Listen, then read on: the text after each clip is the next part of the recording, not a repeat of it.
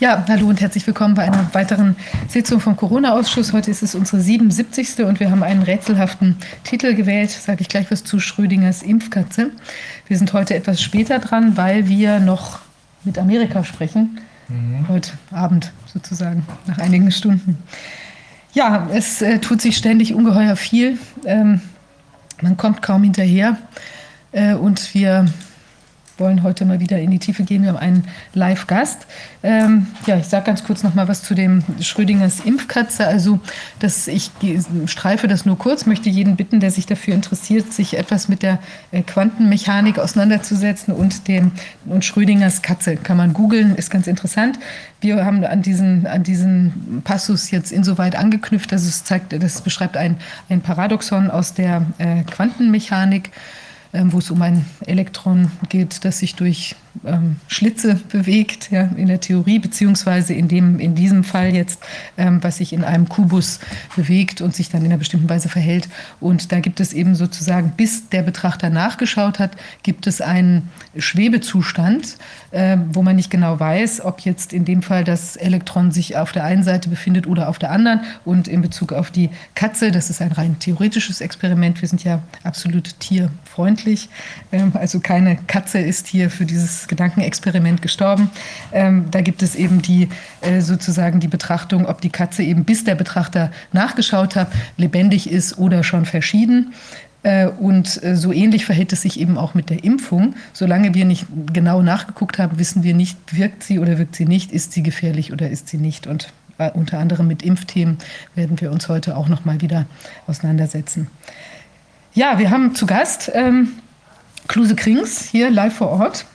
Er ist Autor, ähm, Theatermann, ähm, Ethnologe und Journalist. Und er spricht jetzt zu uns über die Krise nach der Krise, geht um den Casino-Kapitalismus, äh, der sich unmittelbar nach seiner Einschätzung vor dem Ende befindet. Ähm, und genau.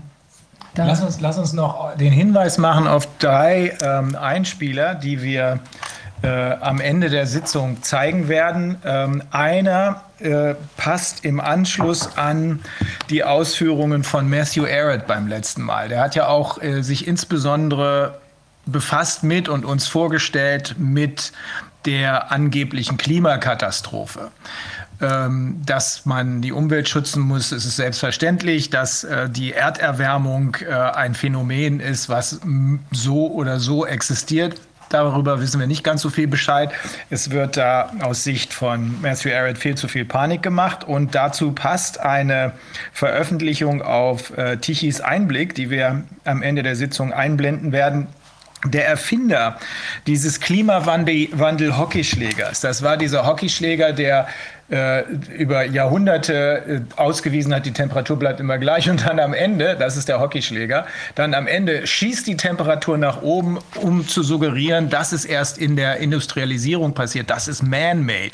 So, der hat jetzt gerade der Erfinder dieser Hockey-Theorie, der hat jetzt ein Urteil kassiert. Alles Lug und Trug, was er gemacht hat, nichts von dem, was er behauptet hat, stimmte obwohl seine Erfindungen peer-reviewed worden sind, was dann auch wieder viel über die Wissenschaft aussagt. Das ist das Erste, was wir einblenden. Das ist dieser Beitrag von Tichys Einblick. Das Zweite, was wir einblenden, ähm, ist... Ähm, ja, auf Abruf wird das äh, eingeblendet, Tichys Einblick. Das kommt wohl nachher noch. Das zweite ist ähm, Scott Youngblood, Dr. Scott Youngblood, der hat einen Vortrag gehalten beim County of San Diego Board of Supervisors. Also man könnte sagen, die Landräte unten in äh, San Diego ähm, haben eine Anhörung äh, veranstaltet. Das war am 2.11.2021. Sau interessant, weil er im Detail darlegt, äh, dass die sogenannten Impfungen, um die es heute gehen wird, erstens nicht erforderlich, äh, zweitens nicht effizient, also nicht wirksam sind und drittens dafür aber umso gefährlicher sind. Und ähm, er sagt, hier wird die Wissenschaft mit Füßen getreten. Das letzte ist ein Lied von Blind Joe. Super Lied heißt I Will Not Comply. Ähm, das, ist eine, das könnte eine richtige Hymne werden. Das jetzt nur vorweg, damit es nachher äh, jeder weiß, ah, da ist noch was. Ja, Klus. Ja, vielen Dank. Mhm. Äh, die Krise nach der Krise ist, das sage ich gleich zuvor, äh, am Anfang, ist für den Moment für mich eine Hypothese.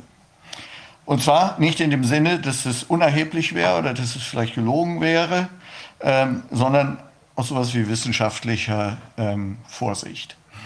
Ähm, weil, wenn da was dran ist, dann stehen wir ganz am Anfang. Ich erinnere mich, äh, ich habe es nachgeguckt, am 4. April 2020 habe ich meinen ersten Artikel zu Covid geschrieben. Und es war klar damals, wir werden mit Zahlen äh, manipuliert. Das Problem wird größer gemacht, als es eigentlich ist. Das konnte man damals schon sagen. Man hätte aber im April 2020 noch nichts über Lockdowns sagen können oder über Maskenpflichten oder dass also demnächst möglicherweise Leute, die nicht geimpft sind, von der Gesellschaft ausgeschlossen werden oder was jetzt sogar schon im Gespräch ist, dass die Lockdown kriegen nur für ungeimpfte. Ähm, das war 2020 im April nicht zu sehen. Und deswegen eben mit dieser Vorläufigkeit gehe ich daran. Ähm, juristisch würde ich sagen, das ist ein begründeter Anfangsverdacht es wert ist, eine Untersuchung durchzuführen, um dann möglicherweise am Ende zu irgendeiner Art von Untersuchungsergebnis zu kommen. Ähm, eine Hypothese sollte immer auf einer gesicherten Grundlage stehen.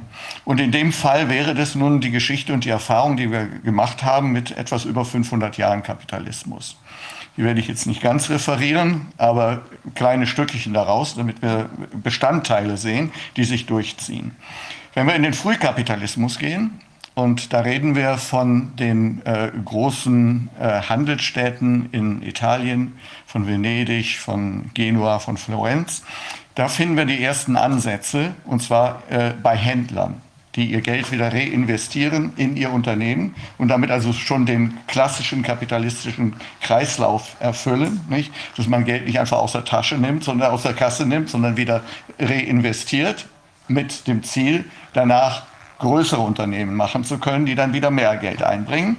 Und das zieht sich dann durch ähm, bis äh, Ende des 19. Jahrhunderts, sogar könnte man sagen bis ins erste Jahrzehnt des 20. Jahrhunderts. Und ähm, da sind wir also zum Beispiel bei diesen furchtbaren Mietskasernen, wie sie hier in äh, Berlin bestanden haben. Und da sehen wir schon ähm, das erste Charakteristikum äh, dieser, äh, dieses Frühkapitalismus. Und das ist, ähm, dass es einen Widerspruch gibt zwischen Kapital und Arbeit.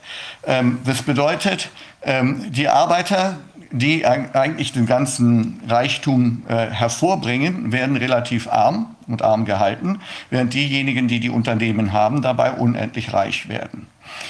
Das Zweite, was wir sehen im Frühkapitalismus, sind praktisch ungesättigte Märkte. Das heißt, äh, wenn die aus Venedig feine Spezereien oder ähm, äh, Seidenstoffe importiert haben, dann konnten die die nach ganz Europa liefern, weil keiner hatte Seidenstoffe und keiner hatte diese Spezereien. Und der Markt war eigentlich äh, total offen und das einzige Limit war, wie viel kann ich ran schaffen davon und so viel kann ich eigentlich auch verkaufen. Ähm, dann machen wir jetzt einen großen Sprung äh, zu dem, was der brasilianische Volkswirtschaftler äh, Luis Carlos Pereira äh, die 30 glorreichen Jahre des Kapitalismus nennt. Ähm, das sind, ist eine Zeit mit ungesättigten Märkten wieder, und zwar nach dem Zweiten Weltkrieg. Das heißt, der Zweite Weltkrieg hatte eigentlich einen großen Gefallen getan, Tabula rasa zu machen. Alles war kaputt. Und man musste, im Grunde musste alles neu angeschafft werden. Das heißt, es war ein jungfräulicher Markt, wie er mal ganz zur Frühzeit des Frühkapitalismus äh, existiert hatte. Auf der anderen Seite gab es eine relative Aussöhnung zwischen Kapital und Arbeit. Dem durchschnittlichen Arbeiter war schon klar, dass seine Chefs mehr Geld verdienen als er oder die Aktionäre, denen das Unternehmen gehörte. Aber sie bekamen auch gleichzeitig mit, dass so wie die Produktion immer weiter sich steigerte, wie die Produktivität zunahm, sie immer einen gewissen Anteil daran hatten. Das heißt, man sah, dass man sich von Jahr zu Jahr mehr leisten konnte, dass der Lebensstandard stieg. Man war eigentlich relativ zufrieden mit dieser Situation.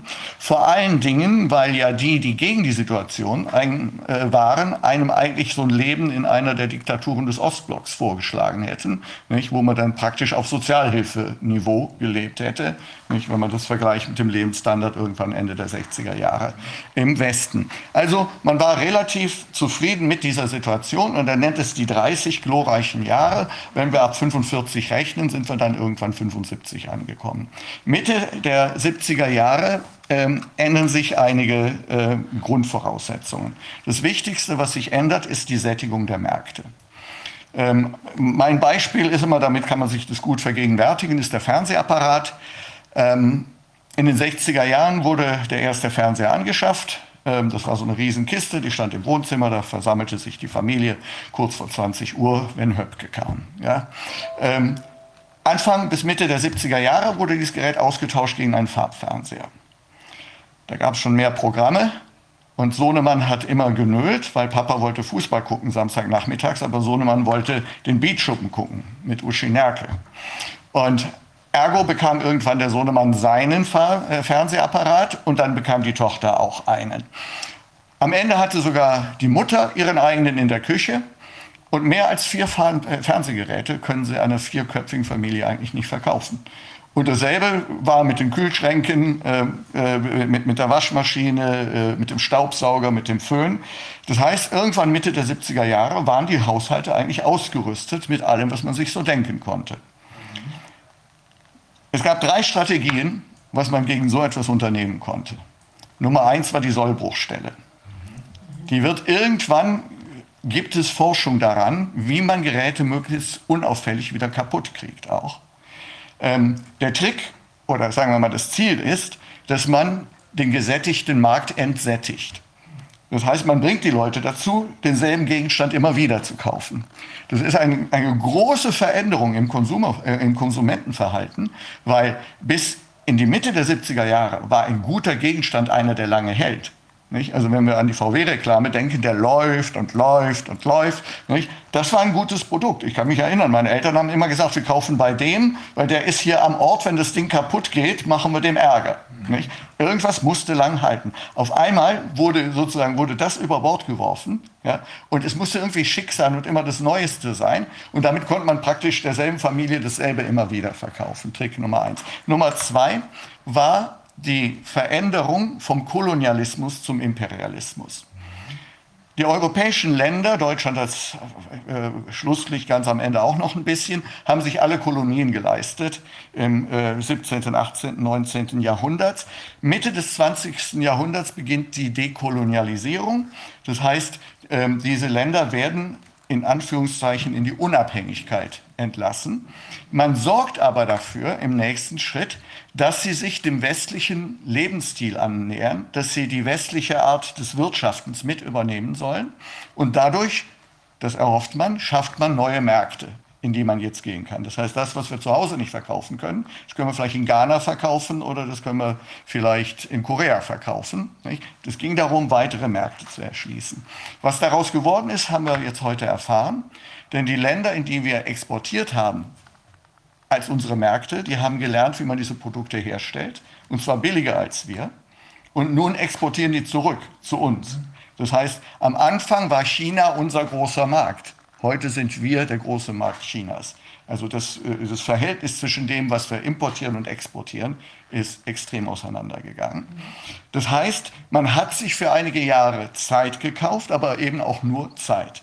Ähm, das Problem kam eigentlich verschärft wieder auf uns zu. Und Nummer drei, und das soll uns heute am meisten interessieren, ist die Verschiebung des Kapitals von der Sphäre der Produktion und des Handels hin zu den Finanzmärkten. Da habe ich jetzt eine Grafik vorbereitet, wenn wir die mal sehen könnten. Ähm, also das ist ein Schaubild, sollte man es mal vielleicht so nennen. Das ist ein Schaubild. Ähm, da sieht man außen rechts diese Sphäre der Produktion und des Handels und man sieht es so mit der Zeit, also auf uns zu wird es weniger. Das nimmt ab. Ja? Ich muss jetzt dazu sagen, das ist jetzt nicht numerisch korrekt dargestellt. Was ich will, ist sozusagen einen optischen Anhaltspunkt zu haben, dass man sich vorstellen kann, was passiert. Ähm, weil die Märkte sind gesättigt, die Renditerate sinkt bei der Produktion und im Handel. Da kommt man auf die Idee, das Geld anstelle der Produktion doch jetzt lieber am Finanzmarkt anzulegen. Ähm, da oben habe ich hingeschrieben Rentier.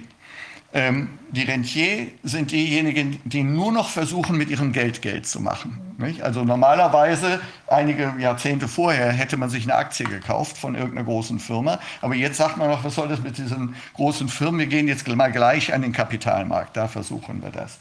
Also das heißt, der Kapitalmarkt äh, wird von einem guten Teil alimentiert von denjenigen, die sonst eigentlich in eine andere Sphäre äh, investiert hätten. Ja? Ähm, es gibt eine zweite Quelle im Kapitalmarkt und das ist das Kapital, das vom Ausland zufließt. Das ist äh, für Deutschland ist es wichtig, für Amerika ist es überlebenswichtig. Die Amerikaner sind unglaublich abhängig davon, dass Geld von außen kommt. Darauf komme ich zurück, das ist aber erst später. Und dann sehen wir diesen roten Bereich, der also sich, sich immer weiter vergrößert. Und das sind Staatsschulden, die fließen in diesen Kapitalmarkt hinein. Die Frage ist, wie kommen Sie da rein? Das stellen wir mal zurück, ähm, da komme ich noch drauf. Also das heißt, der Staat nimmt immer mehr Schulden auf, das sehen wir außen links. Und also wir sehen, wie die Schuldenlast immer größer wird mit der Zeit. Und ein wesentlicher Teil dieser Schulden läuft am Ende immer in den Kapitalmarkt rein. Jetzt sehen wir außen rechts, die Gewinne, ich habe das so ganz bescheiden da äh, als Kugel hingesetzt, ja, die Gewinne schrumpfen bei Produktion und Handel, während die Gewinne größer werden im Bereich äh, der Kapitalmärkte. Nicht? Bei den Schulden gibt es allerdings keine Gewinner, sondern die müssen ja die ganze Zeit eingezahlt werden. Nicht? Und letzten Endes landen die bei uns bei den Steuerzahlern. Nicht? Das heißt, der Steuerzahler, der ganz normale Mensch, der seine Steuern äh, zu entrichten hat, alimentiert diesen großen und immer größer werdenden Kapitalmarkt ohne einen Gewinn daraus zu ziehen. Denn die Gewinne werden, wo sie sind, privatisiert, aber die Schulden werden sozialisiert. So, das war das erste Schaubild. Ich würde es noch gerne einen Moment da lassen. Dieser aufgeblähte Kapitalmarkt in der Mitte ähm, hat zwei unangenehme Eigenschaften. Die erste unangenehme Eigenschaft ist, dass sie gar keinen Mehrwert aus sich heraus entwickeln kann. Ähm, also Geld wird nicht einfach durch Geld mehr. Ähm, wer Marx gelesen hat, versteht es sofort, Volkswirtschaftler verstehen das auch. Der einzige, ähm, der einzige Wert, der durch seinen Verbrauch Mehrwert generiert, ist die menschliche Arbeitskraft. Eigentlich völlig logisch. Na, deswegen ist der Begriff Finanzindustrie völlig falsch, völlig weil die falsch. Industrie produziert etwas, die Finanzindustrie produziert gar nichts. Gar nichts. Und das geht ja so weiter. Die nennen irgendwelche Schummeleien, heißen dann Produkte. Mhm. Ja, es gibt keine Produkte am ja. Finanzmarkt. Ähm, also nochmal, damit der Punkt ganz klar wird, weil das ist ein ganz wichtiger Punkt. Ähm, mein Beispiel ist so ein blitzeblanker neuer Mercedes-Benz, 50.000 Euro. Wenn man mal berechnen würde, wie viel der Rohstahl kostet, der in dieses Auto geflossen ist, das Aluminium und das Plastik, dann ist es nur ein ganz geringer Anteil dessen, was die Kosten für dieses neue Auto ausmacht. Der Rest ist menschliche Arbeitskraft.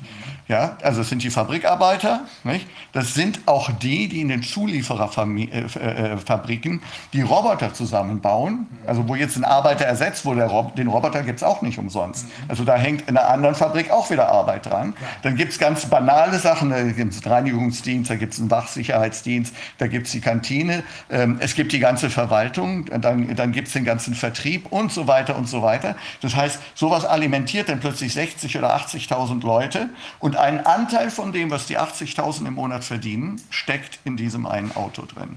Und das haben wir nicht an den Kapitalmärkten. An den Kapitalmärkten gibt es im Großen und Ganzen äh, zunächst mal zwei, die während des Prozesses irgendwas verdienen. Das eine sind die Fondsmanager, auf die komme ich gleich nochmal zurück, die verdienen ordentlich. Und dann gibt es noch die Computerleute, die die Computer bauen, die Computersysteme aufsetzen oder warten, ja, adaptieren oder was immer sie tun. Der Rest läuft zu einem großen Teil über Computerhandel. Nicht? Und dabei generiert man einfach keinen Mehrwert. Das ist das eine Unangenehme. Das andere Unangenehme ist, dass jeder, der in den Kapitalmarkt investiert, sich ja einen Gewinn erhofft.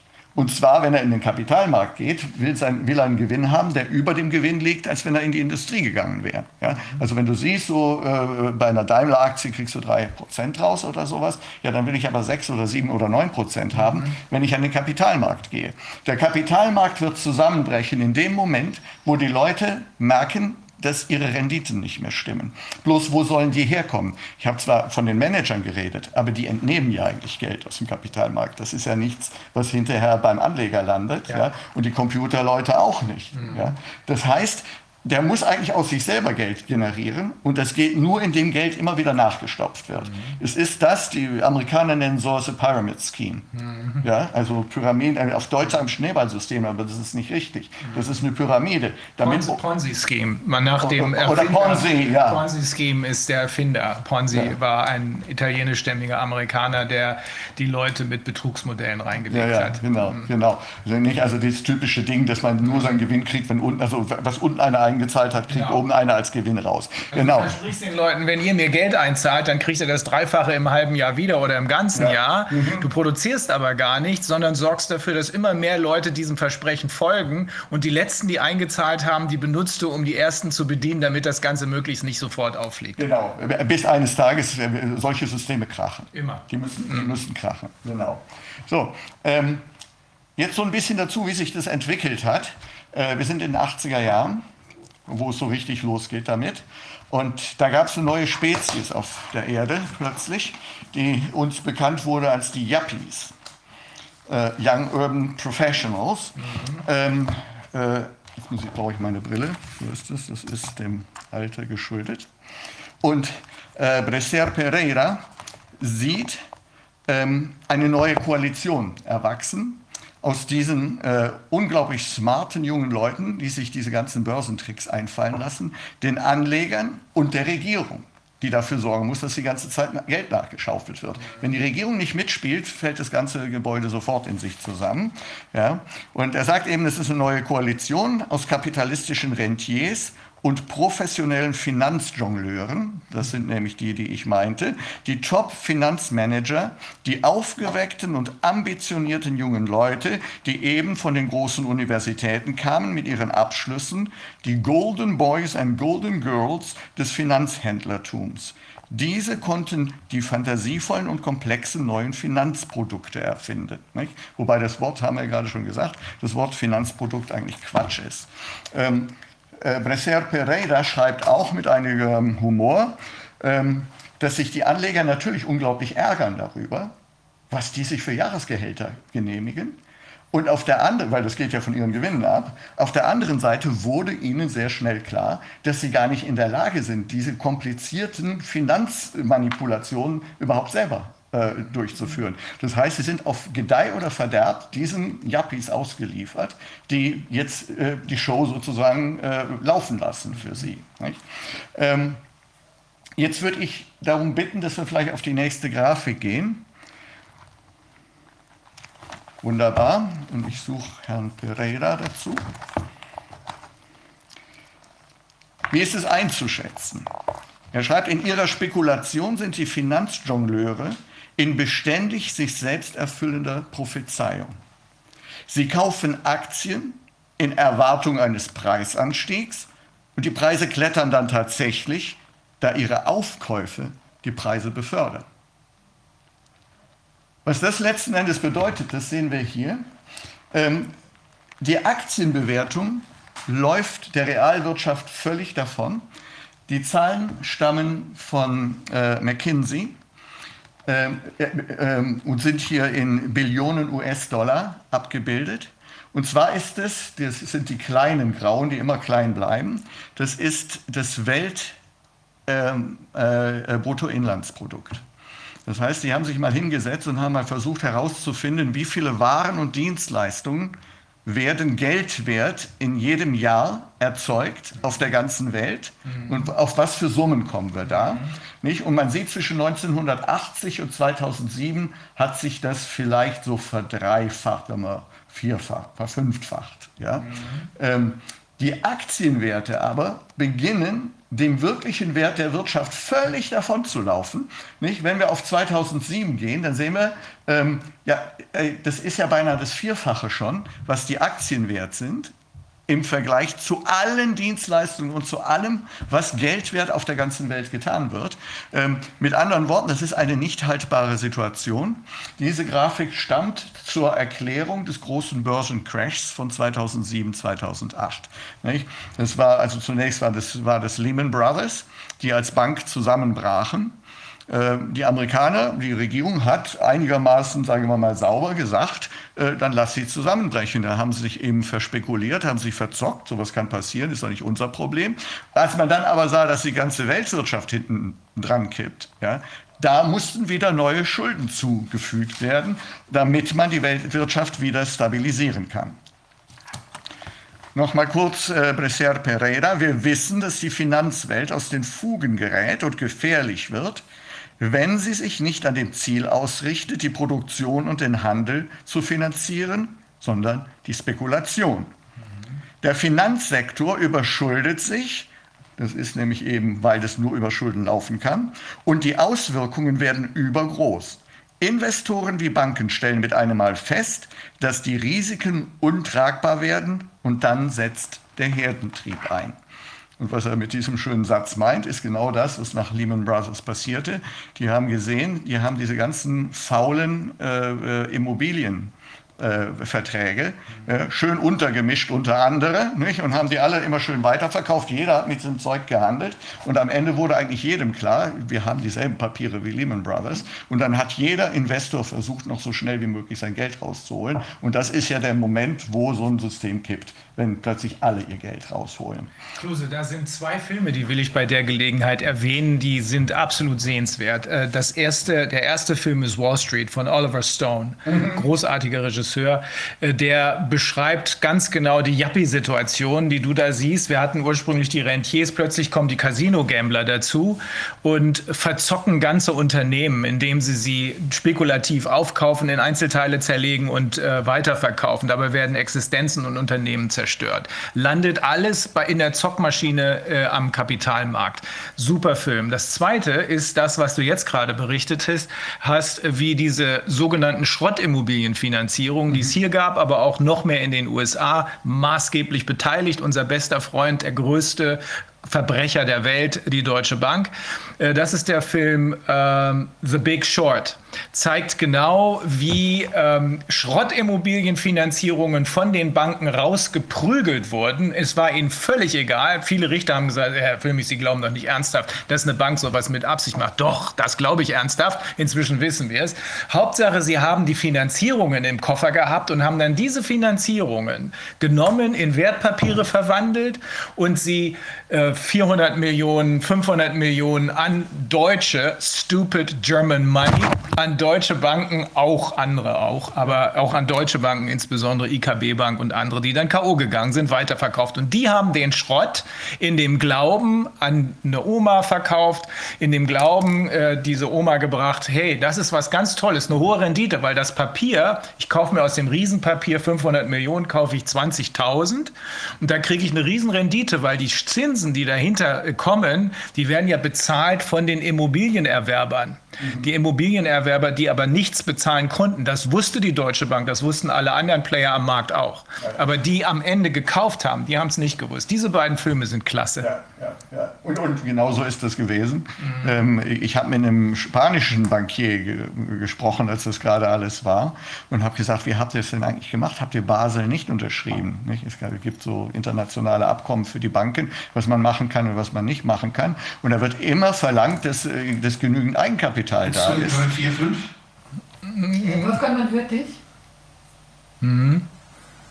Ja, die, haben immer, haben immer dafür, sie hätten dafür sorgen sollen, dass genügend Eigenkapital da war. Und er hat mir folgende Geschichte erzählt. Er hat gesagt, ja, da kommt irgendjemand, geht in eine, in eine Bankfiliale rein und sagt irgendwie, die haben jetzt alle ein neues Haus, meine Frau will auch ein neues Haus hier am Ende der Straße, habt ihr doch ein paar Neubauten stehen und so, können wir nicht eins von den Häusern kaufen. Mhm. Dann sagt ihm der Bankangestellte vollkommen korrekt, ja, aber wir führen dein Konto schon seit langem und das sieht nicht gut aus auf deinem Konto, also mit dem Haus, das sehen wir nicht so. Und dann hat er gesagt, weißt du, Peppe, wir sind zusammen zur Schule gegangen. Ja? Äh, deine Frau hat den Schwager von meinem Dings geheiratet und so weiter, nicht? So diese spanischen Ver Verquickungen. Ja? Es war nicht möglich, ihn abzuweisen. Ja? Also hat man gesagt, na ja, gut. Äh, also Pepper, jetzt, dann lass uns jetzt mal rechnen. Ne? Die Butze kostet 340.000. Ja? Du verdienst 1800 im Monat. Ja? Könnte äh, klappen. ja, sagt er, wir müssen, wir müssen jetzt nur ein bisschen rechnen. Ja? Da sagt er, also jetzt seien wir mal nicht kleinig mit den 340.000. Ja? Du willst ja auch eine Küche drin haben oder meinst du, deine Frau will da irgendwie auf dem Boden irgendwie ein Feuer machen? Ja, und du willst ein Bad drin haben. Sagen wir 400.000, dann hast du alles drin. Das ist eine runde Summe, damit können wir gut rechnen. Ja? Ähm, ich lasse das mal schätzen und dann gucken wir mal, ob das geht. Dann ruft er irgendeine so Agentur an, die Immobilien schätzen und sagen, pass mal auf, diese Dinge, die wir nicht loswerden, am Ende von der Straße, das letzte, da, ja, ist ein Paris, ja. Ähm, kannst du mir das mal schätzen? Wir sollten oh, zwischen 500 und 600 äh, sollten wir liegen. Dann kriegt er einen Schätzwert von 520.000. Da sagt der Peppe, das Ding können wir machen, das Haus besichert sich selber. Ja, das hat ja einen so hohen Wert und das schlagen wir einfach mal aufs Eigenkapital drauf und dann geht die Sache, hier kannst du unterschreiben. Ja, falls du noch ein Auto dazu willst, machen wir noch 20.000 genau. mehr drauf. Genau so ist es gelaufen. Ähm, die Frage. Und zwar nicht nur in Spanien, auch in den USA. Ich kann es nur sagen, weil, weil der spanische Banker war so nett, mm. mir in der Offenheit zu sagen, was sie getan hatten. Mm. Ja. Ähm, die Frage, jetzt gehen wir in die USA, die Frage war, ähm, warum wurde denn eigentlich so ein Schwindel aufgezogen? Und dahinter gab es einen politischen Willen. Man ist bereits in der Zeit der dicke gesättigten Märkte. Also deswegen sinkt ja die, äh, die Quote der Produktion ja, ähm, und es steigt der Finanzmarkt. Aber man wollte künstlich den Zustand nochmal herstellen, wo es eine Aussöhnung zwischen Kapital und Arbeit gibt. Also vor allen Dingen unter Obama wollte man das machen. Und zwar in der Art, dass man gesagt hat, ja, aber guckt mal, der American Dream ist immer noch am, äh, am Leben. Ja? Ihr könnt euch alle irgendwo in Suburbia ein Haus leisten und ein Auto davor stellen. Das ist noch genauso wie damals in den 50er Jahren, wie bei deinem Vater, das kannst du heute genauso machen, nur dass es eben rechnerisch überhaupt nicht mehr möglich war. So, ich würde jetzt mal bitten um die nächste Grafik, damit wir auch weiterkommen. Ja. So, das ist nochmal dieselbe, die wir vorher gesehen haben, aber das ist auch korrekt. Ich will es nur noch mal nehmen, also dieser, dieser ähm, Kapitalmarkt, der Finanzmarkt, der bläht sich immer weiter auf. Und die Frage ist ja, die ich eben mal in den Raum gestellt habe, ohne sie zu beantworten, wie kommen denn eigentlich die, Staat, die Staatsschulden rüber in den Kapitalmarkt? Und da muss man wissen, dass äh, die Mehrzahl von uns so als brave Bürger, äh, wir haben ein völlig falsches Verständnis dafür, davon, wie eigentlich zum Beispiel eine Kreditvergabe tatsächlich funktioniert. Also äh, ich bin ja nun schon älteren Datums und wer älteren Datums ist, der kennt noch den Weltspartag, wo man dann so als Kind hingegangen ist mit seinem Sparschwein und es wurde dann zerschlagen und dann waren da irgendwie acht, acht Mark so und so viel drin. Ja? Und dann hat man die auf das Konto gekriegt und dann hat die gute Oma einem das rote Sparbuch in die Hand gegeben, hat gesagt, guck, das ist jetzt da drauf und solange das da steht, kommt es auch nicht weg, das ist da ganz sicher, aber die Leute von der Bank, die verleihen das mal so lange irgendwem anders, der bezahlt darauf Zinsen und deswegen kriegst du am Ende des Jahres auch Zinsen darauf. So wird dein Geld immer mehr, weil dein Geld wird wieder anderen geliehen. Das ist im Grunde die Story, die die meisten Leute auch im Kopf haben. Hat aber mit der Wirklichkeit überhaupt nichts zu tun. Geld wird geschöpft in Deutschland praktisch ausschließlich von den Geschäftsbanken. Das heißt, so, sobald eine Geschäftsbank einen Kredit bei der Bundesbank meldet, bekommt sie das Geld für diesen Kredit. Das heißt, der kommt gar nicht aus den eigenen Taschen. Ich habe jetzt, äh, können wir mal aufs nächste gehen? Ich hoffe, dass es das nächste ist. Ähm, ja, genau. So, das, ist, äh, das sind die Regeln der EZB. Ähm, und die sind nach der Lehman Brothers Pleite und nach diesem großen Börsencrash international so vereinbart worden.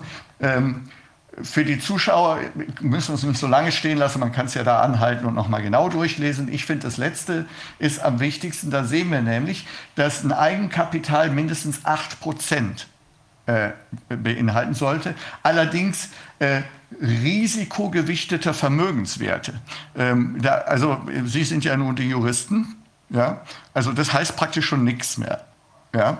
Ähm, und dann, also beim harten Kernkapital, also offensichtlich ist das kein hart, hartes Kapital, ja, sind wir bei 4,5 Prozent. Ja.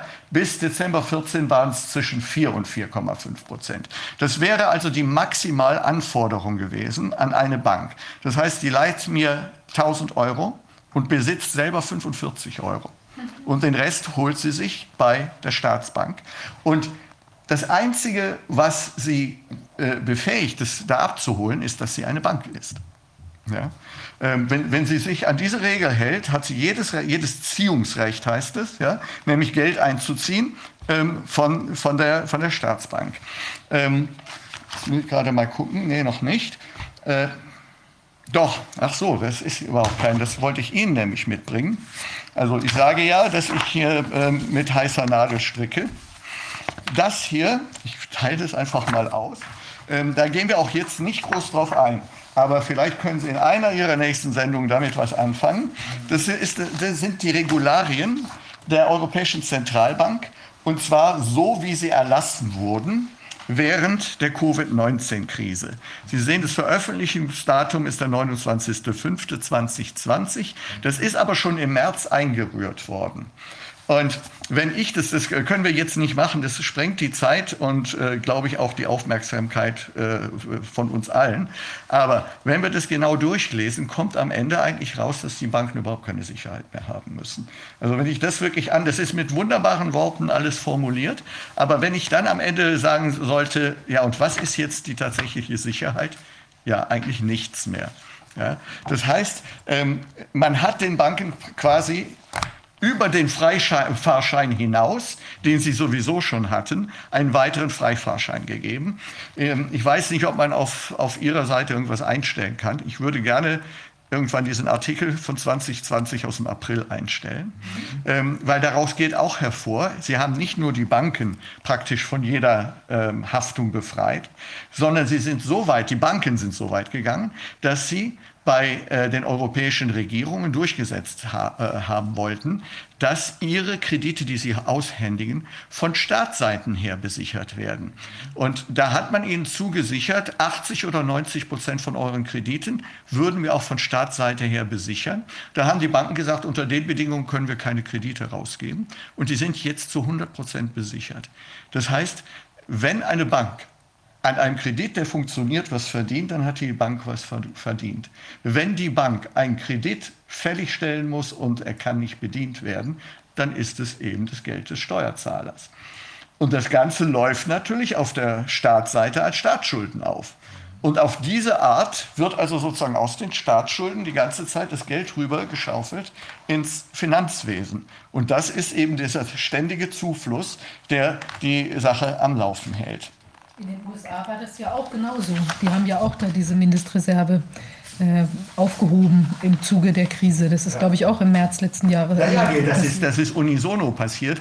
Ähm, ich zeige auch ganz viele Daten, äh, die sich eigentlich nur auf die USA beziehen, mhm. weil das eigentlich am sinnvollsten ist. Also es hat keinen Sinn, jetzt auch noch die von Holland und Luxemburg und Deutschland und so, Finnland und so, ähm, äh, weil im Großen und Ganzen sehen wir im Westen alle Folgen den USA. Wenn wir, wenn wir die Entwicklung aus den USA haben, dann haben wir eigentlich verstanden, was in allen anderen Ländern ist. Ich würde jetzt mal um die nächste Grafik bitten. So, und da sehen wir jetzt ähm, äh, äh, die Staatsverschuldung, äh, und zwar der USA. Und jetzt muss man so ein bisschen mitdenken, ähm, gegengerechnet gegen das Bruttoinlandsprodukt. Das heißt, es sind keine absoluten Zahlen, sondern wie viel Prozent aller Dienstleistungen und Waren, die in einem Hand Jahr gehandelt werden, werden jetzt eigentlich als Schulden aufgenommen. Wir sehen in dem ersten Teil, ich weiß nicht, ob die Ka lassen die Kameras das zu, dass ich da hingehe? Ich glaube schon, ja. Ja, okay. Ähm, in diesem ersten Teil hier unten sehen wir, dass die Amerikaner ordentlich gewirtschaftet haben. Mhm. Das ist die Zeit, als sich die Amerikaner selber isolierten von der Welt. Mhm. Die hatten mit sich selber zu tun, mussten Indianer totschießen und Büffelherden erledigen und Eisenbahnen in den Westen bauen. Ja, das, war, das, war, das ist diese ganz typische Zeit. Ja, da sind sie unter 10% des Bruttoinlandsprodukts geblieben. Äh, damit kann man gut leben. Dann schnell die Kurve nach oben. Es ist 1916. Amerika tritt in den Ersten Weltkrieg ein. Der Erste Weltkrieg ist teuer. Ne? Und da sehen wir, die gehen hoch bis etwa bei 35 Prozent äh, des Bruttoinlandsprodukts. Was wir danach sehen, ist ganz interessant. Man kann aus einem Krieg oder aus den Schulden eines Krieges nicht einfach wieder aussteigen, mhm. Weil ein Krieg hat Nachfolgekosten. Man muss ähm, die Mannschaften repatriieren über den Atlantik, man muss die Gerätschaften repatriieren. Das ist übrigens sehr interessant, dass sie das nicht mehr gemacht haben in Afghanistan. Also offensichtlich war ihnen der Teil des Abzugs schon zu teuer. Wir, wir, wir, müssen wirklich mitbedenken, wie sehr die Amerikaner inzwischen mit dem, mit dem Rücken zur Wand stehen. Mhm. Dennoch, ich erspare mir jetzt alle Punkte, sonst wird es wirklich zu lang, dennoch kommt es zu einer Konsolidierung. Sie können die Staatsschulden abbauen und die wären auch, das ist mein Tipp, die wären auch wieder auf ihre 10% gekommen. Soweit waren die von den 10% nicht mehr entfernt, wenn an den Börsen nicht so gezockt worden wäre. 29, 28, 29 brechen die Börsen zusammen. Es kommt zur großen Weltwirtschaftskrise.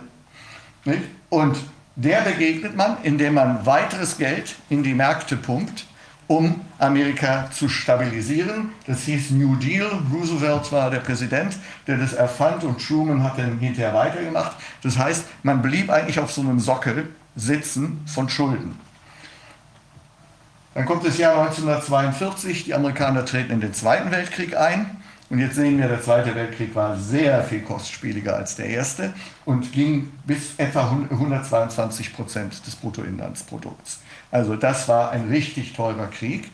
Und dann sehen wir etwas, was uns vielleicht sehr erstaunen mag. Es kommt eine unglaublich lange Konsolidierungsphase hier nach unten.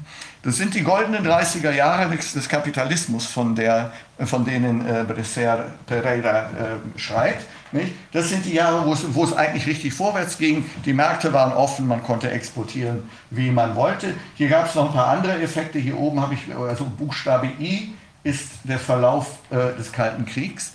Der Kalte Krieg hat viel Geld in die Kassen der Amerikaner gespült. Sie hatten zwar große Militärausgaben rund um die Welt, die hat man sich aber schön geteilt in der NATO.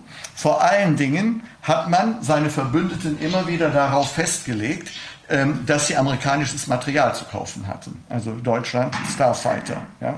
An die erinnern wir uns noch alle. Dann kam noch was weiteres hinzu. Die Amerikaner ähm, setzten praktisch die ganze Welt unter Druck ähm, immer wenn sie zu viel Spielgeld ausgegeben hatten ähm, und der Dollar ins Wanken kam, wurden Stützungskäufe getätigt von den Zentralbanken auf der ganzen Welt, auf der westlichen Welt. Nicht? Und das heißt, die Amerikaner konnten eigentlich beliebig viel Spielgeld ausgeben. Irgendwann haben die Deutschen oder die Holländer oder die Engländer das Spielgeld gegen echtes Geld wieder eingetauscht. Ähm, also das macht einen großen Teil aus dieser Konsolidierung. Und dann gibt es noch einen ganz einfachen statistischen Effekt. Da das Jahre des Wohlstands sind, steigt natürlich das Bruttoinlandsprodukt. Ja? Und darüber ist natürlich die Schuldenlast relativ dazu geringer. Ja? So, das sind diese Faktoren, die dafür sorgen. Und das, jetzt sehen wir, hier kommen wir in den 70er Jahren. Das ist diese Zeit, wo wir, äh, von der wir sagen, das ist Stagflation. Nicht? Das ist die Stagnierung äh, bei gleichzeitig ansteigender Inflation. Inflationsrate ging hoch bis 22 Prozent in, in, den USA, also ganz gigantisch, völlig aus dem Ruder gelaufen. Und hier kam es dann zu einer, zu dem, wo man gesagt hat, das ist ein Paradigmenwechsel. Das heißt, bis hierhin zielte Wirtschaftspolitik immer darauf ab, dass möglichst viele Leute in Arbeit waren, Geld verdienten und Geld ausgeben konnten. Ab diesem Punkt war es egal, wie viel Arbeitslosigkeit es gibt. Es ging nur noch um Geldwertstabilität. Das heißt, unter dem Strich, wenn man es durchdenkt, man wollte das Geld stabil haben für die Leute, die außer Geld nichts mehr besaßen. Also eine ordentliche Inflation kann ganz gut sein für einen, der eine Fabrik besitzt, ja, der jetzt nochmal mit einem großen Kredit nochmal weiterbauen kann ja, und sieht, die Inflation baut seinen Kredit ab. Aber wenn mein Geld nur noch aus Geld besteht, dann habe ich ein Problem mit Inflation. Und, ähm, und ergo wurde hier die Geldwertstabilität, das allerwichtigste Kriterium. Gleichzeitig wurde hier äh, eine Ideologie ausgegeben, nicht damit später jemand sagt, ja, aber das habe ich ja völlig vergessen, dass es da war. Nein, die große Ideologie damals war ähm, der Neoliberalismus. Man erzählte den Leuten das Märchen, dass der Staat nicht wirtschaften könnte, dass alle Unternehmen, wenn immer möglich, privatisiert werden sollten, der Staat sich zurückzieht auf nur noch ein paar Kernaufgaben. Das macht den Staat billiger, dann kann man die Steuern senken, dann ist mehr Geld im System, die Leute haben mehr in der Tasche und die privatwirtschaftlichen Unternehmen, die zahlen ja dann wieder Steuern an den Staat. Ähm, das hätte eigentlich dazu führen müssen, dass die Schulden sinken und nicht steigen. Ja? Denn jeder Betrieb, der verkauft wird, spült doch Geld in die Taschen des Staates. Hätte hier nicht die Schuldenlast sinken müssen? Also hier in Berlin, ich weiß noch ganz früher, war meine äh, Stromrechnung an die BWAG. Mhm. Ja, heute Vattenfall. Das Ergebnis ist, die Strompreise sind teurer als bei der, äh, als bei der BWAG. Ja? Ähm, und die Stadt Berlin ist nicht groß aus Schulden rausgekommen. Das heißt, die Schulden steigen gleichzeitig, wie man Betriebe veräußert und in den Markt reingeht. Das heißt, es wird immer mehr Kapital sozusagen in, in diesen Marktzyklus darin freigesetzt, damit er letzten Endes wieder auf den Finanzmärkten nieder, sich niederschlagen kann. Und die, Stunden, die äh, Schulden steigen, weil man die ganze Zeit die Finanzmärkte indirekt immer wieder mit Geld beliefern muss. Ähm, ich, wir können nicht äh, äh, durch alles gehen. Ich mache jetzt mal einen großen Sprung, sonst kommen wir gar nicht mehr weiter. Wir sehen jetzt hier nochmal einen sehr steilen Anstieg.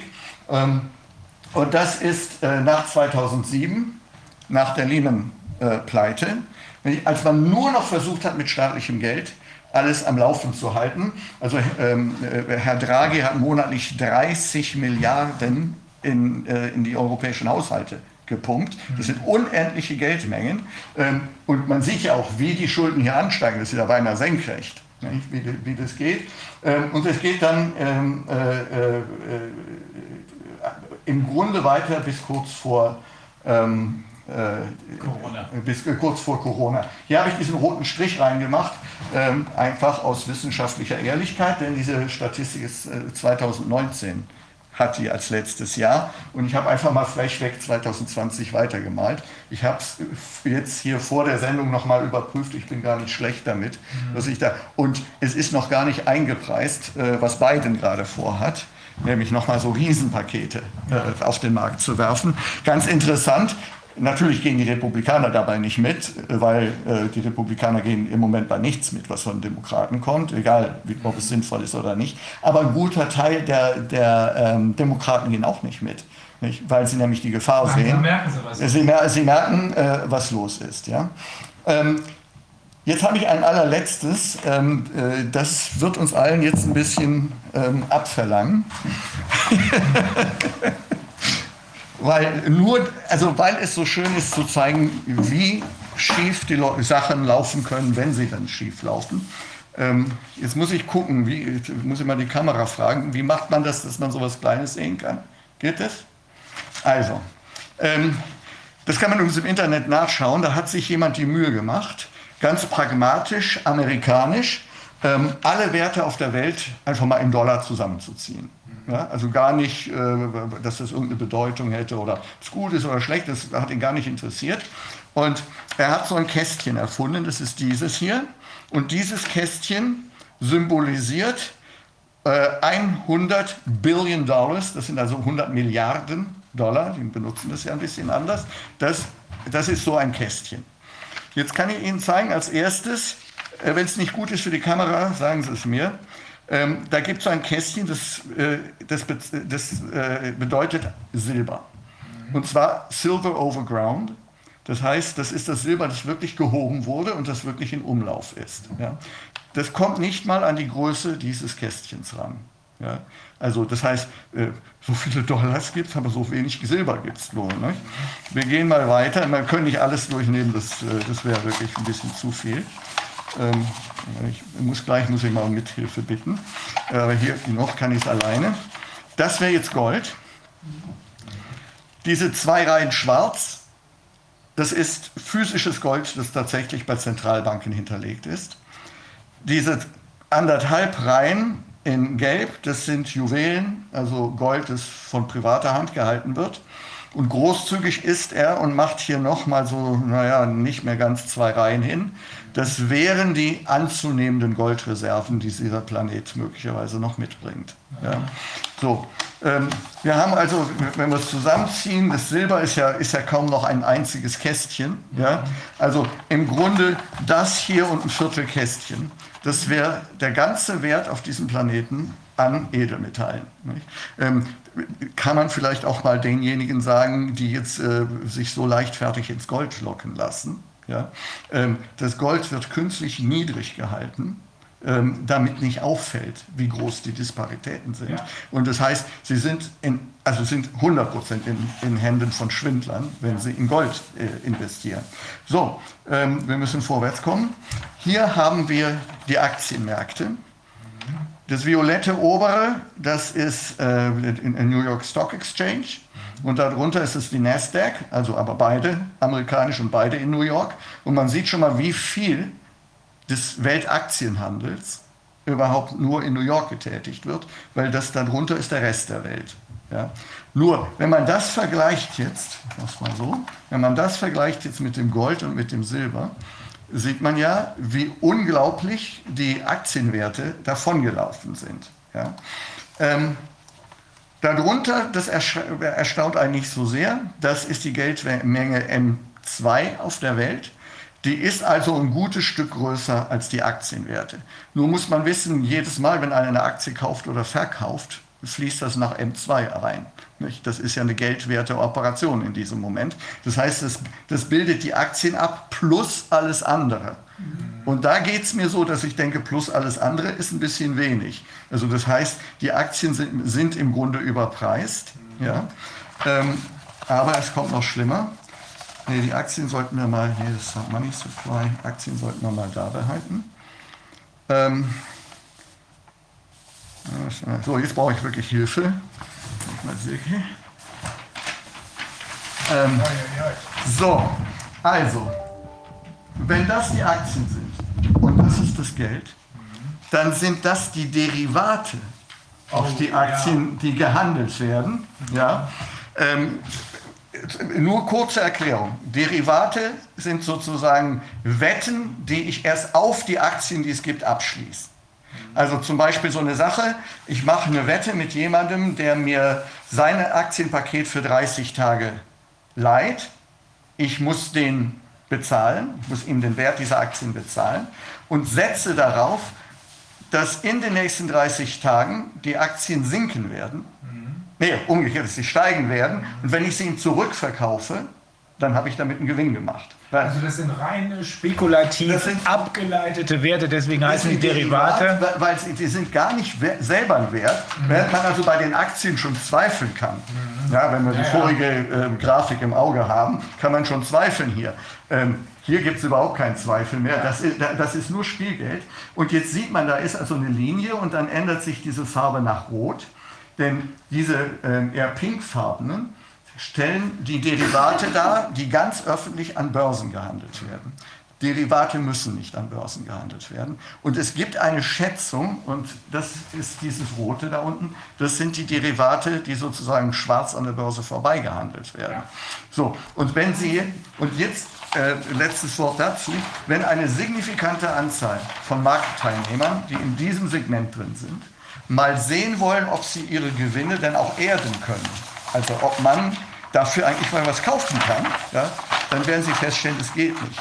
Da ist so viel Geld nominal, im System sind, das real gar nicht existiert. Zu viel von solchem Zockerzeug in den Büchern hat, äh, der wird, wenn der Dominoeffekt irgendwann einsetzt, mit einem Schlag hinüber sein. Eine der Banken, die am meisten äh, von diesem Zockerzeug in den Büchern hatte und noch hat, ist die Deutsche Bank. Ich meine, da war die Rede von 72 Billionen, mhm. sind dann wohl runtergekommen auf 42 Billionen, wo sie jetzt sind, weiß ich auch nicht.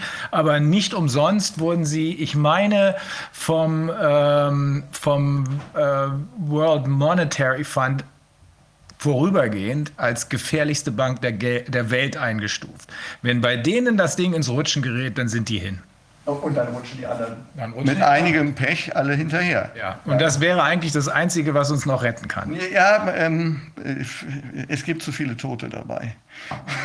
Noch mehr Da, Tote. äh, da, bin ich- da, da bin ich vorsichtig. Wir können danach noch mal kurz reden, was uns vielleicht retten könnte. Aber ähm, ich, ich, bin ja auch nicht der Retter der Welt. Ne? Ich bin ja nur der Überbringer der schlechten Nachricht. Ja.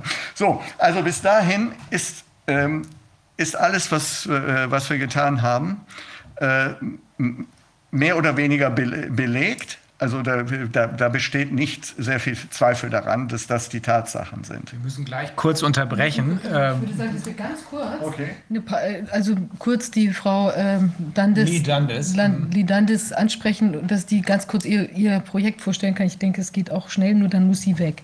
Und dann können wir danach weitersprechen. Okay, machen wir gleich weiter.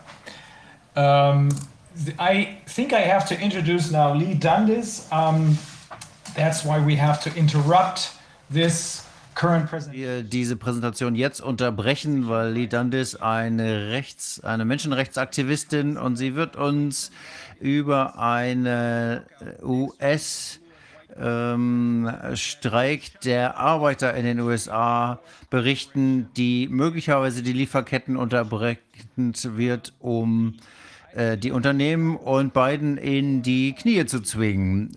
Habe ich das richtig gesagt, Lee?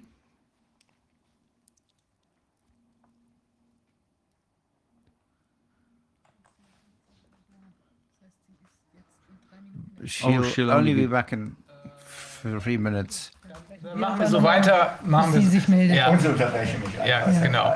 Also bis hierhin, was ich jetzt vorgetragen habe, das ist äh, sozusagen äh, gesichert. Absolut. Ja? Ähm, jetzt die Hypothese da oben drauf. Ja? Also das gehörte nicht zur Hypothese, sondern sozusagen zur Herleitung der Hypothese. Ähm, es sind mehrere. Hypothese Nummer eins, dass die Covid-Krise auch dazu gedient hat, ungestraft vom Wähler unglaublich viel Geld wieder in die Märkte zu pumpen. Die Leute sind heute noch sauer wegen 2007, 2008, dass wir diese Zocker mit unserem Börsengeld rausgeschlagen Das haben. muss, man, das muss man ganz klar formulieren. Die sogenannte Bankenrettung. Du hast es vorhin gesagt. Gewinne werden privatisiert. Die Leute, die abgekocht haben, die ihre Boni rausgezogen haben, darunter um die 53 Milliarden bei der Deutschen Bank, ähm, die ihre Boni rausgezogen haben, die haben es behalten. Und das, was leider schiefgegangen ist, weil sie die Boni rausgezogen haben und sich auf äh, Schweinegeschäfte eingelassen haben, das war der Schaden, der am Ende vom Steuerzahler zu zahlen ist. Genau so war es. Genau so war es. Und seit 2018, wenn, äh, also ich schöpfe ja nicht aus geheimen Quellen. Nicht? Also das, was ich hier weiß, das weiß jede Regierung. Und äh, das weiß auch jeder Bankvorstand. Nicht? Das weiß jede, je- jede Bausparkasse weiß das. Ja? Ähm, äh, seit etwa 2018 geht die Warnung um, dass die nächste Bubble platzt. Und zwar das, was wir jetzt gerade hier auf, auf, auf, diesem, äh, auf dieser Rolle gesehen haben. Ähm, und ergo muss gegengesteuert werden. Ähm, wir leben in einer Welt, in der es keine Alternativen gibt, deswegen, weil keine zugelassen werden. Ähm, das heißt, gegen diese Zockerei gibt es im Grunde keine Opposition mehr. Und zwar in keiner Partei. Sie können wählen, wen Sie wollen. Sie, Sie werden keine Opposition dagegen finden. Ja? Und deswegen gibt es dann. Wir unterbrechen. Okay, gerne. Lee, uh, I introduced you before you even came on. Um, I told, can you hear us? Sie ähm, zuhören waren. Können Sie uns hören? Ja, ich habe äh, leider kein Video. Das Da muss die Regie was machen hier, aber wir können Sie auf jeden Fall hören. Ich habe unseren ähm, Zuschauern gesagt, dass Sie ein ähm, Menschenrechtsaktivist sind und äh, dass äh, Sie einen eine, äh, Strei äh, Streik der äh, Arbeiter nächste Woche vorbereiten. Wie geht es Ihnen? Wir können Sie jetzt sehen. Ja, vielen Dank. Es geht mir sehr gut. Ich freue mich, dass ich dabei sein kann hier heute. Vielen Dank für die Ja, es Einladung. ist uns eine Freude und eine Ehre, Sie heute hier zu haben. Was passiert da in den USA? Worum geht's da? Nun, wie Sie vielleicht wissen, hat unsere Administration, äh, spielt unsere Administration ein schwieriges Spiel mit unserem ganzen Land, unsere Arbeiter. Sie versuchen, diese Corona-Impfung verpflichtend zu machen und sagen, wenn man Unternehmer ist, dann muss man seine Angestellten zur Impfung zwingen. Und sie sagen, jetzt ist nicht nur große Arbeitgeber, sondern auch die kleinen werden jetzt adressiert. Und da es ist viel äh, passiert. Ähm, es gibt Angestellte, die darüber verärgert sind, die wissen, dass es nicht gesetzlich ist, dass es gegen die Konstitution geht. Und viele Angestellte äh, sind nicht unbedingt äh, Wissenschaftler, das ist, sind normale Arbeiter.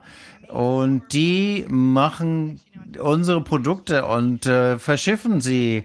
Äh, Amerika, Europa, überall. Äh, ich glaube, es ist, äh, man hat sich daran gewöhnt, dass die Dinge einfach im, im Laden auftauchen. Aber dahinter stecken natürlich Menschen weltweit und diese Produkte müssen gebaut werden. Sie müssen transportiert werden in Container, über Schiffe, Fahrzeuge, LKW, wo auch immer, in die Lager. Und dann müssen sie am Ende in den Laden kommen. Und die Männer und Frauen sind angefressen und sie haben große Sorge, dass dieses Spiel mit ihnen gespielt wird, was die Administration jetzt macht. Wenn ähm, wir, die, wenn die uns das Essen vom Tisch nehmen, nachdem wir 30, 40 Jahre in unserem Leben damit verbracht haben und jetzt bankrott gehen sollen, dann spielen wir das nicht mit. Und das machen wir dann, bis es wirklich vorbei ist. Wir streiken, wir ähm, versuchen hier ähm, in einer kapitalistischen Geld äh, zu, zu, verdienen, aber ohne Arbeit geht es nicht.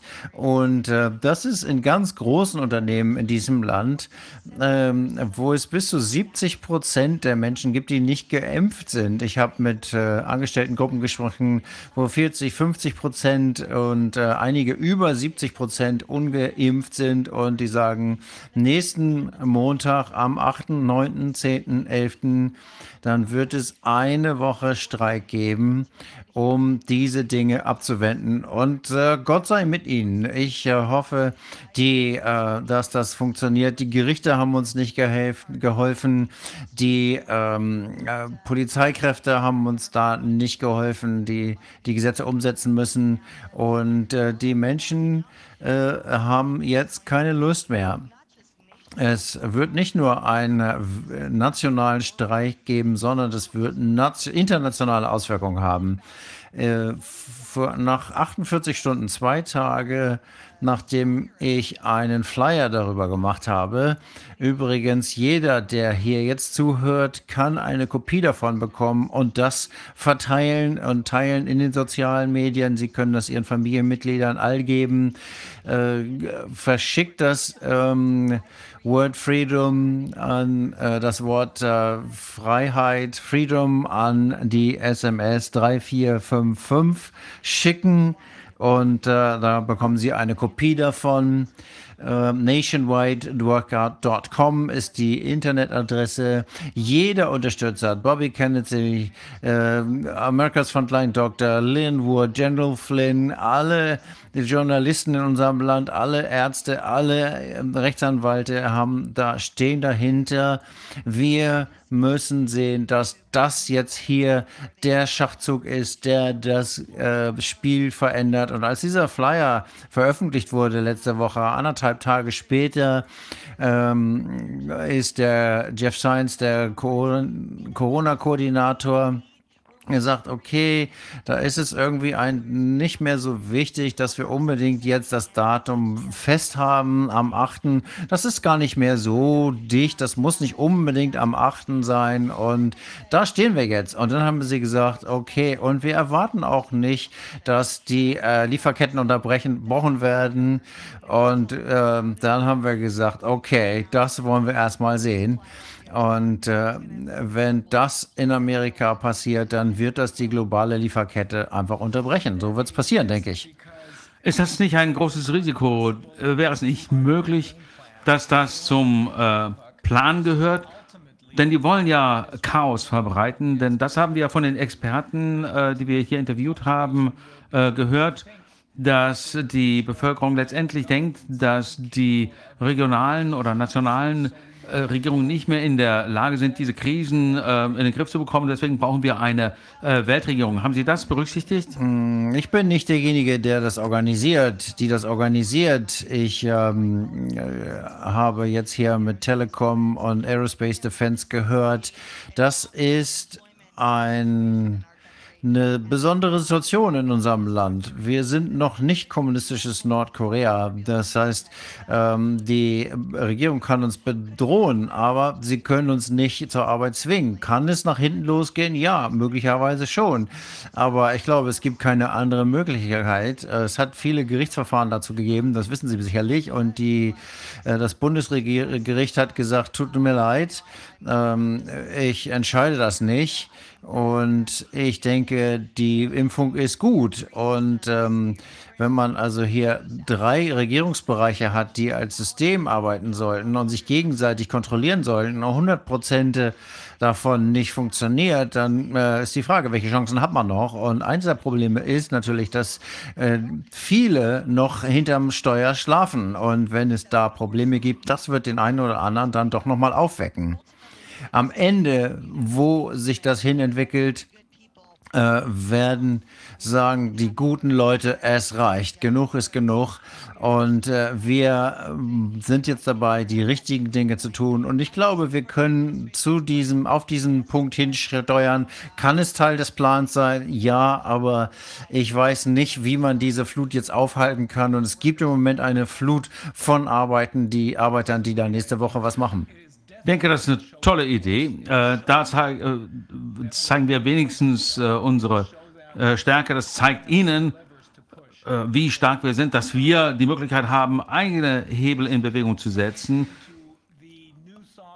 Es könnte natürlich ähm, den neuen Gedanken der Regionalisierung beflügeln, äh, die Souveränität zurückzunehmen von diesen internationalen Regierungsstellen, also WHO, ähm, IWF und so weiter, äh, wenn denen die Macht genommen wird, dann wäre das natürlich perfekt.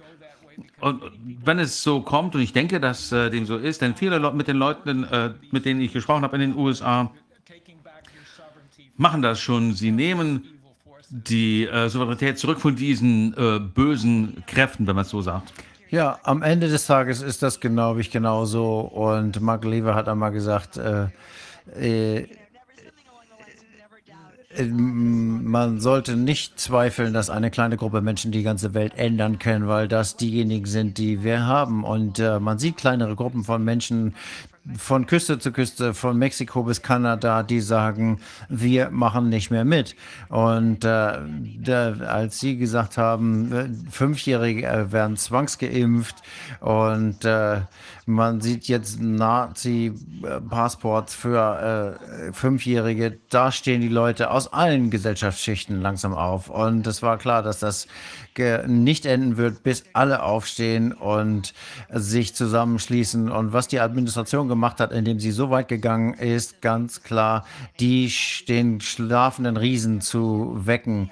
Ich, was wir sagen ist, ähm, wir müssen alarmiert sein, äh, weil wir eine, einen Angriff erwarten. Wir müssen jetzt Hand in Hand marschieren alle Mütter, Kinder, äh, Arbeiter, Angestellte gegen diese Impfung, äh, obwohl wir lange Zeit nicht vereint waren. Und äh, die Market Media haben das Beste gemacht, getan, um die Gesellschaft zu spalten. Und wir müssen, sollten uns mit diesen ganzen kleinen ähm, Anteilen der Gesellschaft jeweils streiten. Aber das hier vereint jetzt die Massen und äh, das heißt, wir wollen keinen Todesschuss haben, egal ob wir, äh, ob sie einen Doktor haben oder ob sie Arbeiter sind. Wir machen nicht unseren Job davon abhängig und wir machen das nicht in unsere Kinder rein, obwohl es immer noch im, im, im ähm, äh, Teststadion ist. Es gibt diesen Nürnberg-Code ja nicht umsonst, weil wir aus Nazi-Deutschland herausgegangen sind und gesagt haben, niemals wieder werden wir vulnerable Personengruppen Gruppen mit Experimenten überziehen.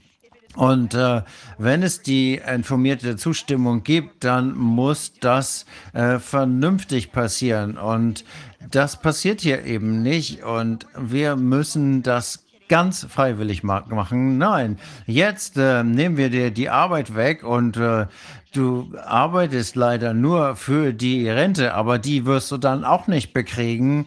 Das heißt, jetzt zeigt das Böse sein wahres Gesicht, wie das immer am Ende ist wenn man diese ähm, Kurven der Grässlichkeiten sieht. Und das gilt nicht nur in Amerika, sondern ich glaube, die Welt wird sich vereinen und sagen, das reicht, wir brauchen das alles nicht, wir brauchen diese ganzen Spielzeuge nicht.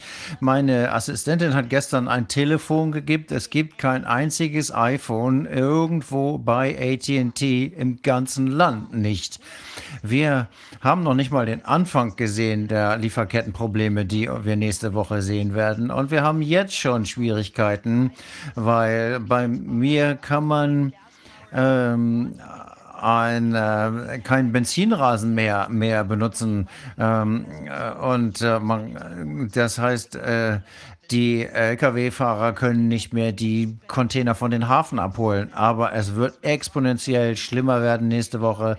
Deswegen empfehle ich jeden jetzt noch in den nächsten drei Tagen ihre Einkäufe zu machen, ähm, das, was sie für Thanksgiving haben wollen. Und man Airlines auch, die dürfen nicht streiken in unserem Land weil der Kongress gesagt hat, es ist eine Katastrophe, wenn die streiken. Also machen sie es nicht. Sie müssen dann äh, natürlich intern äh, Dienst nach Vorschrift machen, aber äh, sie sagen offiziell, dass sie nicht streiken, aber hinter der Szenerie, hinten, gestern habe ich ge, äh, gehört, ähm, wie ähm, die, äh, das, äh, die, die, ähm, hat die unter Besatzung sich darüber unterhalten, wie wenig Luftverkehr doch ist. Ich äh, kann hier nicht sagen, dass ich zu illegalen ähm, Aktionen aufrufen will. Wenn sie nicht streichen dürfen, tun sie es nicht.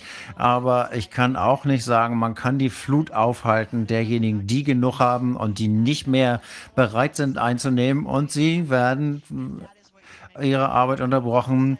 Wenn das so ist, dann äh, ist das damit, wenn wir zwangsgeimpft werden sollen, dann arbeiten wir einfach nicht. Ja, das wird wirklich sehr interessant zu sehen, was passiert. Wenn genügend Leute mitmachen, dann wird das mit Sicherheit noch viel mehr Menschen weltweit motivieren. Und das ist mit Sicherheit eine äh, Demonstration der Stärke. Wird interessant sein zu sehen, was dabei rauskommt, aber irgendetwas muss passieren, das ist sicher. Und wenn die Menschen äh, ihre Macht nutzen, das ist wirklich eine Demonstration, das ist die, das grundlegende Recht, das wir alle ähm, verfassungsgemäß haben, das ist die freie Meinungsäußerung. Das nutzt man als Demonstration, um der Regierung oder den Regierungen zu zeigen, dass es genug ist. Äh, also ich bin wirklich voll und ganz dafür. Ich glaube aber, dass es wichtig ist. Es gibt sicherlich viele Querverbindungen der unterschiedlichen Gruppen, die da eine Rolle spielen. Ich glaube, es ist wichtig, sicherzustellen, dass keine Aufstände passieren, denn wenn es nicht genügend Essen gibt für alle, vielleicht können die sich alle zusammenschließen und einfach nur als Idee oder Vorschlag, dass beispielsweise die Lieferketten in dem Sinne der Nahrungsversorgung der Menschen nicht unterbrochen wird.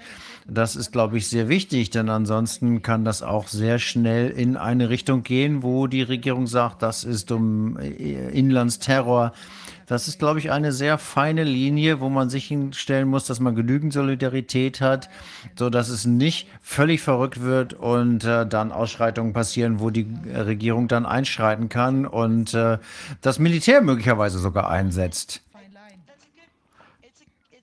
Das ist mit Sicherheit ein guter Punkt.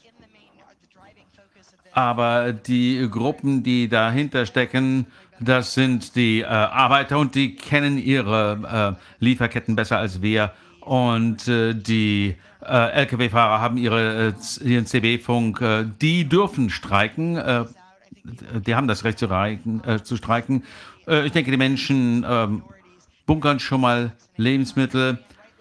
Und ähm, das sind die Menschen, die am wenigsten äh, geimpft sind und äh, gegen die wurden ja auch die meisten äh, Menschenrechtsverletzungen äh, oder Bürgerrechtsverletzungen äh, vorgenommen. Also ja, die Menschen müssen natürlich ein bisschen äh, äh, bunkern, auch wenn sie nicht alles, äh, jede Soße haben, klar. Aber äh, wir haben immer gesagt, dass wir, äh, es wird immer gesagt, dass wir das Falsche machen, aber äh, was Martin Luther King getan hat, war natürlich friedlich zu demonstrieren und genau das machen wir. Wir machen äh, äh, Sit-ups, Sit-ins. Äh, genau das hat Martin Luther King im Süden gemacht, im Süden der USA. Und ich sage einfach, wir können natürlich hier nicht sagen, äh, was die Menschen machen sollen. Aber das ist natürlich genau das Gleiche äh, im äh, Bürgerrechtsbewegung. Da ist vieles auf äh, Grassroots-Ebene äh, passiert, äh, bevor es zu den ganz großen Demonstrationen kam. Und ich denke, diese vorbereitenden Dinge mussten passieren, damit die Bevölkerung so weit ist, so weit kommt, zu, zu erkennen, was richtig und äh, fair ist, dass also zum Beispiel auch Schwarze den gleichen Zugang zu Bildung äh, und Freiheit haben sollen wie alle anderen. Und ich glaube, am Anfang der, dieser äh, Virus-Pandemie, äh, dann hieß es, ah, es ist ja keine Pandemie. Äh, wenn äh, wir sagen, dass äh, sie jetzt nicht mehr ähm, zur Arbeit gehen können und dass sie ähm, sterben werden daran, dann äh, werden uns die Linken äh, das vorwerfen. Also waren die äh, Richter sehr konservativ, sehr zurückhaltend. Und jetzt, wenn wir äh, die Menschen sehen in den Straßen, dass sie sagen, wir haben genug von den Pflichten, wir äh, haben genug von dem Ganzen, dann denke ich zumindest, dass es den äh, Richtern und den Gerichten in diesem Land die Möglichkeit geben, äh, wieder das Richtige zu tun, denn sie wissen, dass die Bevölkerung so weit ist, dass wir diese äh, Rechtsprechung dann auch, diese äh, ähm, Gerichtssprüche dann auch wirklich zu verstehen.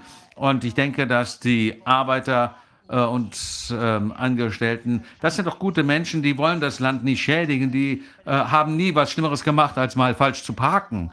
Aber sie sehen, dass die Freiheit gefährdet ist und sie gehen, äh, sie streiken dann, äh, um die Freiheit wieder zurückzubekommen, dann ist das wirklich äh, das wert, auch wenn es ein bisschen Härten äh, mit sich bringt.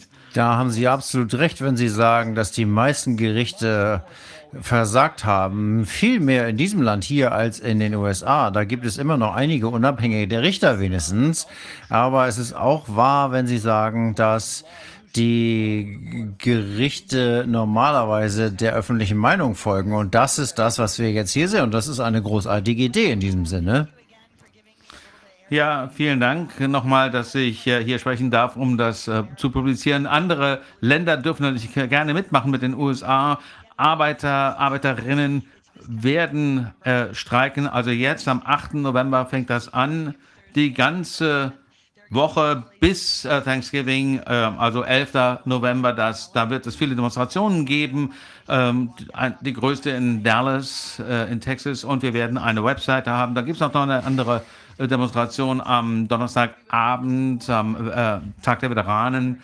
Äh, wird es in San Francisco eine geben. Also das ist nicht einfach eine, dass es nicht um einen Menschen geht, der gezwungen wird, auch Menschen, die schon äh, in Rente äh, sind, ihr könnt mitmachen und euch an den Demos be äh, beteiligen und sagen, wir unterstützen diese äh, Impfpflicht nicht, äh, denn das ist wirklich äh, die Antithese der Freiheit. Und letztendlich sind wir immer noch ein freies Land, wir sind ein Freigeboren, wir sind eine Demokratie und das wird wirklich klar werden am Montagmorgen. Vielen Dank nochmal, dass ich hier sprechen darf, das war eine große Freude.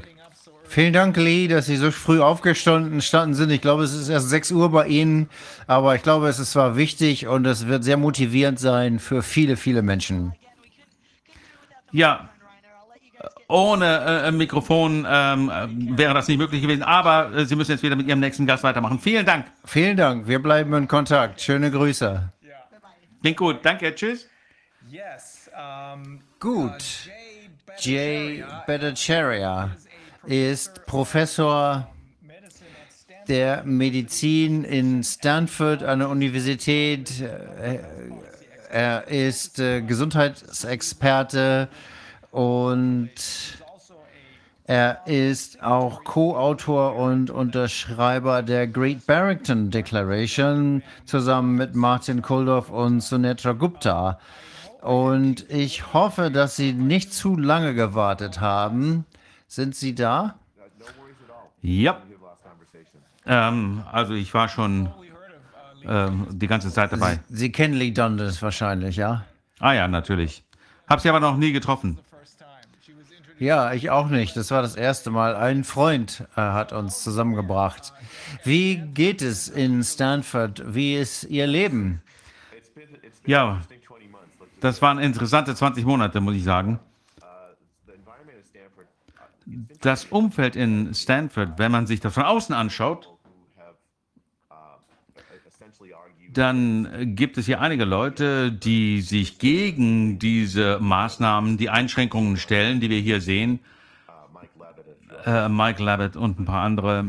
Aber ich muss sagen, ich bin seit 35 Jahren in Stanford und ich habe noch nie so ein äh, Umfeld gesehen, das sich so der offenen Diskussion äh, widersetzt. Also das ist das Schlimmste äh, für die akademische Freiheit in Stanford.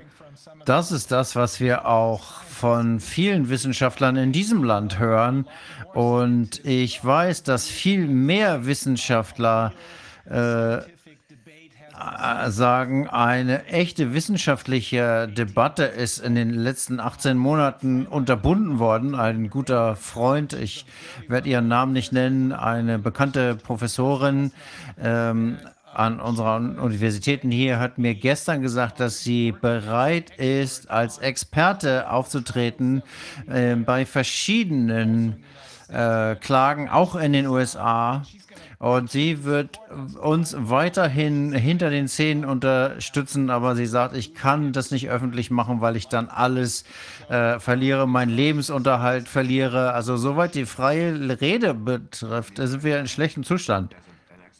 Ja, ich habe schon bei 40 Fällen äh, pro bono als Gutachter gearbeitet und es hat mich wirklich äh, sehr beeindruckt. Ähm, ich weiß, dass es ganz, ganz viele Menschen gibt, äh, äh wissenschaftliche Experten, äh, die zustimmen, dass die Lockdowns ein äh, unwissenschaftlicher, katastrophaler Fehler war. Ähm, und äh, es gab viele von Ihnen, die die Great Barrington äh, Erklärung unterschrieben haben. Ich habe von vielen äh, E-Mails bekommen. Einige haben ihre Arbeitsstelle verloren, andere haben äh, Stipendien verloren, haben Kollegen verloren. Es ist ein unfassbares Umfeld. Normalerweise ist es in der Wissenschaft gut, ähm, in den, äh, im Streit zu liegen. Äh, wir lernen daraus aus unterschiedlichen Ansichten aber wir greifen nicht das, die Basis an, die es uns ermöglicht, miteinander äh, zu debattieren. Und was mit dieser Pandemie passiert ist, ist, dass äh, es hier wirklich alles eingefroren ist. Ich weiß gar nicht mehr, ob es einen wissenschaftlichen Konsens gibt, im, äh, die für Lockdowns sind. Äh, ich glaube, dass es einige Wissenschaftler gab, die das äh, befürwortet haben und dann den Diskurs wirklich eingefroren haben und damit die Lockdowns durchgesetzt haben. Das ist das, was wir auch glauben. Nachdem wir ungefähr 150 Experten befragt haben aus allen Bereichen der Wissenschaft, aus der ganzen Welt, sind wir zu dem Schluss gekommen, dass das eigentlich überhaupt nie um Gesundheit ging hier.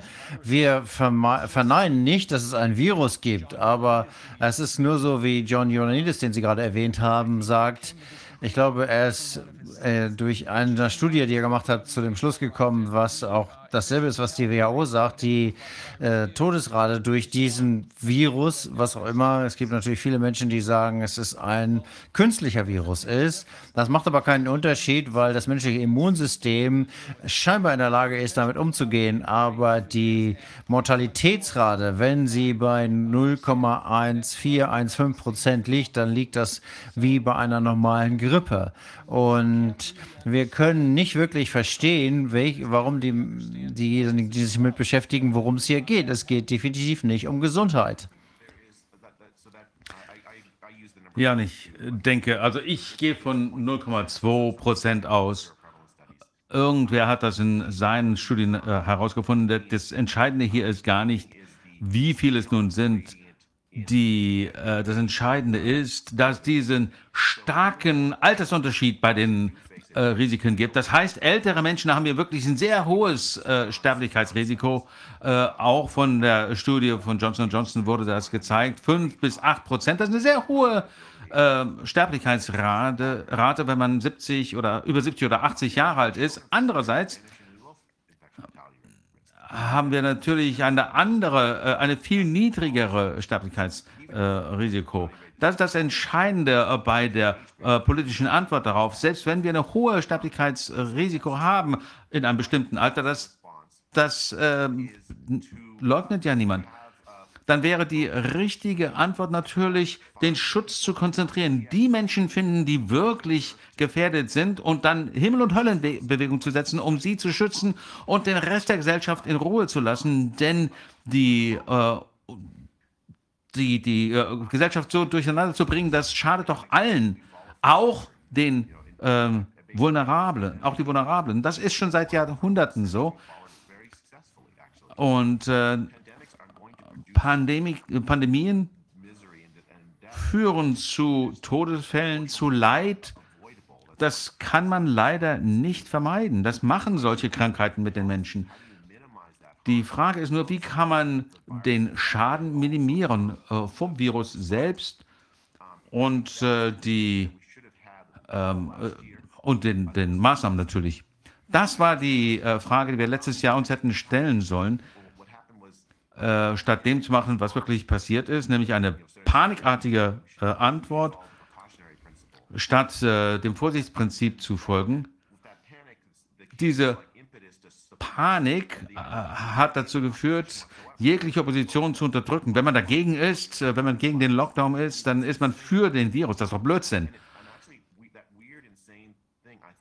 Diese, dieses verrückte, dieser verrückte Ansatz äh, hat viele äh, Wissenschaftler zum Schweigen gebracht. Aber wenn man sich jetzt auf diese höheren Sterblichkeitsraten in den älteren Bevölkerungsgruppen ansieht, dann muss man natürlich in Betracht ziehen, dass sie viele Vorerkrankungen hatten. Und ihre Immunsysteme sind wahrscheinlich oft schon mal geschwächt im Vergleich zur Gesamtbevölkerung. Also es geht es nicht nur um ältere Menschen, sondern um Menschen mit besonderen Risikokonstellationen von Anfang an. Also zum Beispiel Menschen, die in Intensivpflege sind, in Altenheimen, sodass das Risiko dort einfach nur deutlicher ist. Darf ich dem einen Aspekt hinzufügen? Wenn das äh, Durchschnittsalter der Menschen, die an Covid-19 sterben, ist 84 bei den Menschen in Deutschland, dann sterben Menschen ohnehin schon in dem Alter zwischen 84, 94, 95, dann sterben ja die meisten Menschen eh. Und die meisten sterben an irgendwas. Was nicht unbedingt Covid ist. Das kann man nicht ändern. Und Covid finden wir bei vielleicht nicht mal 10% von ihnen. Es gibt noch 200 andere Viren, die da sind, vorhanden sind und ähm, den Tod befördern. Wovon reden wir hier? Wir müssen uns doch daran erinnern, dass es hier nicht um eine Katastrophe geht.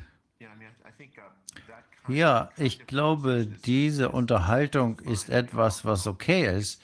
Äh, ich denke, die Frage ist, wo man die Ressourcen priorisiert. Das ist auch gut, darüber zu reden. Und ich stimme völlig zu, dass in der Medizin ist es niemals das äh, Pathogen der Erreger selber, sondern die Interaktion des Erregers mit der infizierten Person. Und natürlich gibt es dort welche, die einem höheren Risiko ausgesetzt sind als andere. Die Frage ist nur, wie viele Ressourcen verwenden wir darauf, Risikogruppen zu schützen? Für mich ist das absolut okay, das zu tun. Ich denke, das sollte man tun. Und äh, wir sollten niemanden einem Risiko aussetzen, äh, unnötigerweise, auch wenn er Risikogruppe ist und sowieso nicht mehr lange leben wird. Aber das ist eine Diskussion, die die Gesellschaft führen muss. Äh, das Problem, was ich habe, ist, dass anstatt äh, diese biologischen Faktoren zu ignorieren, wie Sie gesagt haben, äh, das liegt dem ganzen Jahr zugrunde, Und dann zu sagen, okay, wir sollten das zur Kenntnis nehmen und unsere Antwort darauf ausrichten. Die, jetzt sagen wir aber, die einzige Möglichkeit, die Risikogruppen zu schützen, ist, die ganze Gesellschaft einzuschließen. Und das hat nicht funktioniert. Das hat komplett versagt. Und deswegen sind 80 Prozent der, der äh, Gestorbenen über, 80, über 60 und in äh, Altenheimen. Und wir einige haben gedacht, dass wenn man mit den Lockdowns die Risikogruppen schützt, aber das war offensichtlich sehr, sehr falsch. Wir haben keine Technologie, um die Ausbreitung dieses Virus zu unterbinden. Das haben wir nicht. Und mit den, wenn wir mit dem Lockdown irgendeinen geschützt haben, dann war das vielleicht ein kleiner Teil von 30 Prozent von Leuten, die sich äh, es leisten konnten, nicht ihren Job zu verlieren, ähm, weil sie von zu Hause arbeiten konnten. Und alle anderen haben wir ja trotzdem dem Risiko ausgesetzt. Das ist etwas, ähm, ein, ein, ein klassenbasierter Ansatz in gewisser Weise äh, für den Schutz vor dem Virus. Und man kann nicht nur die Reichen schützen und dann erwarten, dass jeder, dass es ein gutes Ergebnis für alle gibt. Wenn ich das richtig verstehe, dann ist das ja ein äh, Ansatz, äh, eine Lösung, die für alles gut sein soll, dass das mehr kaputt macht als äh, schützt. Ja, und ich glaube, was ist, was ist das äh, Vorsichtsprinzip? Das war ja am Anfang so. Wir wussten nicht, wie tödlich dieses Virus ist. Nehmen wir mal das Schlimmste an. Und da können wir dann schon mal daraus ableiten, was wir tun sollen. Okay, das ist durchaus vernünftig. Wenn ich nicht weiß, was da passiert, äh, dann muss ich das erstmal so machen und mich dann aber darauf ausrichten, in dem, was ich sehe. Man kann dann aber nicht einfach sagen, dass alles nichts kostet. Das heißt, man muss ganz klar gucken, was ist natürlich der, die schädliche Auswirkung der Maßnahme und das muss man ins Verhältnis setzen. Ähm, äh, die Lockdowns haben katastrophale Auswirkungen auf die Bevölkerung, insbesondere die Ärmere gehabt. Es gibt massive Rückstände in Menschen, die ihre hm, Krebsvorfrüherkennung äh, nicht gemacht haben. Beispielsweise die psychologischen Auswirkungen sind einer Katastrophe. In den USA hat es ein Studium, eine Studie gegeben, die sagt, dass einer von vier ähm, jungen Leuten im Alter von Mitte 20 ernsthaft Selbstmord in Betracht gezogen hat.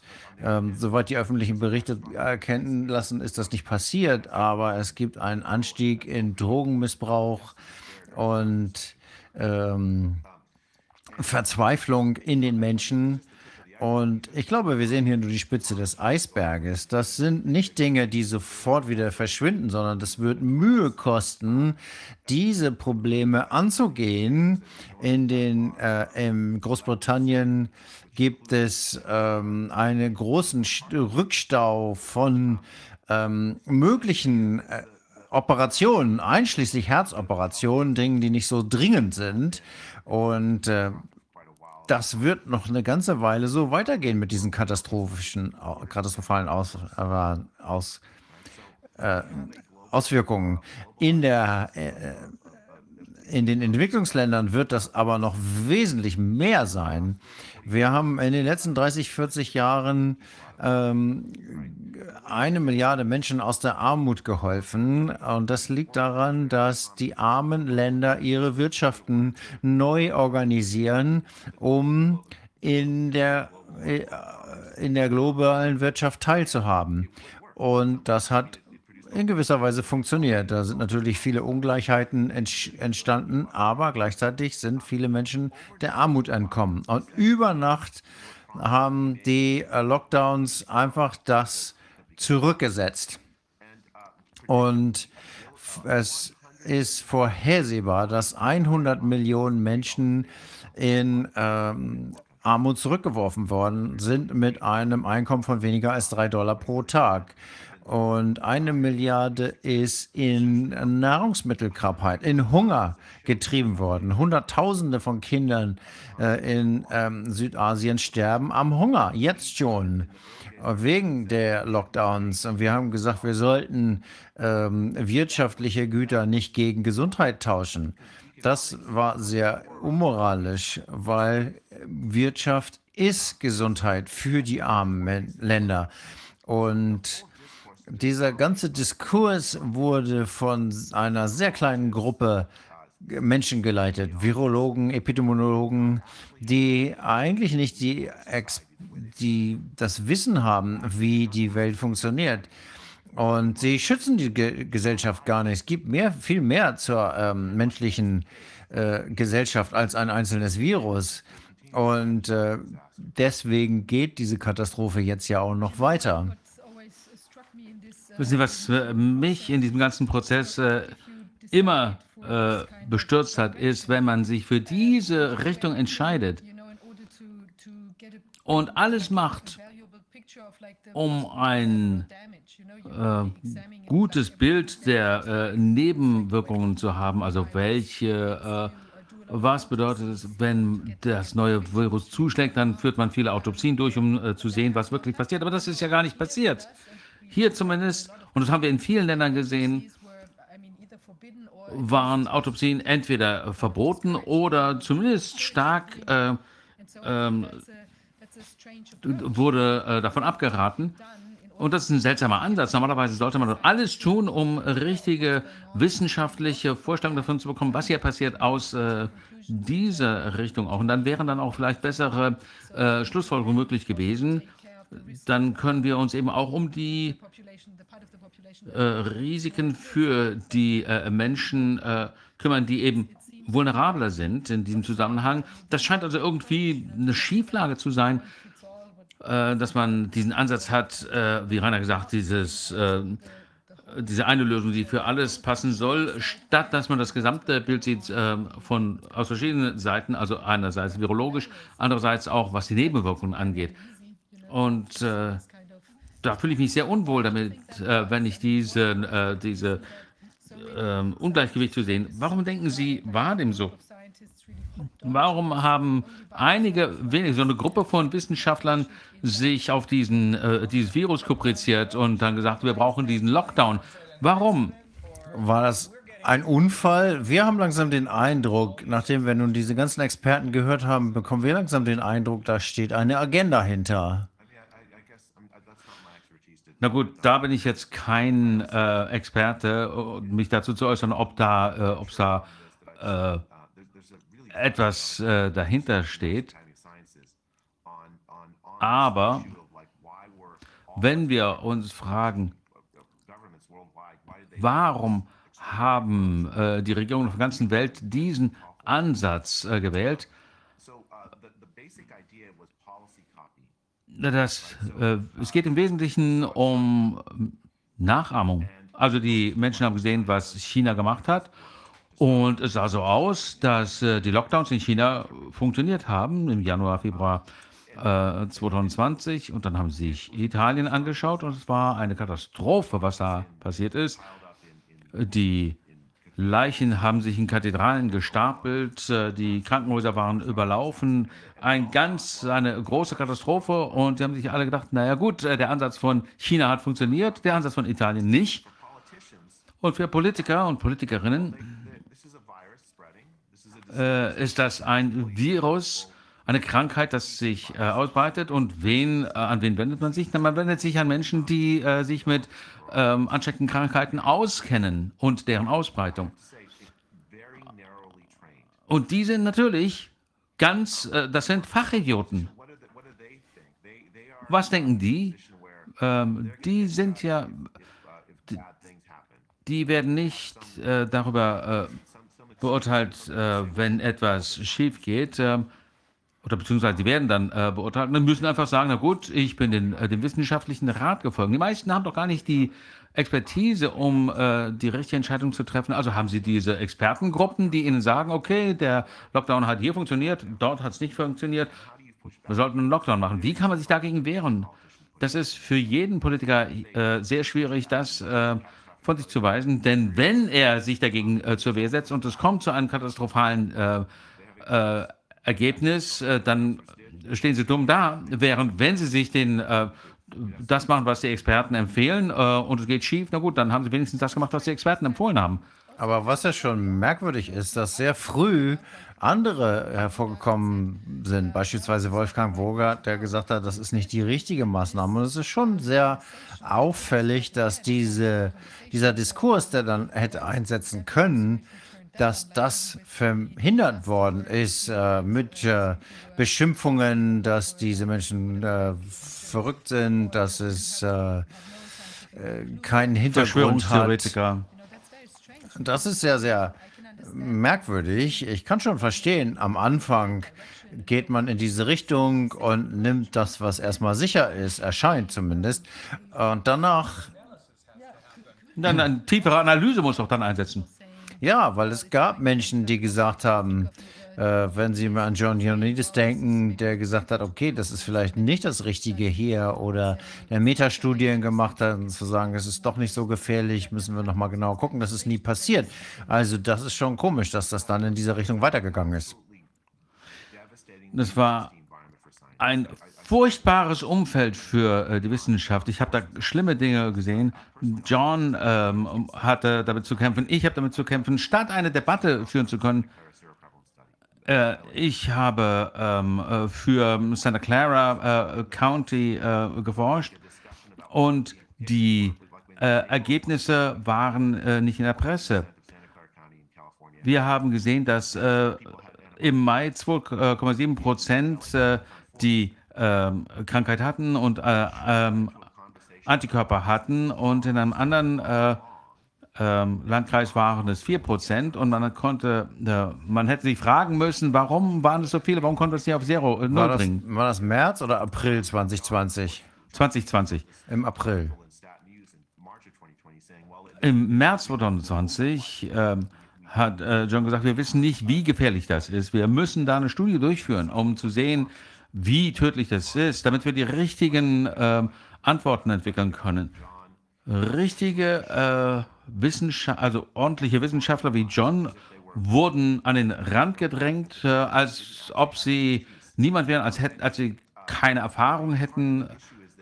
Und ein Teil des Problems ist, dass bis April 2020 schon katastrophale Fehler ge- begangen worden waren. Und wenn man mal in diese Richtung losmarschiert und Fauci äh, ähm, hat ja empfohlen, die Wirtschaft äh, zu schließen, dann sieht man natürlich die Nebenwirkungen, die katastrophalen Nebenwirkungen nicht mehr. Denn man ist so ein ähm, engstirniger Wissenschaftler. Und da müssen natürlich alle anderen an den Rand gedrängt werden, die ihnen widersprechen. Ansonsten können sie sich ja nicht durchsetzen. Einige konnten dann ja zu der Schlussfolgerung kommen, dass sie etwas ganz Schlimmes gemacht haben, dass sie einen katastrophalen Fehler begangen haben.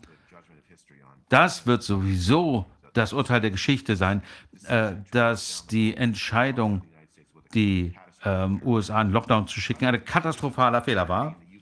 Es gibt übrigens eine äh, wohltätige Organisation, äh, die äh, in den USA arbeitet, da, der gehöre ich an, Collateral Global nennt sie sich. Und sie hat eine Reihe von Studien in Auftrag gegeben, um die Auswirkungen äh, einer Reihe dieser Lockdowns zu äh, untersuchen. Äh, Herr Gupta war daran beteiligt. Man kann das nicht verstecken. Es sind so katastrophale äh, Vorkommnisse, die so viele Menschen äh, geschädigt haben. Da kann man die Konsequenzen nicht unter den Teppich kehren. Die Debatte wird sich auch darum äh, drehen, ja, das wäre ja sowieso passiert, mit oder ohne Lockdown, aber das ist Blödsinn. Die katastrophalen Schäden, ich möchte nur ein Beispiel dafür geben.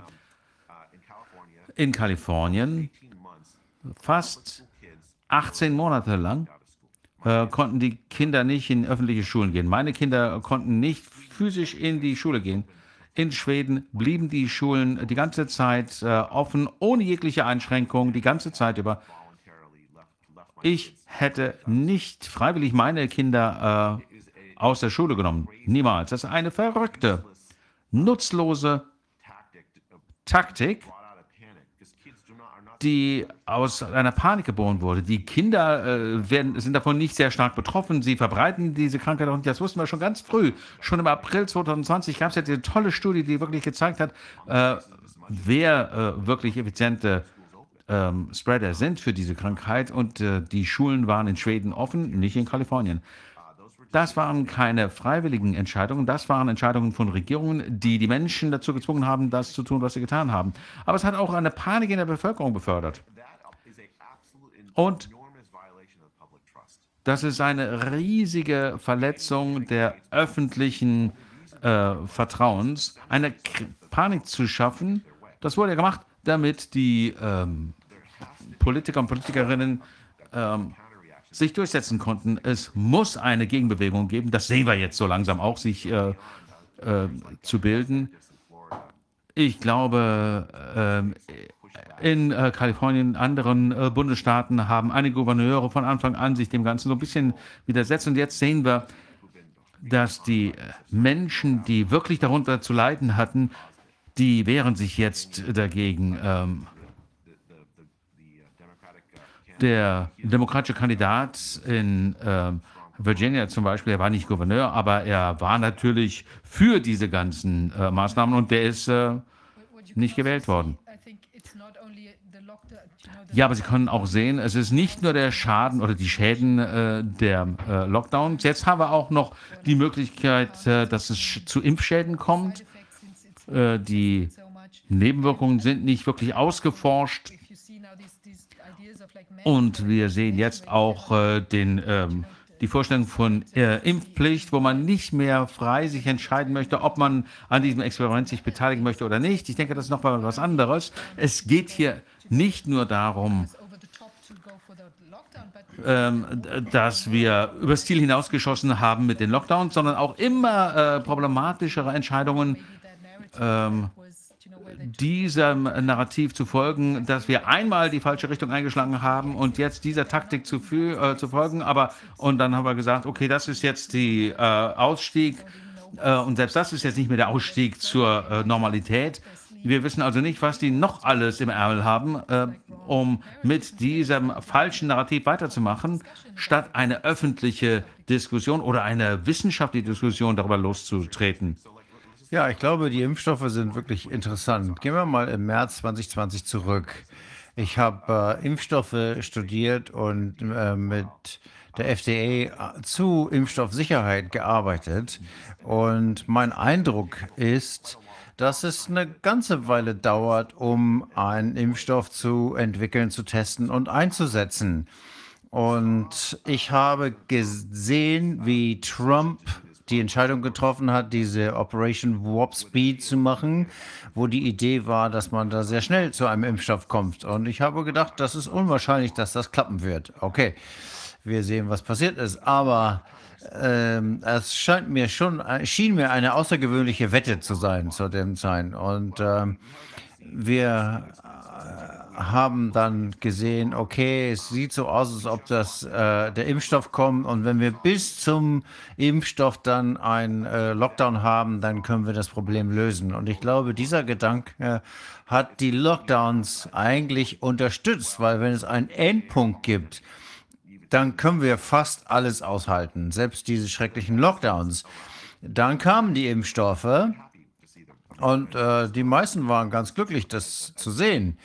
Und ich glaube, Menschen, die ein hohes Risiko haben, an Covid zu sterben, für die ist das, glaube ich, ziemlich gut. Ich glaube, die älteren Menschen, wenn man ein hohes Risiko verringert und auf der anderen Seite nur etwas Unsicherheit äh, hat, okay, jedes Medikament hat irgendwie Nebenwirkungen und man wägt das gegeneinander ab. Also macht man das ja in der Medizin ja immer. Es gibt ja keinen Eingriff, der irgendwie überhaupt keine Risiken hat. Also erschien es mir, dass die äh, Impfstoffe eingesetzt werden können, um das Risiko zu mindern. Das erschien mir als eine durchaus gute Idee. Ähm, Wolfgang hat natürlich einiges anderes dazu gesagt, aber gleichzeitig ähm, äh, kann man damit das Risiko verringern und das wäre ja schon mal gar nicht schlecht. Aber wenn man jetzt äh, die Altersstufen runtergeht, dann äh, gerät dieses, äh, diese Risikobalance eben aus der Balance. Das heißt, ähm, wenn wir ein ganz kleines Risiko haben, macht es keinen Sinn, die möglichen Nebenwirkungen und, äh, in Kauf zu nehmen. Und äh, man musste also eigentlich klinisch entscheiden, jeder für sich persönlich und sagen, ist das richtig? Solche Unterhaltungen führt man ja ständig mit seinem Arzt, wo man entscheidet, okay, es gibt hier ein neues Medikament oder eine neue Therapie oder was auch immer. Wird mir das helfen? Ich glaube, viele Menschen, die jetzt hier die ähm, Impfung vorantreiben, die sehen das als Nutzen für die Gesellschaft. Äh, Das ist ja bei vielen Impfstoffen auch so. Ähm, wenn wir Kinder äh, impfen, dann bekommen sie die bestimmte Krankheit nicht. Sie sind geschützter und damit ist die gesamte Gesellschaft geschützter. Aber ich glaube, viele haben das von diesem Impfstoff auch gedacht. Und das stimmt nicht. Dieser Impfstoff ist nach einigen, schützt einen nach einigen Monaten nicht mehr und hat sehr wenigen Anschu äh, Schutz vor Ansteckung. Vielleicht hält es fünf, sechs, sieben Monate, aber nach fünf, sechs, sieben Monaten schützt es einen nicht mehr vor einer Infektion. Das heißt, ich habe mich im April 21 impfen lassen und im August habe ich Covid bekommen. Da habe ich eine Frage dazu. Kennen Sie irgendeinen anderen Impfstoff, der äh, die Möglichkeit hat, äh, erfolgreich äh, zu impfen? Ähm, das ist ungefähr 100. Haben Sie, äh, kennen Sie einen Impfstoff, der so viele Impfdosen braucht, um einen äh, Krankheitsfall zu vermeiden? Ich glaube, die Frage ist in dem Kontext zu sehen, wo das eingesetzt wird. Wenn man eine sehr, sehr seltene Krankheit hat, dann impft man viele, viele äh, Kinder gegen Diphtherie beispielsweise. Und äh, das ist natürlich schwierig, diese Zahl. Wenn man ähm, das in einer hohen ähm, Anzahl hat, also die Krankheit weit verbreitet ist, dann ist natürlich diese Zahl schnell erreicht. Ähm, also das ist eher individuell zu sehen, denke ich. Es ist die Risikominimierung für jeden Einzelnen. Man bekommt da eben bessere Werte, wenn man das ein höheres Risiko hat. Also ich äh, kann natürlich, wenn ich einigen wenigen alten Menschen das, äh, die Impfung gebe, dann schütze ich besser, als wenn ich es vielen Jungen gebe. Ja, richtig. Wenn Sie mit Ihrem mit den Kindern in ein gefährliches Land reisen möchten, wo noch viel Diphtherie äh, umgeht, dann äh, ergibt es natürlich Sinn, eine Genau. Impfung zu bekommen. Genau, ja. Ja, es ist halt eine äh, Entsch- Einzelentscheidung. Ähm, und äh, wenn man sich überlegt, äh, wenn man erwartet, dass eine, ein Impfstoff Immunität herstellt, dann ist das nicht richtig. Äh, Es wird behauptet, dass schwere äh, Krankheitsverläufe vermieden werden. Wir sind doch nicht mal sicher, äh, ob das stimmt, denn die Zahlen, die wir aus Israel und äh, aus Großbritannien sehen, sind, dass 85 äh, bis 90 Prozent der Menschen, die mit Covid ins Krankenhaus kommen, äh, schon zweimal geimpft sind. Wir müssen also uns genauer angucken, viel genauer angucken, wie erfolgreich die Impfstoffe sind. Selbst der Erfinder äh, von mRNA-Impfstoffen oder der Impftechnik, ähm, äh, Robert Malone, den hatten wir äh, auch schon hier als Interviewpartner. Und das ist ein sehr ruhiger Mensch, aber in der Zwischenzeit ist er wirklich wütend geworden. Er sagt, das ist eine Verletzung aller äh, medizinisch-ethnischer äh, ethischer Prinzipien. Wir hätten nicht so weit gehen dürfen mit diesen Impfstoffen. Äh, Ich bin nicht so überzeugt von der Langzeitschutzwirkung. Es gibt diese Kohortenstudien.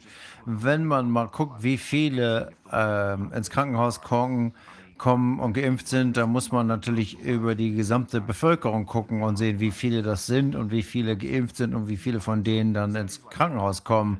Äh, Solche Studien haben neigen dazu, eher einen Schutz, eine Schutzwirkung äh, zu erkennen. Aber die gleichen Studien, die feststellen, dass es keinen Schutz oder geringe Schutz äh, vor nach einigen Monaten geben. Ich denke, es ist ganz äh, wichtig zu unterscheiden, ähm, wo der Schaden herkommt von diesen Menschen, die im Krankenhaus auflaufen. Äh, äh, ob das aus dem Spike-Protein des Impfstoffes kommt oder von einem Virus. Ich weiß nicht, äh, ob irgendwer da schon eine Unterscheidung äh, getroffen hat. Es gibt den Antikörpertest, der das unterscheidet. Also wenn man mit dem Virus infiziert ist, dann hat man Antikörper auf den nuklearen, äh, auf den Kern und das Spike-Protein. Und wenn man die Impfung hat, dann macht man nur ein ähm, Antikörper gegen das Protein. Das ist eine gute Unterscheidung. Kennen Sie jemanden, der das gemacht hat? Ich bin nicht sicher. Äh, ich, ich glaube, es gibt einige Ansätze, aber keine groß angelegten Studien dazu.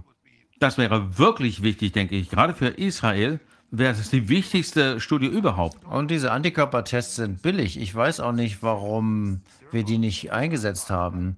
Ich habe immer gedacht, dass wir die im großen Umfang benutzen, um den, äh, das Virus einschätzen zu können. Haben wir aber nicht.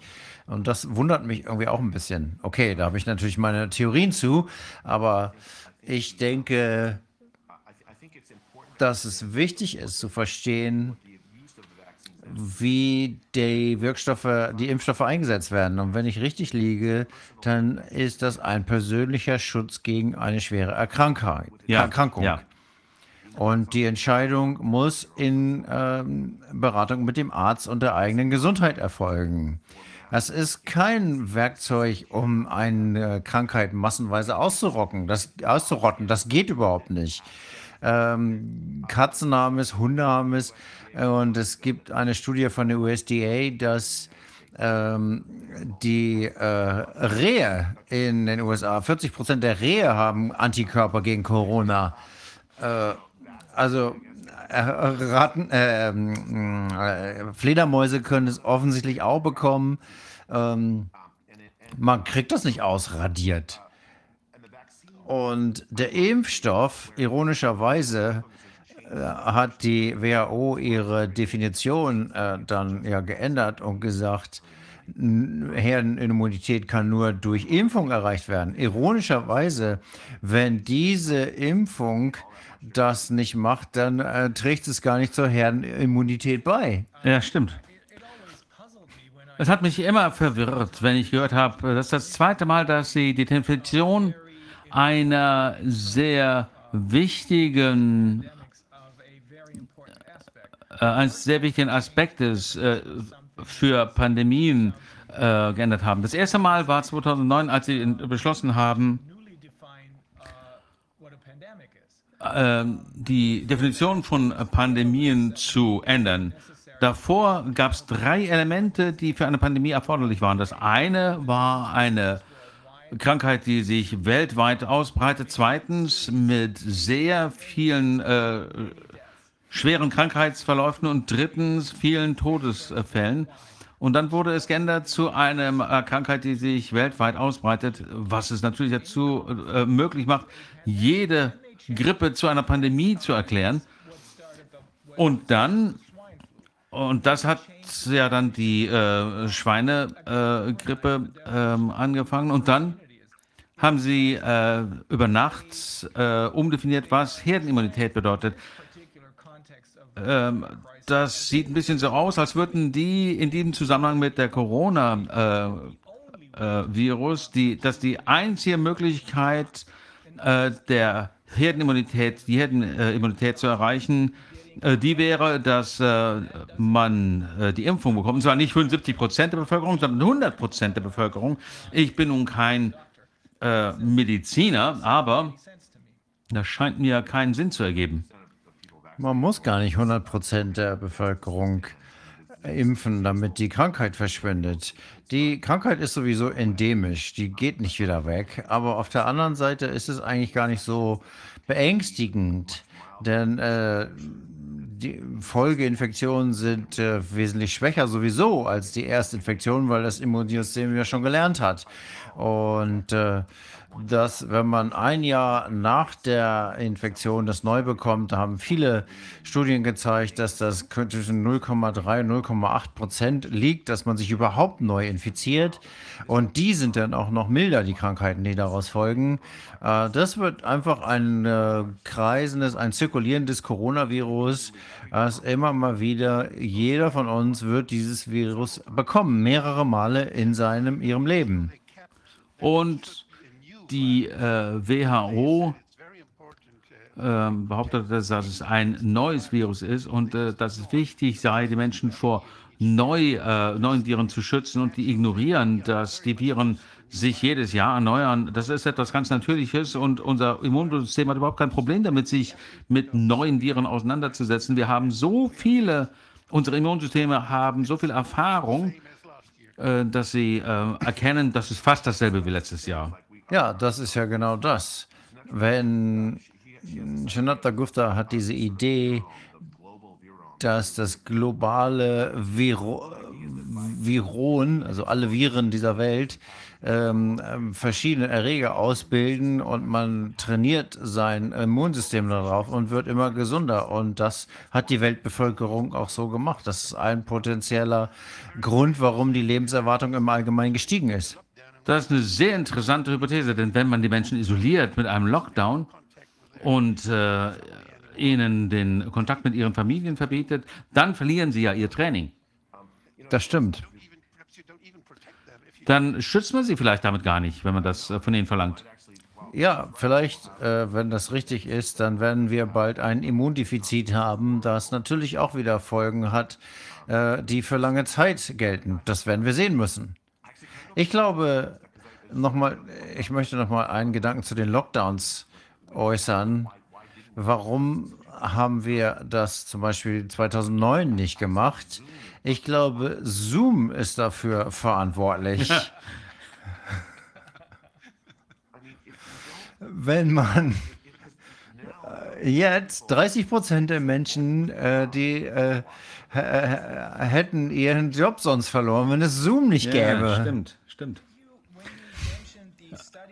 Als Sie äh, diese Studie erwähnt haben, die im äh, März, April 2020 mit John durchgeführt haben, äh, ich habe in den Nachrichten äh, darüber gehört, selbst in den äh, Mainstream-Medien, meine Frau und ich waren damals noch in Kalifornien und äh, ich habe angefangen, mich zu fragen, ob, ich weiß nicht, ob ich die Zahlen richtig notiert habe, wie viele Menschen, haben Sie gesagt, hatten in Santa Clara County schon ähm, Antikörper? 2,8 Prozent oder wie viel? Ja, es war eine Studie. Wir haben, glaube ich, 3000, 3000 Personen untersucht und es war 50 positive. Wir hatten ein äh, Schema, das eher die reicheren Teile äh, überwacht ähm, hat. In den ärmeren Teilen würde das höher sein. Wenn man das entsprechend anpasst, dann kommt man bei diesen 2,8 Prozent raus. Wir haben eine ganz ähnliche Studie gemacht in LA County, fast gleichzeitig mit anderen ähm, Personengruppen und da sind wir auf 4 Prozent Antikörper gekommen. Beide weisen auf eine Sterblichkeitsrate von ungefähr 0,2 Prozent hin. Wir haben aber beispielsweise da niemanden in Altenheimen untersucht. Und eine Bemerkung ähm, im Zusammenhang mit den, äh, dem Lockdown und ähm, besondere ähm, Schutz der äh, Risikogruppen. Ähm, es wäre natürlich im Zusammenhang äh, der äh, Wahlfreiheit ähm, angemessen gewesen, diesen Menschen die Möglichkeit zu geben, das Risiko in Kauf zu nehmen. Also zum Beispiel ihre äh, Familie zu sehen. Die haben sich vielleicht überlegt, ich habe sowieso nur noch drei Monate zu leben, äh, je nachdem, was der Arzt mir sagt. Dann ist es doch wirklich ganz brutal, was wir hier gesehen haben äh, in den USA und vielen anderen Ländern, dass äh, die Menschen wirklich eingesperrt waren und ähm, in den Altenheimen sterben mussten, ohne ihre Kinder noch mal sehen zu können, bevor sie äh, verstarben. Das ist natürlich auch etwas, äh, was schlimm ist für die Verstorbenen, aber auch was macht das mit der äh, psychologischen, äh, mit, dem, äh, mit der äh, Psyche der Menschen, der Hinterbliebenen, die sich nicht verabschieden konnten. Das wird uns noch Jahre Ja, begleiten, denke ich. Das war gruselig, was wir da gemacht haben. Das war, ich habe die Zahl vergessen. Es gab einen großen Anstieg in äh, Sterbefällen von ähm, Pa- Demenzpatienten und die sterben einfach an Einsamkeit. Das ist ganz klar. Es muss immer so individuell sein. Das heißt, man muss natürlich sehen, okay, ich ähm, stell, steck dich weg, nur weil du eine Risikogruppe bist und guck deine persönliche Situation nicht an. Das ist ein großes Fehler, ein großer Fehler. Ich bin ein großer Freund der zielgerichteten, des zielgerichteten Schutz und das heißt, speziell die Risikogruppen zu schützen. Aber ich bin kein Freund davon, Leute in Quarantäne zu zwingen, wenn sie das nicht wollen. Ich will nicht, besonders nicht, wenn sie gesund sind, äh, dass sie irgendwie das Risiko haben, äh, mit ihrer Familie Weihnachten zu verbringen. Ich weiß nicht, welche Werte dahinter stecken können. Und ganz ehrlich, wenn ich 80 bin und ich habe Enkelkinder und es gibt irgendwie eine Pandemie und das äh, betrifft 80-Jährige, dann werde ich trotzdem gerne Familie, meine Familie zu Weihnachten haben. Lieber äh, einmal äh, mehr Weihnachten als 81 werden und dann zu sterben. Also, ja, aber das ist natürlich eine individuelle Entscheidung und das sollte es auch bleiben. Ja, und was äh, das bestätigt, ist ja, dass die äh, Staaten, die keine der Anti-Corona-Maßnahmen hatten, äh, keinen Lockdown, keine äh, soziale Distanzierung, keine Maskenpflicht, die, denen ging es nicht schlimmer als den äh, Staaten mit schweren, äh, mit harten Lockdowns. Also North und South Dakota sind das beste Beispiel. Das sind ja benachbarte äh, Staaten. In South Dakota haben sie nichts gemacht. In North, North Dakota äh, war es umge äh, umgekehrt. Wir haben auch mit den ähm, ähm, von den Amish in Pennsylvania gehört, die sich von der modernen Welt abschotten, die aber trotzdem noch ein sehr lebenswertes Leben leben natürlich, aber die haben äh, keinen äh, Strom, die schauen sich die äh, Mainstream-Medien nicht an. Das hat äh, vieles von der Panik weggenommen. Und die haben gesagt, lass doch diese ähm, Krankheit ihren äh, Lauf nehmen. Die hatten überhaupt keinen Lockdown, keine äh, Impfungen und die haben gesagt, äh, die waren überzeugt, dass vor allem, wenn man krank ist, dann braucht man ein soziales Leben. Dann muss man Menschen haben, die einen umarmen, die einen anfassen. Und die haben uns gesagt, dass im Mai 2020 das Ganze vorbei war. Ähm, da sind nicht viele gestorben. Das war wie eine Grippesaison. Ähm, so haben die das erklärt. Dasselbe gilt für die orthodoxen Juden in Israel. Wir hatten hier zwei Interviewpartner, die uns erläutert haben, was in Israel äh, passiert ist. Und das zeigt, dass sie recht haben, wenn sie sagen, das war ein katastrophaler Fehler. Ja, das Beispiel, was ich immer nutze in, im Rückblick, ist äh, in Florida, wenn man die altersjustierte Sterbefälle zwischen den verschiedenen Staaten anpasst. Man muss das natürlich anpassen, aber das ist im Ergebnis immer identisch. Florida hatte volle Schule, die haben die Schulen nicht geschlossen, die haben die Kirchen nicht geschlossen, die haben die Geschäfte nicht geschlossen und nu- nur, ich glaube, nur einige Teile haben ähm, einige Dinge geschlossen. Und Kalifornien hatte keine Sch- Schulen, Maskenzwang, sie hatten das volle Programm. Und äh, jetzt werden auch die Impfungen dort zwangsmäßig vorgeschrieben. Das ist wirklich Wahnsinn. Und die Zahlen waren genau gleich, wenn man die Altersunterschiede rausrechnet. Und ich glaube, man kann den Daten nicht ausweichen hier. Und die zeigen ganz klar, dass die Lockdowns nicht geschafft haben, was sie sollten, nämlich vor Covid zu schützen. Was sie allerdings geschafft haben, ist, das äh, war komplett negativ. Physische, gesundheitliche Probleme, wirtschaftliche Probleme, die wir jetzt noch sehr lange bezahlen müssen. Ja, die schlimmsten Auswirkungen der Maßnahmen kommen jetzt noch auf uns zu. Das ist wirklich bizarr. Es gab frühe Warnungen, nicht nur von Ihrer Universität von äh, John Leonidis, selbst von den Vereinten Nationen. they uh, I, I, I, mm, I, I- I forget Ich kann mich an den Namen der Leute nicht erinnern. Einige der prominenten äh, Mitarbeiter der Vereinten Nationen haben dies schon sehr früh hervorgehoben, im Mai letzten Jahres, denke ich. Äh, die haben gesagt, das Einzige, was der Lockdown erreichen wird, die Armen werden noch ärmer und viele Menschen werden verhungern. Und genau das ist passiert.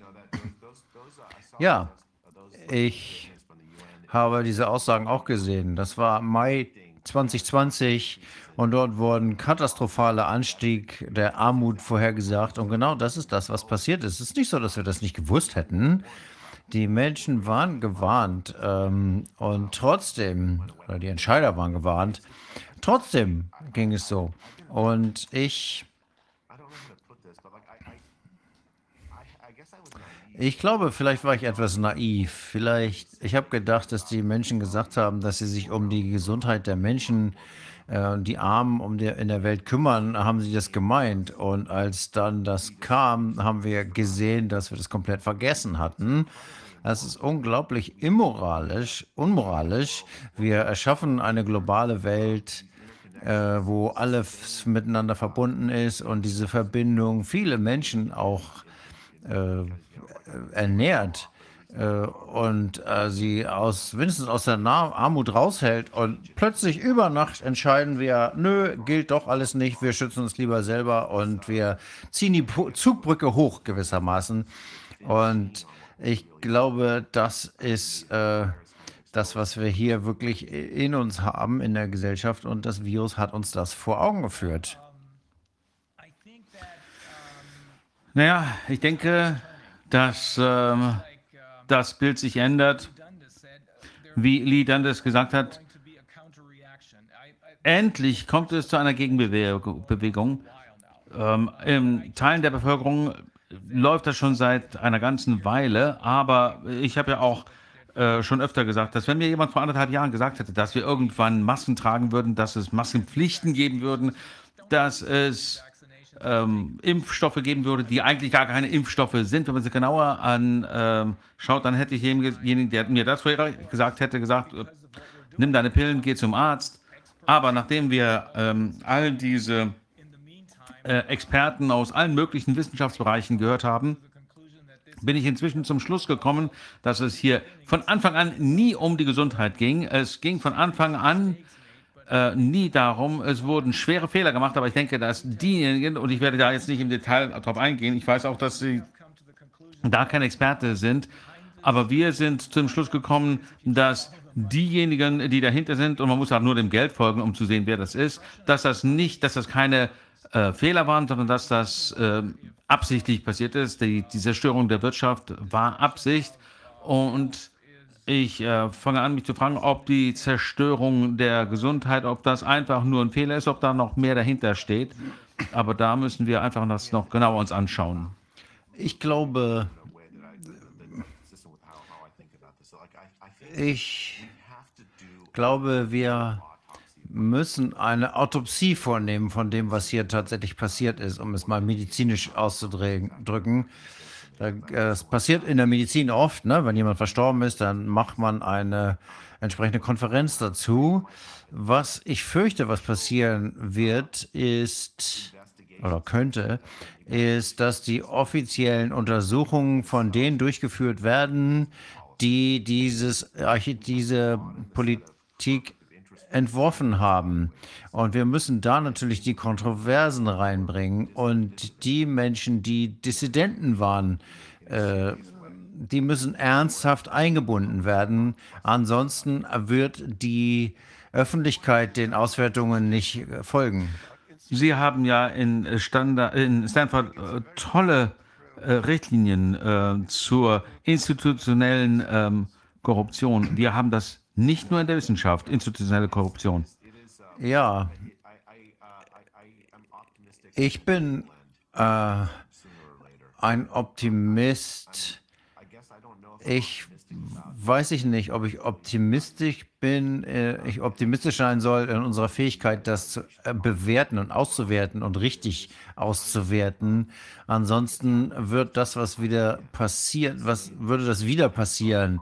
Die gleichen katastrophischen Auswirkungen, katastrophalen Auswirkungen äh, für die Bevölkerung, das darf eigentlich nicht wieder passieren. Die Wissenschaft hat einfach versagt in dieser Pandemie. Sie hat einfach die Dissidenten ausgeschlossen und hat Menschen, warum muss man mutig sein, um seine Meinung zu äußern? Das sollte gar nicht nötig sein dazu in einem freien Land. Es ist doch ein freies Land. Sie und ich und wir haben äh, ein Recht auf freie, äh, zur freien Rede und plötzlich gilt das nichts mehr. Ja, ich denke, die Wissenschaft hat versagt, die Politik hat versagt, die Medizin hat versagt und das müssen wir ernst nehmen. Ich glaube, ich sehe eine Zukunft, wo wir das ernst nehmen und sagen, okay, wir wollen keinen Biosicherheitsstaat, äh, wo wir diese totale Überwachung gegen eine einzige Krankheit haben. Ich sehe aber auch eine Zukunft, wo wir darauf zulaufen. Wir sehen, was in Australien, Neuseeland los ist. Wie wollen die da wieder rauskommen? Ja. Äh, wissen Sie, dass wir hier etwas hatten? Ich weiß noch nicht, ob das äh, schon entschieden ist oder ob das äh, gerade entschieden wird, äh, ähm, dass gesagt wird, die äh, Pandemie ist vorbei. Äh, aber trotzdem wollen sie mit den äh, Gesetzen gegen die Pandemie äh, weitermachen. Das ist wirklich verrückt. Das ist eine ähm, politisches Perpetuum mobile geworden. Ähm, ein Perpetuum mobile der Machtausweitung. und das muss enden da äh, brauchen wir einen evidenzbasierten Ansatz. Vor zwei Jahren wäre das lächerlich gewesen, aber wenige Leute haben gelacht darüber. Ja, gut. Jay, Professor Bhattacharya, äh, vielen, vielen Dank, dass Sie sich die Zeit genommen haben, um uns Ihren äh, Blickwinkel äh, dessen zu erläutern, was ähm, sich äh, aus medizinischer Sicht zugetragen hat. Ich weiß, dass es noch sehr früh ist, um das zu bewerten. Äh, aber vielen Dank und ich, äh, wir, wir, werden natürlich äh, in Kontakt bleiben, denn ich bin ziemlich sicher, dass es schon bald Neues zu berichtigen geben wird. Es war mir eine große Freude, dabei zu sein. Ich habe viele von Ihren Videos auch schon gesehen und ich bin sehr gerne auch wieder dabei. Ja, wir sind äh, froh, dass wir Sie im Team haben, sozusagen. Vielen Dank und äh, ein schönes Wochenende. Vielen Dank Ihnen auch. Vielen Dank. Tschüss. Jetzt haben wir noch äh, Wolfgang, wir würden ganz kurz, der äh, Kluse Krings hat noch, ist ja ein bisschen unterbrochen worden durch die, weil wir ein bisschen verspätet gestartet sind. Und er hat jetzt noch 10, 12 Minuten, würde er gerade noch seine, seine Aspekte zum Abschluss bringen. Ich finde, die passen jetzt auch ganz gut nochmal zu dem, was wir in der Zwischenzeit gehört haben. Ich glaube, das macht ein ganz guten, äh, ganz gutes, äh, also Bogen. Und wenn du so lange noch warten könntest, sind gespannt auf das, was du uns sagen wirst. Der hat seine neuesten Erkenntnisse zu den Impfstoffen. Aber dann wäre, dass wir gerade noch mal mit äh, Kluse Krings sprechen. Ich versuche es schnell zu machen. Ich versuche es schnell zu machen. Ähm, also auf beide Vorredner würde ich gerne noch so ein ganz kleines bisschen eingehen, allerdings innerhalb dessen, was ich ohnehin vortragen wollte. Das ist jetzt wieder ein großer Sprung, weil völlig weg von der Medizin im Grunde ja. Ähm, zunächst mal war mit Jay ähm, die, dieser kurze Wechsel hier, hat es jetzt ganz, ist es geplant, also hat es eine Agenda. Ähm, das finde ich auch sehr schwer zu beantworten, ob das eine Agenda hat.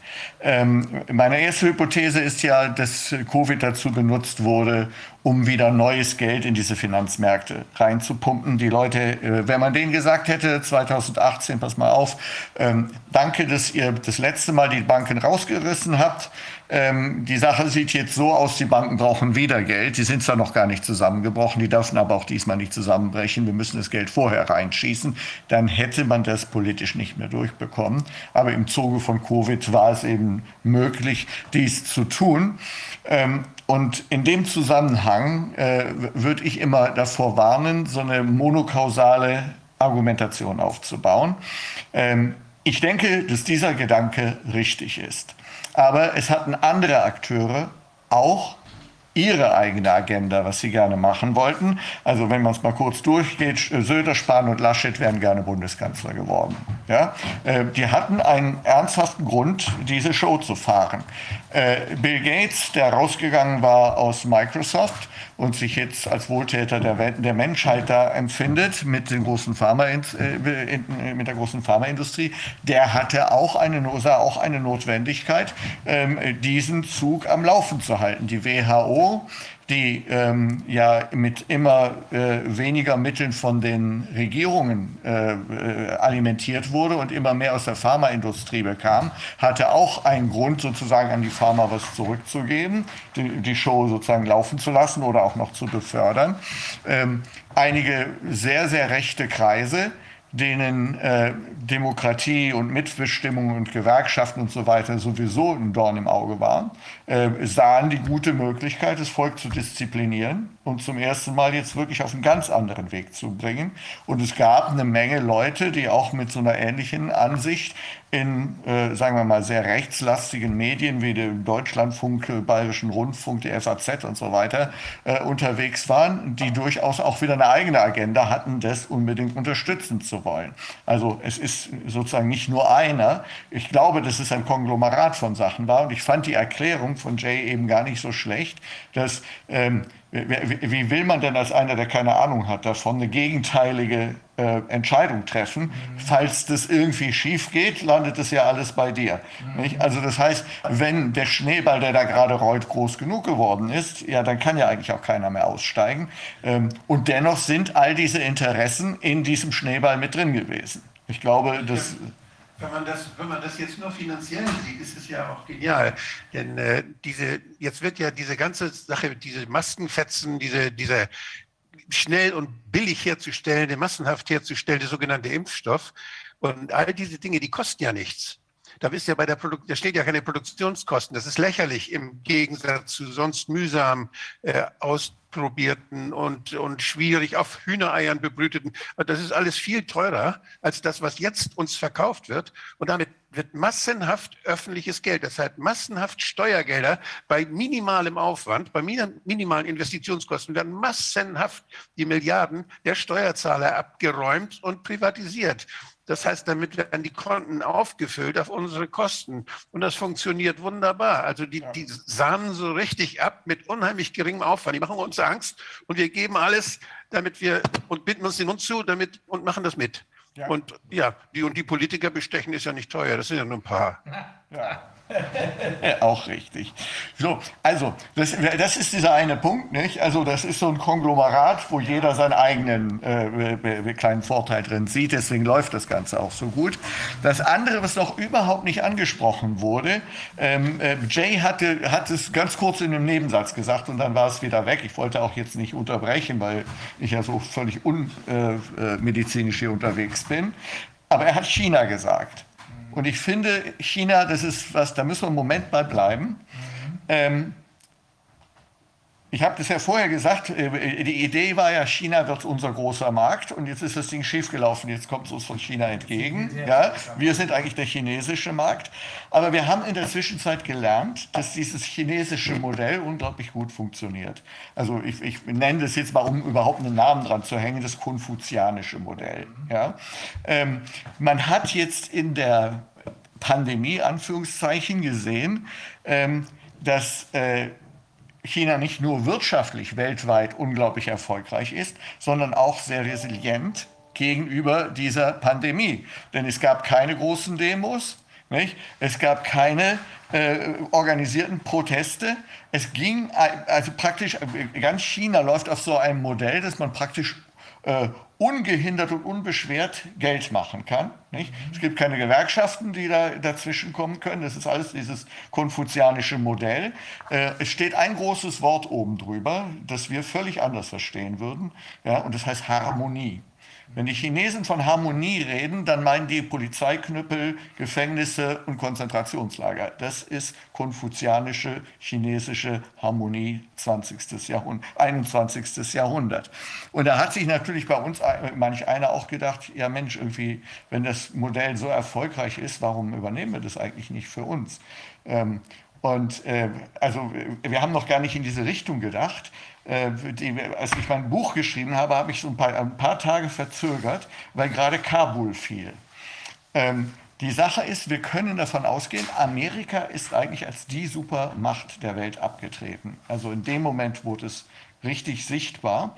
Und so wie wir alle in ganz Westeuropa praktisch unsere ganzen Länder nach Amerika ausgerichtet haben, ab 1945, scheint der Wind jetzt aus einer anderen Richtung zu kommen und wir könnten uns ja mal auch in diese andere Richtung ausrichten. Das, äh, ich sage ja immer, das ist im, im Stadium einer Hypothese. Ja, aber wir bauen das chinesische Modell doch ziemlich genau schon nach. Also was hat die Pandemie, die angebliche, was hat sie geleistet für uns? Ähm, eine komplette Stilllegung, wenn nicht Abschaffung für die Zeit der Zivilgesellschaft, ja. die überhaupt nicht mehr stattgefunden hat. Ja?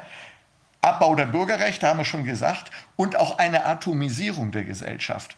Ähm, wenn man diese drei nimmt, noch dazu mit dem, dass man ja besonders tapfer sein muss, wenn man, selbst in der Wissenschaft haben wir gerade eben gehört, ähm, was andere, eine andere Meinung vertritt, ja, dann haben wir eigentlich schon das chinesische Modell. Nicht? Die totale Absur äh, äh, Atomisierung der Gesellschaft. Das war meine Hypothese Nummer eins, äh, aufgebaut auf diesen wirtschaftlichen Themen. Hypothese Nummer zwei, Covid war zu kurz. Mhm. Ähm, wir wissen von dem Vertrag, der geschlossen wurde von der Bundesregierung mit einer Werbeagentur, die das Ganze ja begleiten sollte. Und ich finde, das klappt auch ganz gut, was die Jungs machen. Ja, also hier ähm, Scholz Friends in Berlin. Genau.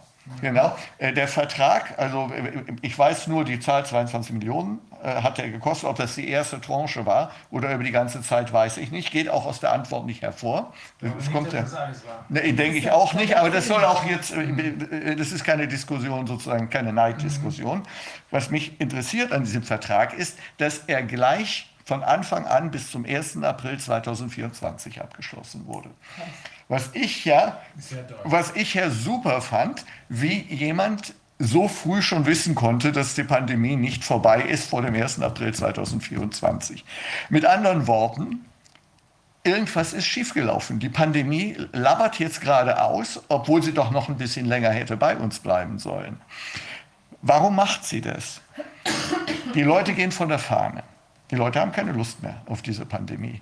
Und wir dürften uns nicht ähm, davon beeindrucken lassen, dass wir die Leute in der U-Bahn, in der S-Bahn, in der Straßenbahn mit Maske sitzen sehen. Wir dürfen uns nicht davon beeindrucken lassen, dass sie eine Maske tragen im Supermarkt, denn das ist einfach nur die Feigheit des Volkes. Die wollen kein Ticket kassieren, die wollen keinen Ärger haben. Also machen sie es mit. Ich gehe in Supermärkte ohne Maske. Ich sitze auch im Zug, auch im ICE, auch über 500 Kilometer ohne Maske und muss feststellen, dass ich nicht angesprochen werde. Es versucht gar keiner. Ja? Weil derjenige, der mich anspricht, der hat schon längst selber eingesehen, dass es mit der Maske eigentlich Quatsch ist.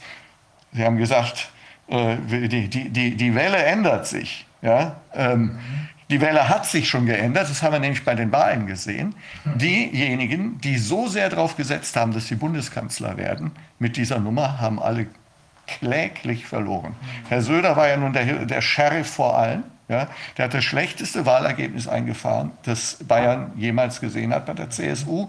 Ähm, äh, und, und, Herr Laschet war ja nicht viel besser. Ähm, Dafür hat aber Herr Scholz, der keinen Finanzskandal ausgelassen hat, äh, ein bisschen gepunktet. Ne? Ja, dafür hat, äh, genau genommen. Also, äh, wenn wir uns jetzt plötzlich mal zurückversetzen würden, sagen wir in die 50er Jahre, würde man doch sagen, es hat keiner gewonnen. Das stimmt. Es hätte doch nie einer vor 20 Jahren gedacht, dass jemand, der 15, so und so viel Prozent hat, dass er eine Wahl gewonnen hat. Wir hätten um ein Haar Weimarer Verhältnisse gehabt. Genau. Da kommen wir vielleicht noch hin. Äh, äh, äh, weiß man nicht. Ähm, ja. so, ein Grund, warum die Leute auch von der Fahne gehen, ist gerade die Impfung. Mhm. Man muss nur einmal ums Eck denken. Ja. weil dass das möglicherweise gesundheitliche Folgen nochmal haben könnte in der Zukunft, haben viele schon gehört.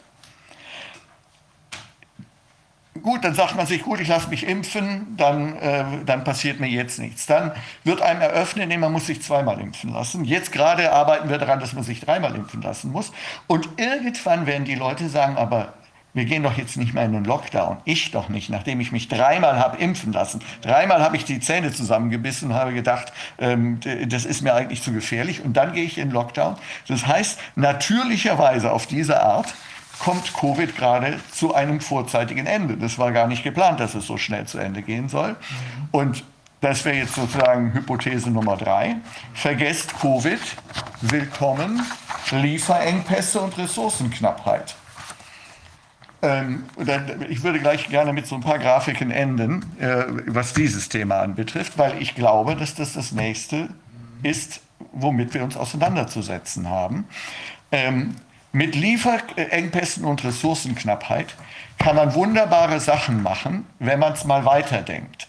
Ähm, das ist so wie mein Artikel im April, wo ich mir keinen Lockdown habe denken können. Ja, aber wir wissen ja jetzt, dass die durchaus in der Lage sind, sehr viel weiter zu gehen, als man am Anfang gedacht hat. Was kann man alles machen mit Ressourcenknappheit und Lieferengpässen? Zum Beispiel Stromabschaltung.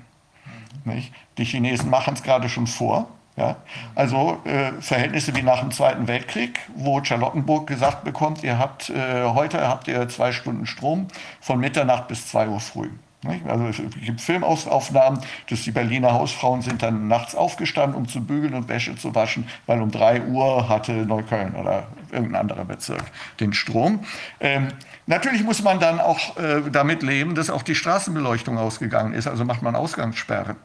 Nicht? wenn der Strom schon ausfällt. Ja, genau. Man kann Betriebsschließungen machen, weil ja äh, der Nachschub an Material äh, nicht mehr da ist. Nicht? Man kann Leute in die Arbeitslosigkeit treiben und äh, ähm, was man auch nicht vergessen darf, wenn denn das, die, diese Wohltaten ausgeschüttet werden ja, ans Volk, dann geht es irgendwie zum Beispiel über das Sozialamt. Und ich glaube, das wissen alle Sozialhilfeempfänger, wie man beim Sozialamt behandelt wird. Nicht? Also das heißt, es läuft auf eine Reglementierung einer größeren Anzahl der Bürger hinaus, letzten Endes. Ähm, das wäre, sage ich mal, hypothetisch das, was man aus dieser Krise machen könnte, aus dieser neuen, die jetzt vielleicht kommen wird. Ähm, jetzt würde ich gerne mal an die Regie, wir haben da was mit den... Äh, mit den Dollars. Jawohl, da haben wir es. Also, ich, ich, suche nach Indizien, ob das, was ich erzähle, möglicherweise wahr sein könnte. Ja. ja? Da haben wir die Ausweitung der Geldmenge. Wir machen es relativ schnell, weil ich weiß, dass wir hinter der Zeit sind. Äh, wir machen es relativ schnell. Ähm, äh, etwa ein Fünftel aller Dollars auf der Welt wurden dieses Jahr geschaffen. Aber man achte oben auf das Datum, oder wo ist das Datum? Haben wir das irgendwo? 8. Oktober 2020 steht da. Ja, genau. Das heißt, wir sind in 2020. Ähm, inzwischen habe ich Werte gelesen, wir können vielleicht mal noch auf Seite 2 gehen. Inzwischen habe ich Werte gelesen, dass wir inzwischen 40 Prozent der Dollars geschaffen haben, innerhalb von 20 und 21. Und da ist überhaupt noch nicht ähm, Joe Biden mit seinen neuen Paketen dabei. Ähm, können wir jetzt mal zwei Bilder weitergehen? Weiß ja, dass analog eigentlich ist immer, funktioniert immer besser als digital. Ich halte einfach mal das hier hoch. So geht es ja auch weiter. Hier hätten wir äh, die Zunahme des Geldes in den Vereinigten Staaten von Amerika und zwar gemessen ab äh, 1959 bis zum Jahr 2020. Und man sieht, wie diese Schulden, das ist ja, was Sie vorher auch schon mal referiert haben, wie diese Schulden langsam ansteigen. Ja? Äh, hier sind wir 2004, nicht? also 2007, dann geht es äh, relativ linear hoch. Und hier geht es ja quasi beinahe senkrecht nach oben. Ähm, da, also das heißt, wir können, ich will jetzt das obere nicht mehr referieren, weil wir hinter der Zeit sind, aber wir können als gesichert annehmen, ja, dass es wahr ist, dass zumindest parallel zu dieser Pandemie der Behaupteten die Geldmenge derart riesig ausgeweitet worden ist.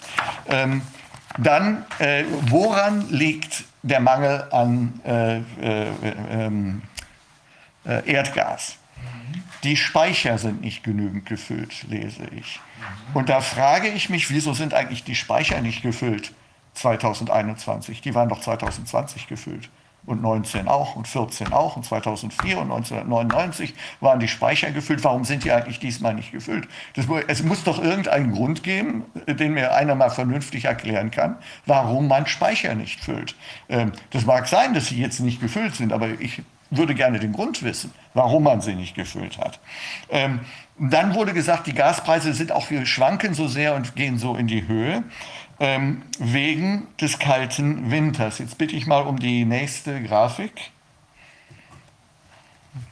Ah ja, jetzt geht's. Also hier sehen wir jetzt äh, äh Erdgas, Natural äh, äh, Gas, ja, und die sind also jetzt um 10 ge gestiegen und immer wieder, das äh, äh, werden wir alle in der, nächsten, in der nächsten Zeit immer wieder hören, es ist wegen des kalten Winters. Spannenderweise habe ich dieses Argument mit dem kalten Winter vor sechs Wochen zum ersten Mal gehört. Da hat es eine Nachrichtensprecherin auf CNN, äh, auf ähm, Al Jazeera gesagt und sagte, die Gaspreise steigen, weil wir ja gerade diesen kalten Winter hatten, haben. Und dann habe ich gedacht, ja, das Mädel, das arme Mädel, hat ein, ein Factsheet vorgelesen und es hat ihr keiner gesagt, das war für Januar gedacht. Ah. Ja, ähm, gut, die sitzt in, in, Doha bei 35 Grad, aber wir sind noch, äh, am letzten Wochenende sind wir noch äh, äh, am See baden gewesen in, in, München. Ich sehe keinen kalten Winter. Äh, können wir die nächste Grafik haben, bitte? So. Und das ist die offizielle Wettervorhersage für die Vereinigten Staaten von Amerika. Ähm, sieht irgendjemand den kalten Winter vorher? Ja?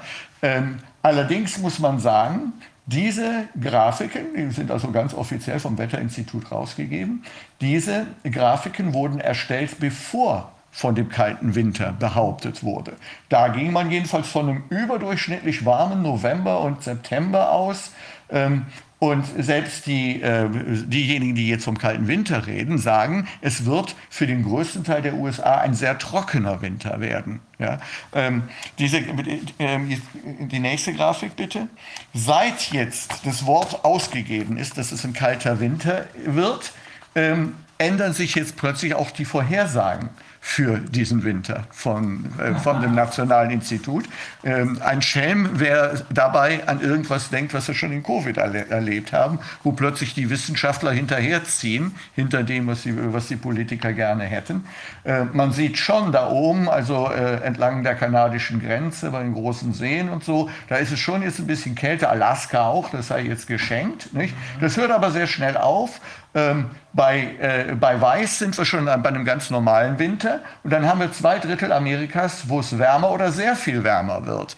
Ähm, wo ist jetzt der kalte Winter, äh, vor dem wir uns so zu fürchten haben? Ich halte das für ein Argument, das überhaupt nicht stichhaltig ist. Ähm, nächste Grafik, haben wir noch eine? Ja, doch, haben wir noch eine. Na, solange sie noch nicht da ist. Doch, doch, doch, da ist sie jetzt. Ja. Ähm, also, die Blockade des Suezkanals spielt eine Rolle dabei, dass der Schiffsverkehr auf der ganzen Welt durcheinander gekommen ist. Und deswegen bekommen wir eben die Ersatzteile oder die Dinge aus der Lieferkette nicht rechtzeitig. Ja? Ähm, jetzt müssen wir mal auf das, auf das Datum achten. Wer kann es sehen? Ah Mensch, das ist so klein der ist, das ist so klein, ich finde es aber, wie gesagt, äh, analog ist immer super. Ja, ja. Meine, also wann das passiert ist, die ganze Sache? Ja, aber das ist, äh, ähm, das ist hier auch alles durcheinander. Ein paar Monate schon her. Nee, aber es ist jedenfalls im April. Vielleicht können wir die, das nächste nehmen, die nächste Grafik, weil da müsste man es sehen können. Genau, am 3. April ist der Schiffsrückstau am Suezkanal komplett aufgelöst. Ach, ja, jetzt, jetzt sind wir im November und auf einmal stauen sich die Schiffe, die ja längst alle schon durch den Suezkanal durch sind. Und ein letztes will ich noch jetzt hier anführen. Ähm, es wird gesagt, es ist ja ein erhöhtes Transportaufkommen, haben wir jetzt gerade. Wegen Ende der Krise kommt jetzt ein äh, erhöhtes Transportaufkommen.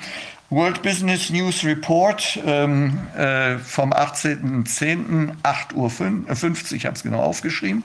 Ein großer Räder im Interview wird gefragt, ob das stimmt mit dem Schiffsvolumen, das zunimmt. Und er sagt, ja, ja, das äh, ist durchaus der Fall, das ist signifikant. Dann wird er gefragt, um wie viel Prozent? Da hat er gesagt, zwischen drei und vier Prozent. Ah, ähm, jetzt müssen wir wissen, wir im Westen wollen immer Wirtschaftswachstum haben. Und wir sind richtig froh, wenn wir dreieinhalb Prozent schaffen. Das ist das, was wir eigentlich immer anstreben. Das steht in allen Ökonomiebüchern, wir müssen dreieinhalb Prozent schaffen. Das heißt, wir müssten jedes Jahr Lieferengpässe bekommen, wenn wir mal wieder ein richtiges Wirtschaftswachstum hingelegt haben. Ähm, ich, äh, äh, ich komme jetzt mal, damit es wirklich zu Ende ist, ähm, ich komme jetzt mal sozusagen zur Konklusio der ganzen Sache. Ja? Also erstens ist unstrittig, dass es die Kapitalverschiebung gibt von Handel und, äh, und Industrie auf die großen Kapitalmärkte. Zweitens, dass sie abhängig sind von der Verschuldung ja, dass die Schulden direkt rüberfließen. Drittens, ähm, dass äh, äh, in der Covid-Krise diese Verschuldung äh, ganz extrem vorwärts ähm, gegangen ist. Und viertens, äh, dass es jetzt so aussieht, als wenn wir sozusagen von Krise in die nächste Krise reingehen, möglicherweise, weil Covid zu kurz war. Ähm, allerletztes, dann sieht man die, so richtig schön die Absurdität der, äh, der Erklärung. Ähm, also, das vermehrte Transportaufkommen und das anspringende Wirtschaftswachstum, da sagt äh, der noch Wirtschaftsminister Altmaier, äh, äh, und das wird wiederholt im Bayerischen Rundfunk, Deutschlandfunk und so weiter in den fortlaufenden Nachrichten, dass eine Rückkehr zu einem Wirtschaftsvolumen wie 2019 erst im ersten Quartal 2022 zu erwarten ist. Ach, jetzt, äh, es stauen sich Schiffe, die durch den offenen Suezkanal fahren könnten, weil die Wirtschaft im ersten Quartal 2022 anspringen wird. Oder anders auch, ja, ähm, die, ähm, die, diese, dieses Zurückhalten des Anspringens des Wirtschaftswachstums ist auf die Lieferengpässe zurückzuführen. Also das heißt, die Katze beißt sich in den Schwanz. Ähm, das sind Zirkelschlüsse. Und man muss, also das ist sozusagen mein Endwort heute, der Schlusssegen. Ähm, das müssen wir beobachten. Ja. Und, wir, und wir müssen dahinter sein. Und zwar diesmal ganz, ganz schnell. Ja, und auch publizistisch ganz schnell dahinter sein, dass diese neue Krise keine Krise mehr wird, dass wir den Leuten frühzeitig sagen, ihr werdet hier belogen. Das ist nicht wahr. In dem Moment, wo das erkannt wird, ist die ganze Krise vorbei. Dann ist allerdings auch diese Politik vorbei und diese Politiker vermutlich irgendwo, aber nicht mehr da, wo sie jetzt sitzen. Mhm. Möglicherweise gibt es dann, dann so ein paar Stäbe, durch die die gucken können. Ich meine, ich hatte ja einen Cousin von mir, lebt in England und da war ja diese, diese angebliche Benzinknappheit und das wurde ja da denen gegenüber begründet, dass da, ich glaube, 200 ähm, Lkw-Fahrer fehlen. Äh, also die, das, die die fahren können. Und auch bei, der, bei den, ich glaube, 40.000 oder mehr als 40.000 Streitkräften hätten sie auch niemanden, der jetzt irgendwelche solche Tankwägen fahren kann. Es war ein bisschen anders. Die Zahlen sind ein bisschen, ich finde immer, man muss ganz genau sein. Ähm, sie haben über 1000, wenn ich mich richtig erinnere, über 1800 ausgemacht, die sie nicht mehr haben, weil sie die Osteuropäer äh, äh, rausgeekelt haben. Ja? Und unter diese ganzen Lockdown-Maßnahmen sind die auch freiwillig gegangen, wenn man, also dann sind die lieber zu Hause, als in England irgendwo zu sitzen. Und die sind jetzt mit Brexit nicht nicht wiedergekommen. Und dann, da kommt eine Zahl her, 200 waren die, die sie nochmal angeworben haben aus dem Ausland und haben dann nochmal geguckt, ob sie genügend finden in, in, in, der Armee und haben da dann nicht genügend gefunden. Und ich glaube, das war ursächlich dafür, dass man nochmal 200 aus dem Ausland genommen hat. Nur, wenn, ich 1000, wenn mir 1000 oder 1800 fehlen, bin ich ja nur mit 200 plus X auch nicht richtig am, äh, ja, vor allem die Frage am Start. Ist, wie ne? lange fehlen die schon, diese 1800, dass es sich jetzt gerade manifestiert in dieser, in dieser Geschichte? Also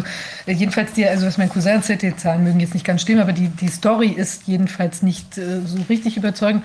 Und jetzt war es so, dass die dann wohl gesagt haben, es fehlen Leute in der fleischverarbeitenden Industrie und deshalb müssten sie jetzt massenweise diese Schweine alle schlachten und irgendwie verbrennen sogar, also statt die dann einzupökeln oder was immer damit zu machen. Ja. Also es, es ist irgendwie... Ähm, also es ist schon erstaunlich. Also man hat genau wie, wie das, was jetzt gerade da sich gezeigt hat, hat man schon das Gefühl, dass das immer irgendwelche neuen Stories sind, die jetzt Angst machen sollen oder die tatsächlich kleine Effekte machen oder größere, sodass die Leute irgendwas anderes haben, wo sie sich wieder einen Kopf machen können. Es werden einfach immer Stories erfunden, die das, was gerade passiert, irgendwie erklären sollen. Ähm, das hat aber nichts mit der Realität zu tun. Das, das hat nichts mit der Realität zu tun. Und ich sage es nochmal, für, für den Moment ist es für mich ist es eine Hypothese, wo wir wirklich gucken müssen, was da ist. Nur finde ich als Anfangsverdacht, ist er groß genug, ja, um sich darum zu kümmern. Ja, danke schön für die Einladung. Bleib ruhig, bleib ruhig hier, äh, wenn du nicht was Besseres vorhast. Ähm. Äh, doch. okay. nee, vielen Dank. Ja, vielen Dank, Kluse. Dankeschön und toi. ja, toi, toi, toi ne, für eure weitere Arbeit. Danke, danke. Bleiben alle dran. Dankeschön. Danke. Wie immer. Wolfgang, dich haben wir jetzt auch ein bisschen lange warten lassen, aber jetzt endlich kommst du zu Wort. Jetzt von der Fahne gegangen. Nee, er ist noch da. Ja, die Regie hatte mir den Ton und das Bild abgeschaltet, oh, von daher okay. konnte ich das nicht selber gestalten. Ähm, ja, ich äh, habe ja gesagt, ich bereite etwas vor, weil so viele Fragen aufgetaucht mhm. sind. Es sind sehr viele Fragen aufgetaucht äh, von, aus den, von den Menschen, die uns zuhören immer. Mhm. Und das sind häufig Fragen, die aus der persönlichen Betroffenheit kommen und die ich sehr, sehr wichtig finde, dass wir auch da mal ein bisschen Grund rein kriegen müssen. Ich habe zwar schon bei vielen Gelegenheiten Informationen immer so verteilt, aber habe das eigentlich wenig zusammenhängend machen können. Das war eingeplant, dass, dass ich eine äh, 45 Minuten kriege für diese Präsentation. Und ich denke, die braucht man auch, damit man das vernünftig darstellen kann. Ich habe das ein bisschen vorbereitet und äh, will deshalb meinen Bildschirm freigeben und will das anhand einer, einer Präsentation machen. Und zwar mal gucken, wie das geht. So, ich, ich hoffe, ihr seht jetzt das, ihr seht jetzt das Bild. Ähm, das sind die Fragen, aus, das sind die Bereiche, aus denen die Fragen aufgetaucht sind. Äh, einmal kann ich mich anstecken bei Geimpften. Dann, welche Risiken haben die neuen, die neuen Impfstoffkandidaten? Es werden ja neue angekündigt, die auch nicht mehr gentechnisch sein sollen. Und dann Fragen und Nutz, zu Nutzen und Schaden bei den Impfstoffen. Äh, das, da sind ja in letzter Zeit viele Argumente dann neu aufgetaucht. Und äh, weshalb ist Covid-19 eine Gefäßkrankheit? Das ist doch eine, normalerweise soll das doch eine, eine, eine Art Grippe sein und da hustet man und das hat mit Gefäßen ja sonst nichts zu tun. Und dann, wie gut ist die Immunität und kann man sie nachweisen? Das sagen vor allen Dingen Leute, die sagen, ich bin doch immun und ich will jetzt auch reisen und kann man das nicht prüfen, kann man das nicht testen? Und äh, dann noch die Frage, weshalb erkranken Geimpfte an Covid-19? Weshalb sind Geimpfte auch oft ansteckend?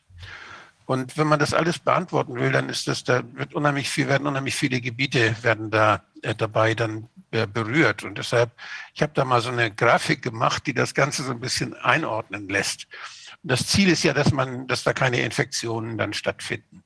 Und da sieht man äh, erstmal die verschiedenen Farben. Das ergibt das, das Feld mit den blauen, äh, mit den die blauen Felder. Dann gibt es die grünen und die rötlichen. Und dann gibt es noch so ein paar technische. Ich fange, also Infektionsschutz, das ist etwas, was eigentlich natürlich da ist. Wir werden ja nicht dauernd, haben ja nicht dauernd irgendwelche Infektionskrankheiten. Und das ist das Grüne oben, denn die natürliche, die Ergebnisse in die, der natürlichen Biokommunikation. Unser Immunsystem merkt das und wie die Feuerwehr und die Polizei merken, wenn irgendwas los ist bei uns in der Kommune, so merkt die das, wenn bei uns im Körper was los ist. Und äh, die üben auch dabei. Das heißt, die kriegen, die machen Updates. Immer wenn da neue, äh, neue Viren kommen, dann lernen die die kennen. Und da haben wir ja vorhin auch drüber gesprochen. Das ist also eine, eine, ja, ein lernendes System, das Immunsystem, was uns die Infektionen vom Halse hält, im wahrsten Sinne des Wortes, besonders die der Atemwegserreger. Und das ist natürlich wichtig, dass es hier um Atemwegsinfektionen handelt, denn wir, es gibt ja ganz, gibt ja noch völlig andere Möglichkeiten, sich anzustecken auf anderem Wege als über die Atmung. Aber da soll hier nicht die Rede drüber sein. Man kann dann etwas tun. Die Medizin bietet da was an. Das ist die aktive Immunisierung. Das ist links das Feld und rechts die passive Immunisierung. Passive Immunisierung, da kriegt man das äh, Antikörper gespritzt, die andere gebildet haben. Das heißt, da werden Polizisten oder Feuerwehrleute aus anderen, aus anderen Kommunen herbeigekarrt und äh, die sollen dann helfen. Das hilft manchmal, aber nicht immer. Und das andere ist die aktive Immunisierung. Das heißt, was kann man tun, damit unser Immunsystem trainiert wird, damit wir, dass es stärker wird und dass es sich schneller und besser wehren kann. Und da gibt es unterschiedliche Impfstoffe dann. Das nennt man dann Impfung, diese aktive Immunisierung. Und äh, das kann man machen auf verschiedene Art und Weise. Erstmal ist der Applikationsweg, wie geimpft wird, ist unterschiedlich. Manchmal äh, wird das als Nasenspray gemacht. Das gibt es auch. Das hat man zum Beispiel bei der Grippe schon versucht, bei Kindern, weil es nicht so piekst. Und das war auch ganz erfolgreich. Meistens wird aber gespritzt, eine Injektion. Die Applikation, das ist das ganz links, das ist die Injektion, die geschieht jetzt hier bei diesen äh, sogenannten Impfstoffen, die wir jetzt erdulden sollen, intramuskulär. Aber es gibt auch intrakutane Injektionen, bei Cholera zum Beispiel, das spart äh, unheimlich den Impf. Da braucht man eine kleine Quaddel zu setzen. Das hat sich herausgestellt, das wirkt genauso gut. Subkutan ist nicht so gut, weil im Fettgewebe, da verbreitet sich das nicht so gut. Also intrakutan und intramuskulär sind die beiden Hauptwege. Und da kann natürlich was schiefgehen. Das ist denn die akzidentelle intravenöse Injektion. Da weiß man dann nicht, wo es hingeht. Da geht es dann irgendwo hin mit dem Blut und das kann dann böse Nebenwirkungen machen. Das ist ja das, was wir jetzt gerade erleben. Also das ist der Applikationsweg. Der ist ganz wichtig, wenn man das verstehen will. Der kann sehr unterschiedlich sein. Und dann kommt es darauf an, was da gespritzt wird, welche Antigene, was unser Immunsystem denn trainieren soll. Da gibt es die Möglichkeit, ganze Viren zu, äh, zu spritzen. Äh, die sind dann meistens äh, attenuiert, das heißt, die sind abgeschwächt, die können sich nicht mehr vermehren, die sind äh, zwar noch da, und die leben auch noch, aber die, oder naja, Viren leben ja nicht. Die haben noch viele, die haben noch viele Funktionen, die noch funktionieren, aber die sind äh, eben nicht mehr replikationsfähig. Es gibt jetzt auch replikationsfähige Viren. Das heißt, die können sich sogar vermehren. Das ist ein Thema, da kommen wir nachher nochmal drauf, weil das ein gewisses Risiko dann bedeutet. Diese, diese, äh, ja, diese Impfstoffe, die da in der aktiven Immunisierung gegeben werden, die werden häufig äh, verstärkt. Das spart dann die Dosis, dann braucht man nicht so viel herzustellen. Man sagt, man gibt einfach dem Immunsystem die, Sp die Sporen. Das kann man durch Adjuvantien machen. Und Adjuvantien, da gibt es das berühmte Aluminium, aber es gibt noch andere Adjuvantien, die sind meistens patentiert und damit wird sehr viel Geld verdient äh, mit diesen patentierten Adjuvantien. Unter anderem neuerdings gibt es da auch Nanopartikel, die als Adjuvantien dann benutzt werden, um das Immunsystem hochzukitzeln. Da komme ich noch zu. Ja, wir können uns natürlich dann auch äh, den, wir können auch die Viren, die uns dann in die Atemwege kommen, können wir auch desinfizieren. Das heißt, wir können durch pflanzliche oder chemische Substanzen können wir die Viren äh, ja die Zahl der Viren, die wir, die da wirksam werden können in den Schleimhäuten der Atemwege oder der, der Mundhöhle vor allen Dingen, die können wir reduzieren. Mein, mein Favorite, wie gesagt, ist dabei die Zystrosen, der Zystrosentee oder die Zystrose. Aber das, äh, es gibt da auch andere Medikamente, die man da nehmen kann. Man kann dann sein Immunsystem auch stärken. Das ist durch Vitamin D und Zink zum Beispiel. Aber auch da gibt es viele andere Tipps, was man da tun kann. Über die passive Immunisierung hatte ich schon gesprochen. So, jetzt kommen wir zu dem Hauptthema. Das ist das Blaue hier alles. Und das ist diese gentechnisch, das sind diese gentechnischen Methoden, denen wir jetzt gegenüberstehen.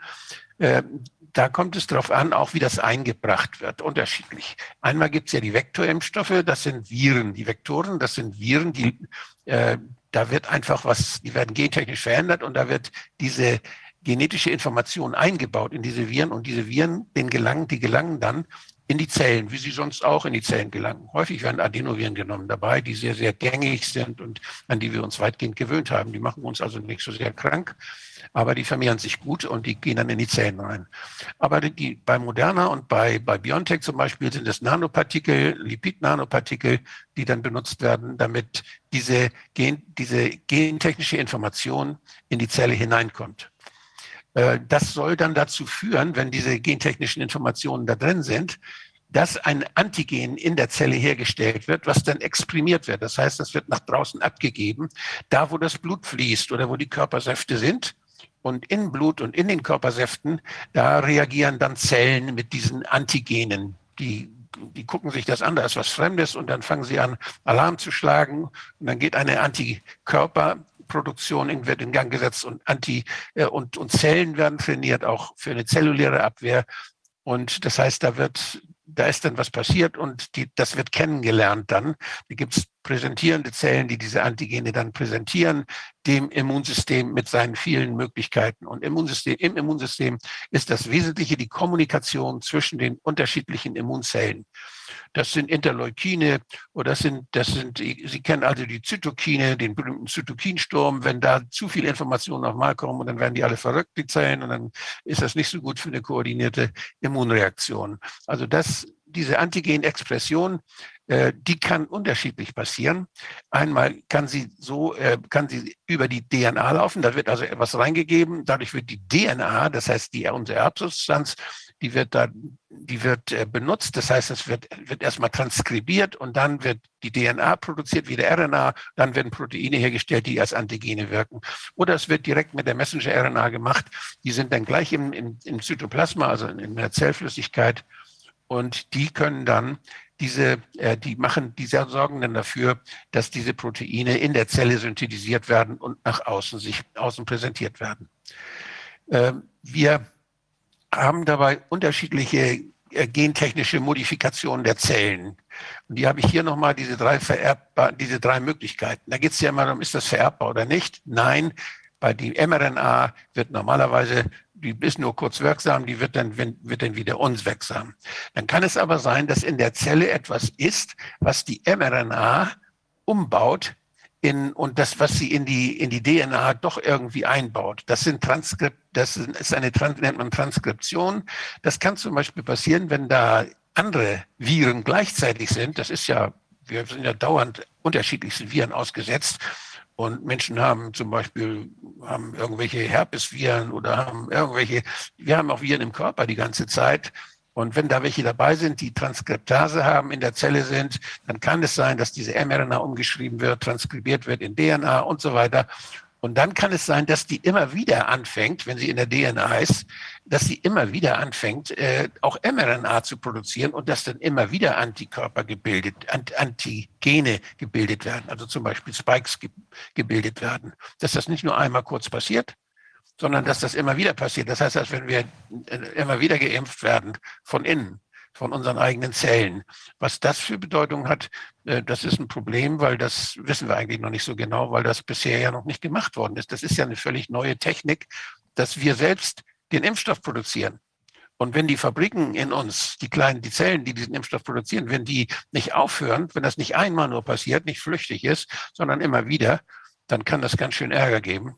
Und dann kann das Immunsystem, was das sowas ja nicht kennt, kann da ganz äh, ja, empfindlich fehlreagieren. Und dann die letzte Möglichkeit ist noch, dass das vererbbar ist. Das wissen wir nicht. Das dauert ja auch beim Menschen ein bisschen länger, bis man sowas erfahren kann. Und das wäre dann der Fall, wenn es tatsächlich transkribiert wird, wenn es in die Erbsubstanz, ein, in die menschliche Erbsubstanz eingebaut wird. Darüber können wir nichts sagen. Angeblich soll das, soll da keine Gefahr bestehen. Aber wir haben eben Impfstoffe, äh, die mit DNA arbeiten und wir haben Impfstoffe auch, die mit, MR, mit mRNA arbeiten. Also da wird gentechnisch eine ganze Menge gemacht. Eines, worauf ich noch hinweisen will, bei dieser Therapie hier mit Hilfe von, von äh, von Gentechnik, denn das Ganze ist Gentherapie. Das nennt sich zwar Impfen, aber das ist richtig schöne Gentherapie, wie sie schon lange in den Startlöchern steht in der Industrie.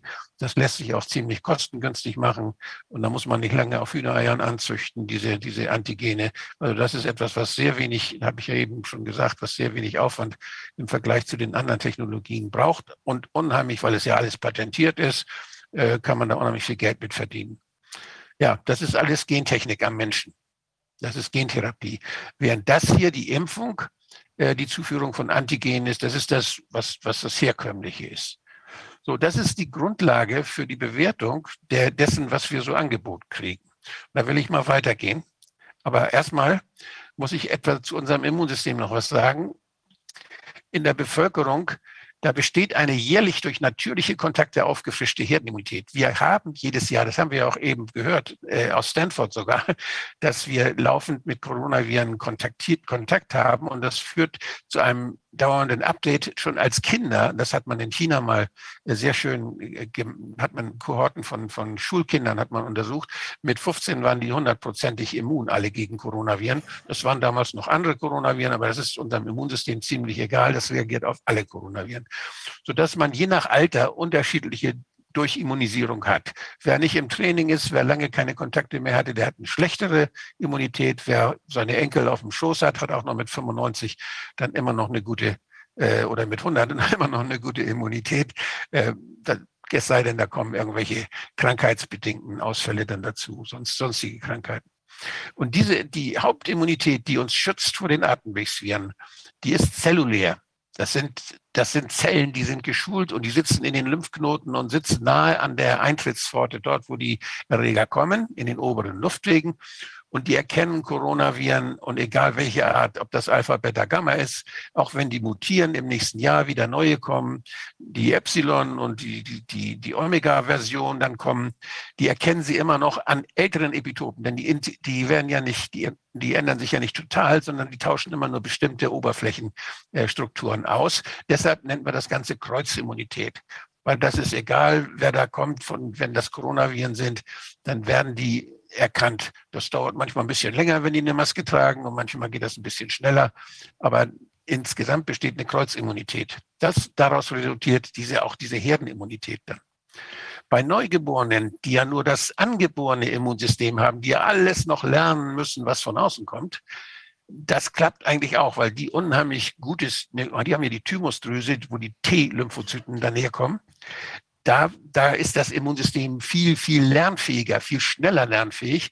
Aber es kann sein, dass es Neugeborene gibt und Kleinkinder gibt, bei denen geschwächte Immunität da ist. Deshalb wissen die Kinderärzte, besonders die Neonatologen, so gut Bescheid über die Atemwegsviren, weil da kommt es tatsächlich gelegentlich zu Schwierigkeiten die wissen auch, die wussten auch schon lange, was Coronaviren sind und die können mit den Viren ganz gut umgehen. Da wird auch die beste Diagnostik gemacht in der Pädiatrie.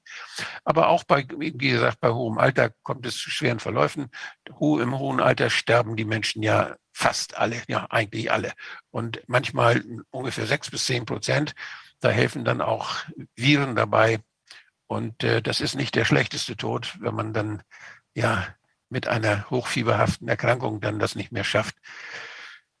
Die äh, Coronaviren, die in der, die, äh, die nur dann, wenn die Coronaviren die Schleimhautbarriere, das Immunsystem, was hier oben, was ich eben geschildert habe, wenn die das überwinden, wenn die, wenn die heftiger angreifen, wenn es also ganz heftiger Angriff ist mit ganz vielen Viren, große Viruslast und dann noch womöglich ja möglich auch noch irgendwelche Verletzungen in der Schleimhaut oder andere Viren noch dazukommen, die die Schleimhaut beanspruchen und kaputt machen, dann kann es dazu kommen, dass bei zum Beispiel Co-Infektionen, äh, dass diese Schleimhautbarrieren überwunden werden und dann kommen diese Coronaviren mit ihren giftigen Spikes, mit diesen Stacheln, kommen die ins Blut. Und dann sind sie sehr toxisch. Und dann haben wir in der Tat, wenn die im Blut sind und in den Körpersäften sind, dann gehen da die Zellen kaputt und dann ist das, ist das eine, eine heftige Erkrankung, die gefährlich ist. Das ist dann diese schwere, das sind die schweren Covid-Verläufe. Die, das sind aber weniger als ein Prozent, ein, maximal zwei Prozent, je nach Alter dieser Infektionen mit den SARS-CoV-2-Viren, wie sie, äh, oder wie sie jetzt heißen, ja, das ist ja die aktuelle Version. Und die sind, da sind es vor allem die Spike-Proteine, die toxisch sind.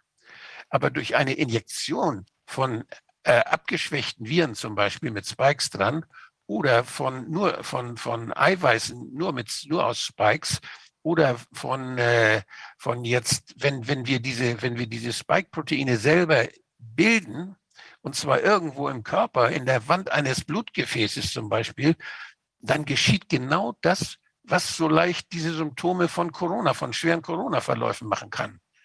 Das ist genau das können, da können genau die gleichen äh, Symptome entstehen, wie sie bei einer seltenen schweren Corona-Erkrankung äh, sonst vorkommen.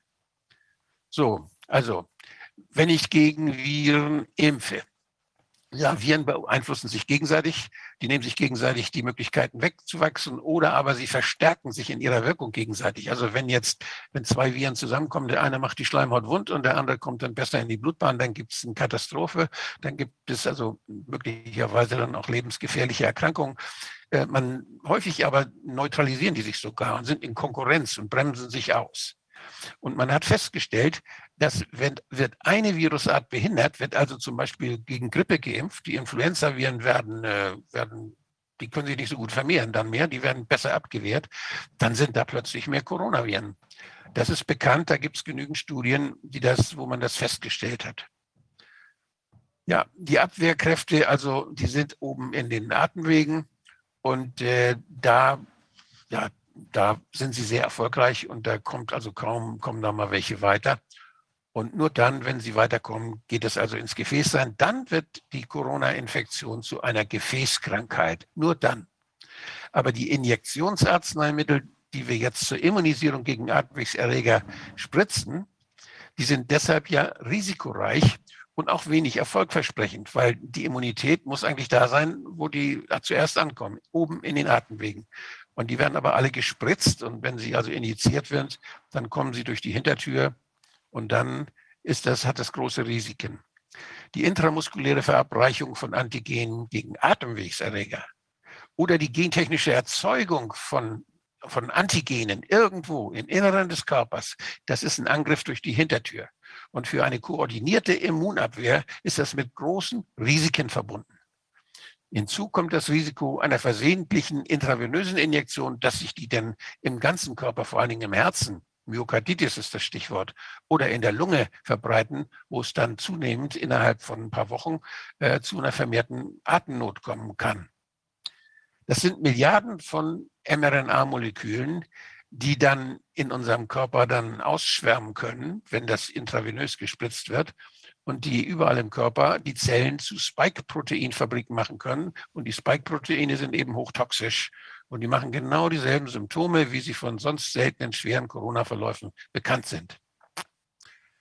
Allein wegen der bestehenden Herdenimmunität und der natürlichen risikoarmen Auffrischung gegen die laufend wechselnden SARS-Viren gibt es keine Indikation für Massenimpfprogramme.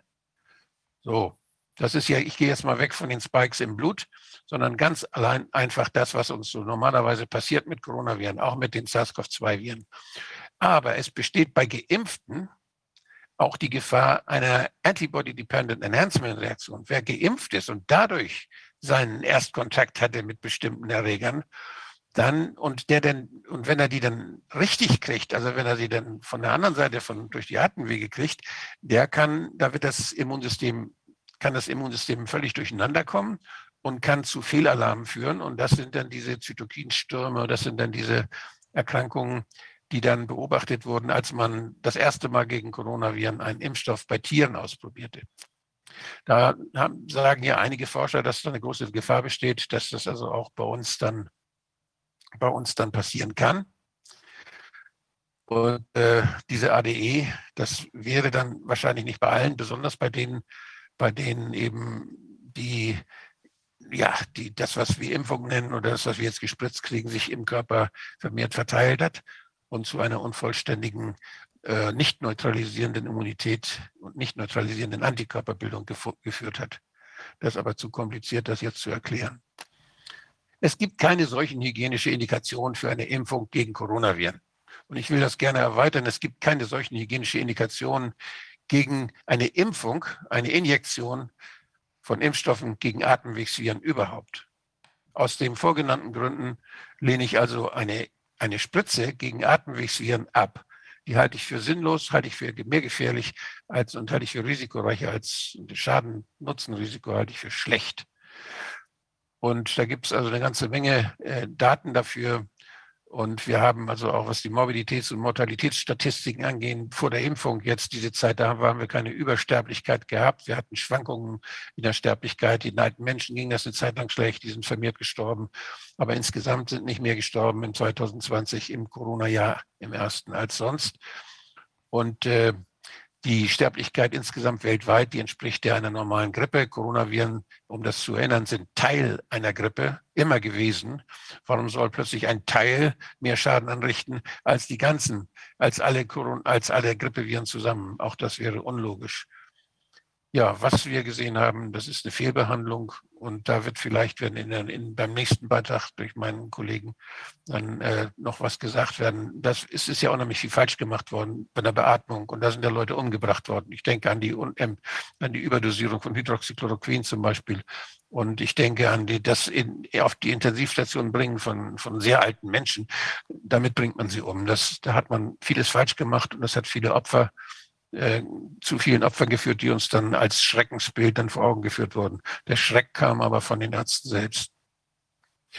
Und das sind jetzt die neuen Impfstoffe. Das ist die WHO. Die sagt jetzt so, jetzt ist die große Hoffnung, jetzt kommt da was Neues. Und die Leute, die wollen ja nicht diese Gentechnik. Und da wollen wir doch mal gucken, was gibt's denn da alles? Was ist da alles in der Pipeline? Und da kann man sehen, da sind hier die unterschiedlichen Typen. Da komme ich gleich nochmal drauf. Und hier sind sie, ist die Häufigkeit. PS heißt Protein Subunit. Da wird also ein Teil der Virushülle meistens wird dort äh, produziert. Ein, das sind Eiweiße, die werden gespritzt. Das ist eigentlich, das wäre die herkömmliche Form der Impfung. Denn da gibt es 45 Kandidaten. Und dann gibt es virale Vektoren. Das heißt, das ist sowas, äh, wie wir das jetzt erlebt haben von Johnson Johnson und von AstraZeneca. Das sind also Vektorimpfungen, die, die dann diese äh, genetische Information enthalten. Oder es wird sogar DNA gespritzt. Auch das gibt es ja schon. Und äh, dann gibt es die inaktivierten Viren. Das ist der zum Beispiel, was der Herr, Herr Stöcker gemacht hat. Das sind inaktivierte, der hat inaktivierte Viren gespritzt und hat dann einen, einen Wirkverstärker dazu gemischt, damit die dann äh, das Immunsystem kitzeln. Dann gibt es die RNA-Impfungen, das sind die Moderna und, und BioNTech. Dann gibt es virale äh, Vektoren, die sich vermehren. Diese waren nicht vermehrend. Diese vermehren sich, da kommen wir nochmal drauf. Das ist besonders spannend. Dann gibt es virusartige Partikel. Da hat man also so, so äh, kleine, kleine Kügelchen gebaut und setzt, die, setzt diese Eiweiße dann daran, die, mit denen man uns immunisieren möchte. Also da ist die, die Spike, die, die Viruskugel ist, ist, aus, ist künstlich und nur die Spikes sind dran, wenn man das mal so bildlich darstellen wollte. Ich will auf die anderen hier nicht eingehen, weil das ist ein bisschen kompliziert alles. Mit den letzten kenne ich mich auch noch nicht aus. Also das, da braucht man ein längeres Studium, um diese paar Kandidaten hier, die dann noch in der Pipeline sind, auch noch zu verstehen. Hier sind die Studien, die laufen auf der ganzen Welt. Das ist eine ganze Menge. Und da sieht man, äh, dass das, dass das Phase 1 Studien, aber auch, das sind auch vier, also vier Studien, das sind die Studien, denen wir ausgesetzt werden. Das, was wir alle mitmachen, die Milliarden von Menschen, die jetzt die Spritzen kriegen, die sind alle in dieser Phase 4 Studie. Wir sind Teilnehmer einer großen Studie, die Leute, die sich impfen lassen. Und äh, da hat man hier mal die Größe der, der wie viel, wie viele Menschen dann teilnehmen an diesen Studien. Und das ist, das ist hier logarithmisch aufgetragen. Da sieht man, das sind 100, das sind 1000, das sind 10.000, das sind 100.000. Also diese 100.000er, da gibt es welche dabei, äh, die laufen, die laufen noch. Und dann gibt es aber auch sehr viele Studien. Das sind meistens dann die Studien der Phase, dieser, der niedrigeren Phasen, die dann mit weniger Teilnehmern laufen. Die erste Phase 1 wird mit ganz wenigen gemacht, Phase 2, das sind dann ein paar hundert oder und dann Phase 3, das sind vielleicht zigtausend Mal und so weiter. Und äh, wir sehen hier nochmal aufgeführt diese verschiedenen Typen von Vakzinen, da komme ich gleich nochmal drauf. So, das sind die noch, das sind die verschiedenen Typen. Und das, das waren die, die äh, RNA, das sind die beiden Back, Back, äh, von, von BioNTech und von äh, Moderna. Das äh, Protein-Subunit, das sind die, die wir noch nicht kriegen können, das sind, wo viele Leute drauf hoffen. Das sind die, äh, die, äh, das sind die Virusvektoren, die sich nicht vermehren, wo die Viren sich angeblich nicht vermehren können. Das sind ganze Viren, die inaktiviert sind, wie das von Herrn Stöcker. Und dann gibt es die DNA-basierten Viren, da gibt es auch welche international, die nicht, nicht RNA, sondern DNA und sorgen dann dafür, dass da nichts passiert. Und dann gibt es diese künstlichen Viren und so weiter. Und das hier, diese replizierenden viralen Vektoren, das sind also Viren, die können sich vermehren, bei uns im Körper vermehren. Und das sind Vektoren, die enthalten praktisch die Information zur Bildung von Antigenen. Da träumt die Impfindustrie schon lange von. Und die werden anscheinend jetzt ausprobiert. Das, sollen, das sind wohl zwei Studien, die da laufen, die das machen. Und das wird so gar nicht beachtet. Aber die können sich dann selbst vermehren im Körper. Die sind gentechnisch veränderte Viren, die sich im Körper selbst vermehren können und die wahrscheinlich auch weitergegeben werden können an andere. Das wird zurzeit ausprobiert. Ich weiß nicht wo und äh, müsste man mal rausfinden, in welchen Studien das ist und wie die laufen und wo. Aber das finde ich sehr spannend. Das ist hier eine Veröffentlichung, die jetzt äh, zur Corona-Zeit dazu gemacht ist, über Self-Disseminating Vaccines to suppress Zoonosis. Dass man, dass man also von Tieren kommende Viren, dass man dagegen impfen kann durch eine Impfung, die sich selbst weitergibt. Da muss man nicht mehr spritzen, sondern da wird ein, ein, äh, ein Lebewesen wird zum Beispiel ein Fuchs, die, die Tierärzte haben das ja schon lange überlegt, dass sie einen Fuchs gegen Tollwut impfen und dann stecken die Füchse sich mit diesem Impfstoff gegenseitig an und dann sind die alle wie geimpft. Das heißt, die machen alle praktisch eine Infektion durch, die sie dann vor der schwierigeren, vor der schwereren Infektion schützt. Das Problem ist nur, dass wir nicht wissen, was dann in unseren Zellen passiert und wie unser Genom und wie unsere Immun und Immunsystem und wie wie das molekularbiologisch dann äh, gehandelt wird von diesem komplexen System, welches wir darstellen. Das heißt, hier kann es sehr wohl sein, dass die zwar sich vermehren können, uns nicht krank machen und weitergegeben werden können wie ein Impfstoff, aber es kann auch sein, dass die uns plötzlich wieder krank machen, weil die wieder andere Eigenschaften kriegen. Wir wissen ja, Viren ändern sich dauernd und die ändern sich nicht von alleine, sondern die werden in anderen Wirtslebewesen verändert und vermehren sich dann. Und solche, Wirts, solche Wirtslebewesen sollen, können, sind wir dann natürlich auch. Das ist also eine sehr gefährliche, sehr gefährliche Technologie, die bisher nicht angewandt werden durfte, die jetzt ausprobiert wird. Ich weiß noch nicht, in welchem Umfang. Wie gesagt, das bedauert, da muss ich noch ein bisschen forschen. Aber es ist spannend. Wir müssen feststellen, dass wir jetzt erstmalig die Verwendung von mRNA-Stoffen gegen einen infektiösen Erreger beim Menschen massenhaft anwenden. Das ist die erste, außerdem die erste Masse, der erste Massenimpfstoff mit nur vorläufiger Wirksamkeitsdaten. Die Datenlage ist nur vorläufig. Die ist, wir sind im Experimentstadium immer noch.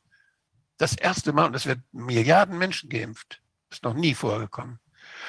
Der erste, das sind die ersten Impfstoffe, die keine eindeutige Aussage über die Reduzierung von Infektionen, über die Übertragbarkeit oder über Todesfälle machen. Was da gemessen wurde in den Studien, das sind Surrogatparameter.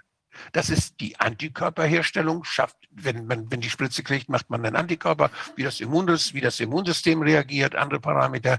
Und ob jemand an Infektionssymptomen, äh, ob da sich Infektionssymptome zeigen. Das wird ja sogar manchmal nur mit der PCR, mit dem PCR-Test gemessen. Das reicht natürlich überhaupt nicht aus. Und deshalb haben Mike Jean und ich ja damals gesagt, stopp diese Wahnsinnsversuche, die nur an Surrogat, nur mit Surrogatparametern dann beurteilen, ob ein Impfstoff was bringt oder nicht.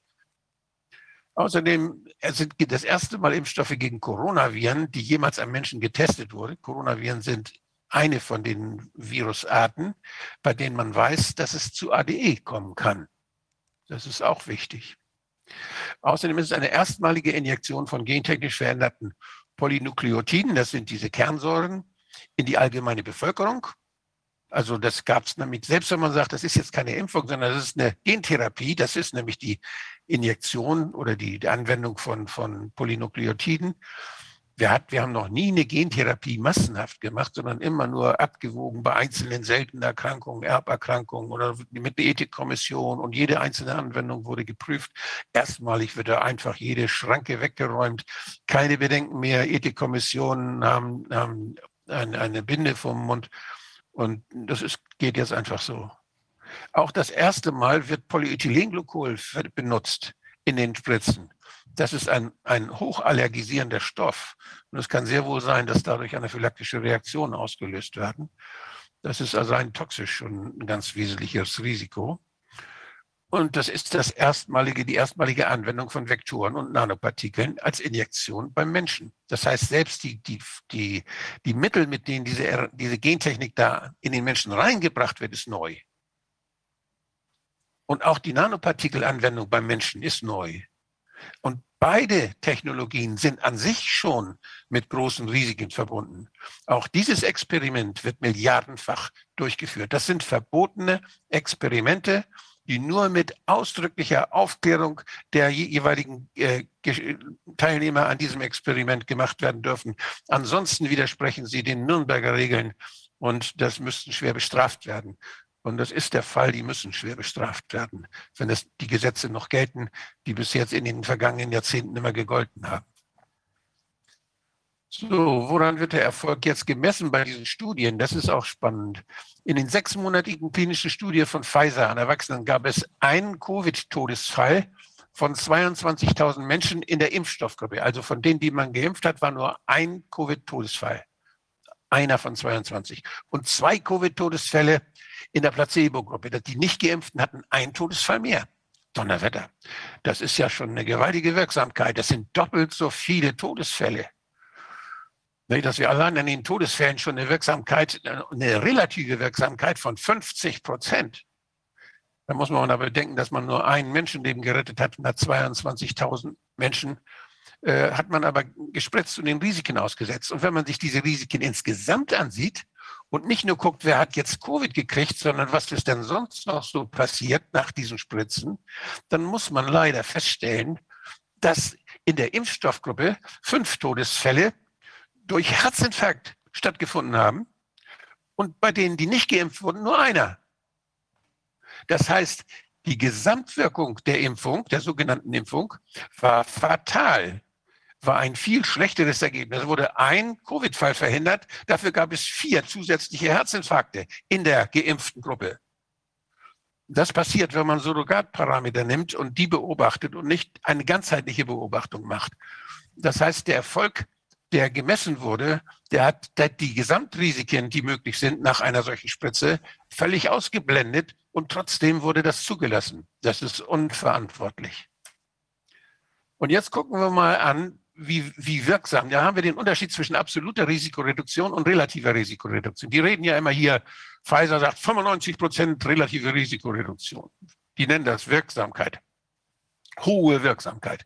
Ja, das haben wir, wenn wir, wenn wir in der, in der einen Gruppe haben wir einen, der krank wird, bei den 20.000. Und in der anderen Gruppe, in der geimpften Gruppe haben wir keinen, der krank wird. Und da haben wir 20.000 Leute für geimpft dann haben wir eine einzige Infektion verhindert, aber wir haben, wir haben dann 100 Prozent Wirksamkeit, weil in der, an der anderen Gruppe ist ja gar keiner, in der geimpften Gruppe ist gar keiner dann krank geworden und nur in der, nur in der ungeimpften Gruppe ist einer krank geworden. Das wäre eine hundertprozentige. Das ist völlig absurd. Und so haben die, so werden aber uns die Zahlen präsentiert in Bezug auf Wirksamkeit und all die Schlauköpfe, diese, die, weiß nicht, wie sie alle heißen, Volksverpetzer und sonstige Leute, die, die plappern das alle nach. Die Zeitungen, egal welche, plappern, reden von der hohen Wirksamkeit. Das ist die relative Risikoreduktion. Die sagt, das ist ein Verkaufstrick der Impfindustrie, die sagt nichts aus über den Schutz, den diese, diese Spritzen bieten. Und wenn man jetzt mal hinguckt, wie sieht es denn mit der absoluten Risikoreduktion aus? Das ist jetzt die Zahl, wie viel von den 22.000 geimpften Menschen sind jetzt wirklich geschützt worden. Oder besser noch kann man das ausdrücken in der Number needed to vaccine, to vaccinate. Und das ist, äh, das ist die Zahl, wie viele Leute muss ich impfen, um einen Fall einer, einer Krankheit zu verhindern. Da, das ist aber auch nur jetzt, äh, jetzt, da sind auch die Herzinfarkte ausgeblendet. Nur die, da wird nur auf Covid geguckt und auf die Infektion durch Coronaviren, durch diese SARS-CoV-2. Und da kann man mal sehen, bei Pfizer, bei Moderna, bei, bei der von Gamalaya, der von der Impfung, weil das sind, die wird bei uns ja nicht verkauft, noch nicht Johnson Johnson und bei AstraZeneca, das sind die vier hier, die beiden äußeren jeweils. Und da sehen wir, dass da, dass wir hier 95-prozentige Wirksamkeit haben, angeblich, aber wir müssen 119 Leute impfen, spritzen, damit wir einen einzigen Fall verhindern können einer, eines positiven PCR-Tests mit Symptomen. Das waren ja die Kriterien. Also wir müssen unheimlich vielen Menschen aussetzen. Wir müssen hier 118 Menschen einem hohen Risiko dieser gentechnischen Experimente aussetzen, um einen einzigen positiven PCR-Test mit, äh, mit Symptomen. Wobei man noch nicht mal weiß, ob diese Symptome dann wirklich durch Corona gekommen sind. Das hat man eben auch nicht, auch nicht rausge, rausgeixt. Oder vielleicht gleichzeitig eine Influenza dabei war, die die Symptome gemacht hat. Selbst das weiß, weiß man nicht. Also das ist ein völlig ein miserables Ergebnis. Und deshalb habe ich vorhin gefragt, äh, ob er jemals schon eine, eine Impfung erlebt hat, bei der so schlechte, so, eine so schlechte äh, Risikoreduktion dann die Folge war, so, die so schlecht wirksam war. Und das Gleiche gilt dann auch für Moderna genauso. Da muss ich 81 Leute impfen, äh, damit ein Fall verhindert wird. Und ich muss hier, muss ich 84, hier muss ich 78. Also die sind alle ziemlich ähnlich wobei die Studien ja auch nicht so sauber durchgeführt wurden, wie wir jetzt nach und nach rauskriegen durch Whistleblower. Da ist unheimlich viel gemauschelt worden. Und auch das British Medical Journal hat ja schon so einige wichtige Fragen, was die Qualität und Transparenz dieser Studien angeht, gestellt. Der Unterschied nochmal, das ist hier jetzt diese Grafik, die der, die der, der Erbsenzähler mal schön dargestellt hat. Die habe ich einfach wieder benutzt. Das sind die, die Studienteilnehmer da sind einmal sind da die, diejenigen, das sind jeweils fast 20.000 und bei den, bei den Placebo, die nicht geimpften, da sind infiziert 0,83 Prozent, also weniger Äh, da ist weniger als, als ein Prozent infiziert, 0,8 Prozent. Und bei den, bei den nicht, bei den Geimpften sind es 0,04.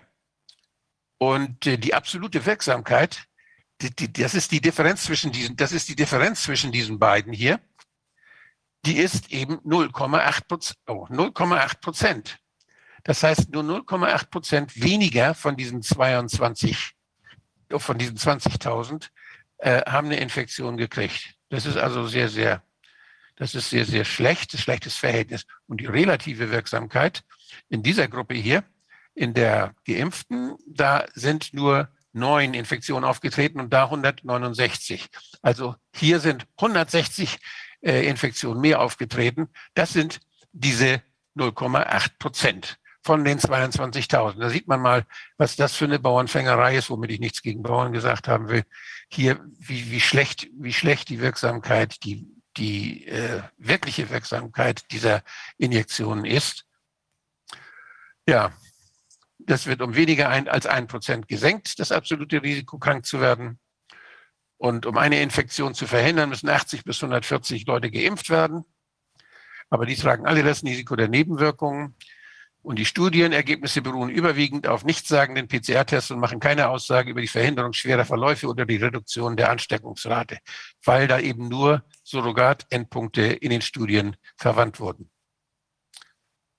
Jetzt hat die Forsa-Umfrage des Bundesministeriums für Gesundheit gerade ergeben, äh, dass ungefähr äh, die Hälfte, fast die Hälfte der Menschen, äh, ja, die, die, oder die haben die gefragt, die noch nicht geimpft sind. Und da haben sie festgestellt, dass sich also die meisten auch nicht impfen lassen wollen. Nicht? Die haben die Ergebnisse zeigen, dass die Einstellung zur Impfung sehr stabil ist. 65 Prozent der Befragten keinesfalls wollen die sich impfen lassen. Sehr vernünftige Leute. Und weitere 23 Prozent eher nicht.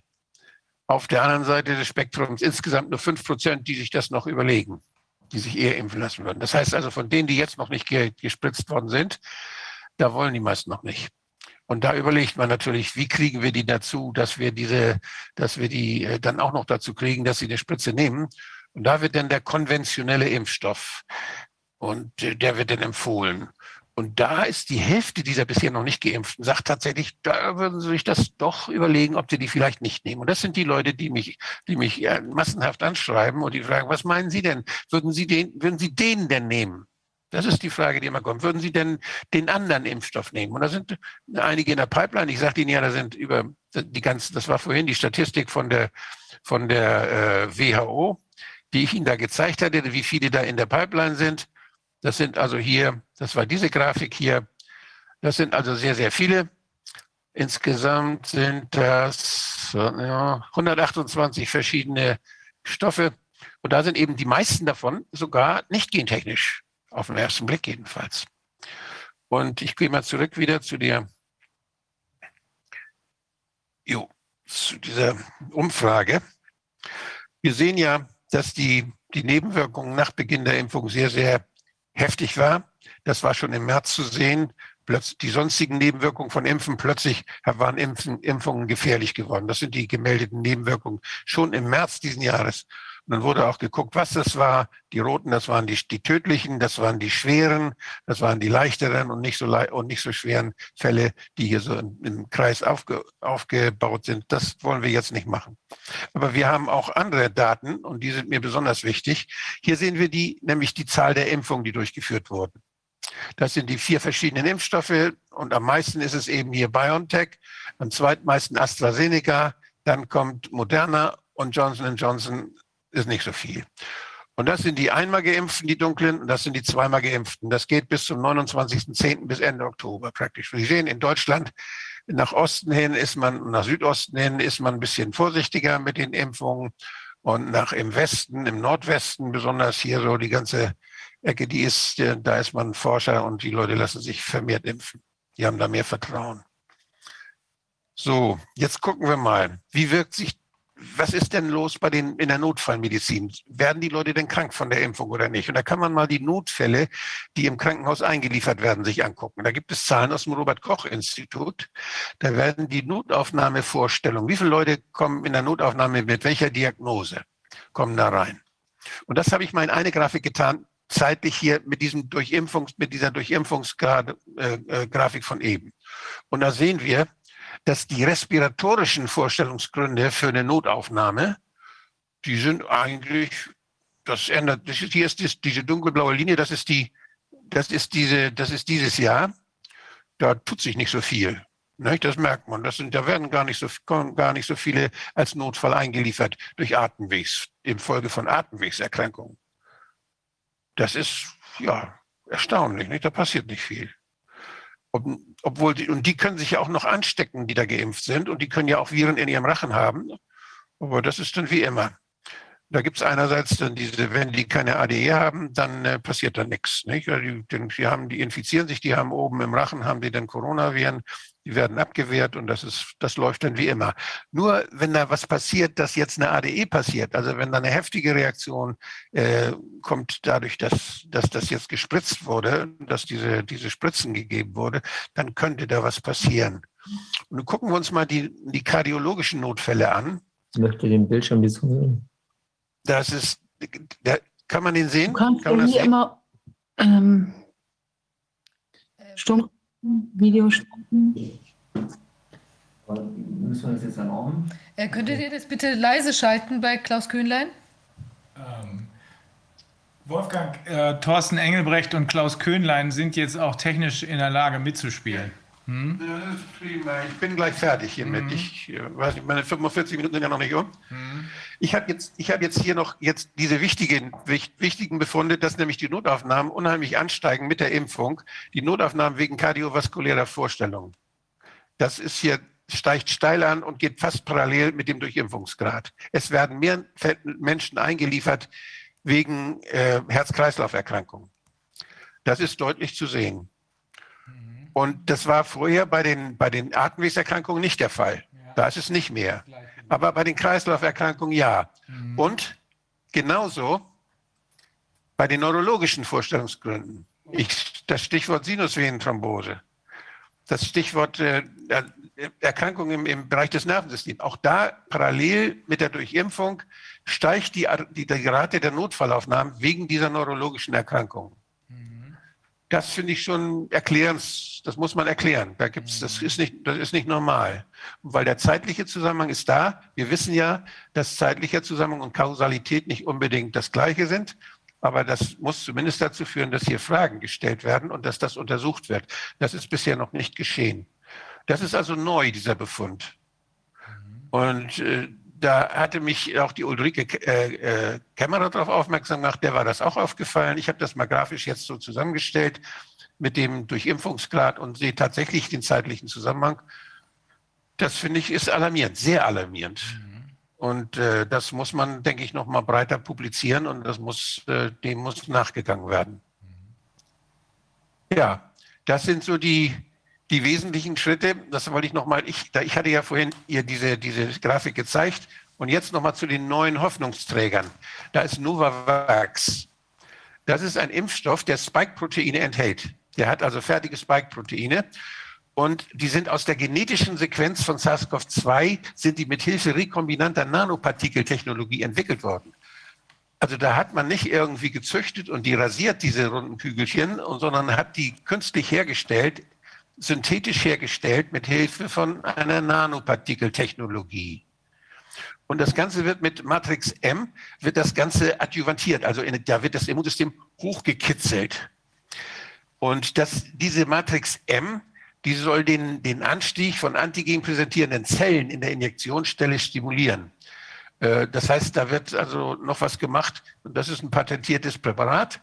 Und äh, da kann man vielleicht noch das nächstes Mal von den, über die Adjuvantie ein bisschen mehr hören. Aber das ist, das ist sehr synthetisch, beides, auch noch völlig neu, eine völlig neue Technologie, nicht ausprobiert, wo jetzt die Leute dann getröstet werden sagen, oh, jetzt haben wir den alten Impfstoff. Nein, das ist kein alter Impfstoff, kein herkömmlicher Impfstoff. Da ist nichts auf Hühnereiern gezüchtet. Und da kriegt man eine Hühnerallergie und sonst nichts, sondern hier ist ganz was Neues mit Hilfe von Nanotechnologie, mit Gentechnik im Labor erzeugt worden. Und das soll angeblich so sein, als wären das Spike-Proteine und das soll die gleiche Antigenproduktion machen. Antigene werden produziert. Da laufen Zulassungsstudien in Mexiko, USA, Großbritannien.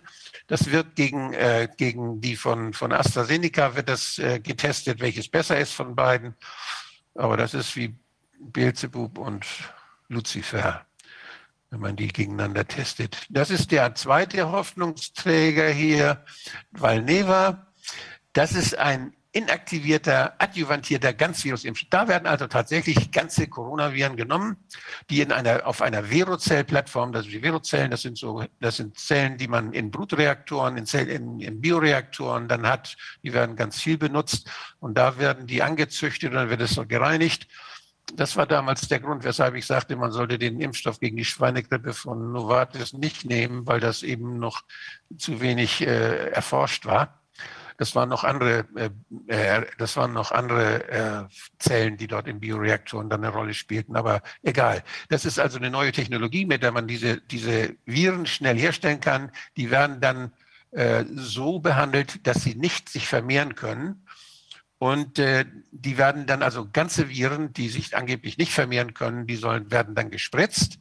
Und damit, dass, damit man nicht so viel dafür nehmen muss, wird dort Alaun gegeben. Das ist das Sulfatsalz von Aluminium und Kalium. Das heißt, da ist auch Aluminium mit drin, was das Immunsystem sehr, sehr stark stimuliert. Und da ist CPG 1018 drin als Adjuvanz. Was ist das denn? Das ist etwas, was in die Zelle reingeht, und zwar nur in bestimmte Zellen. Das sind äh, Nukleinsäuren, Aha, Nukleinsäuren sind das, die als Nanopartikel in die Zelle gebracht werden. Das ist also sowas wie die mRNA, nur ein bisschen weniger, ein bisschen kleiner.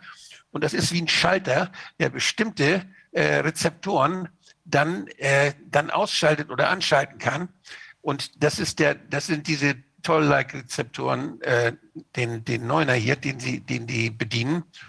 Und äh, das sind Nukleotide, das habe ich hier nochmal, habe ich hier, ist hier genauer geschildert. Ich habe das aus den Originalveröffentlichungen rausgenommen.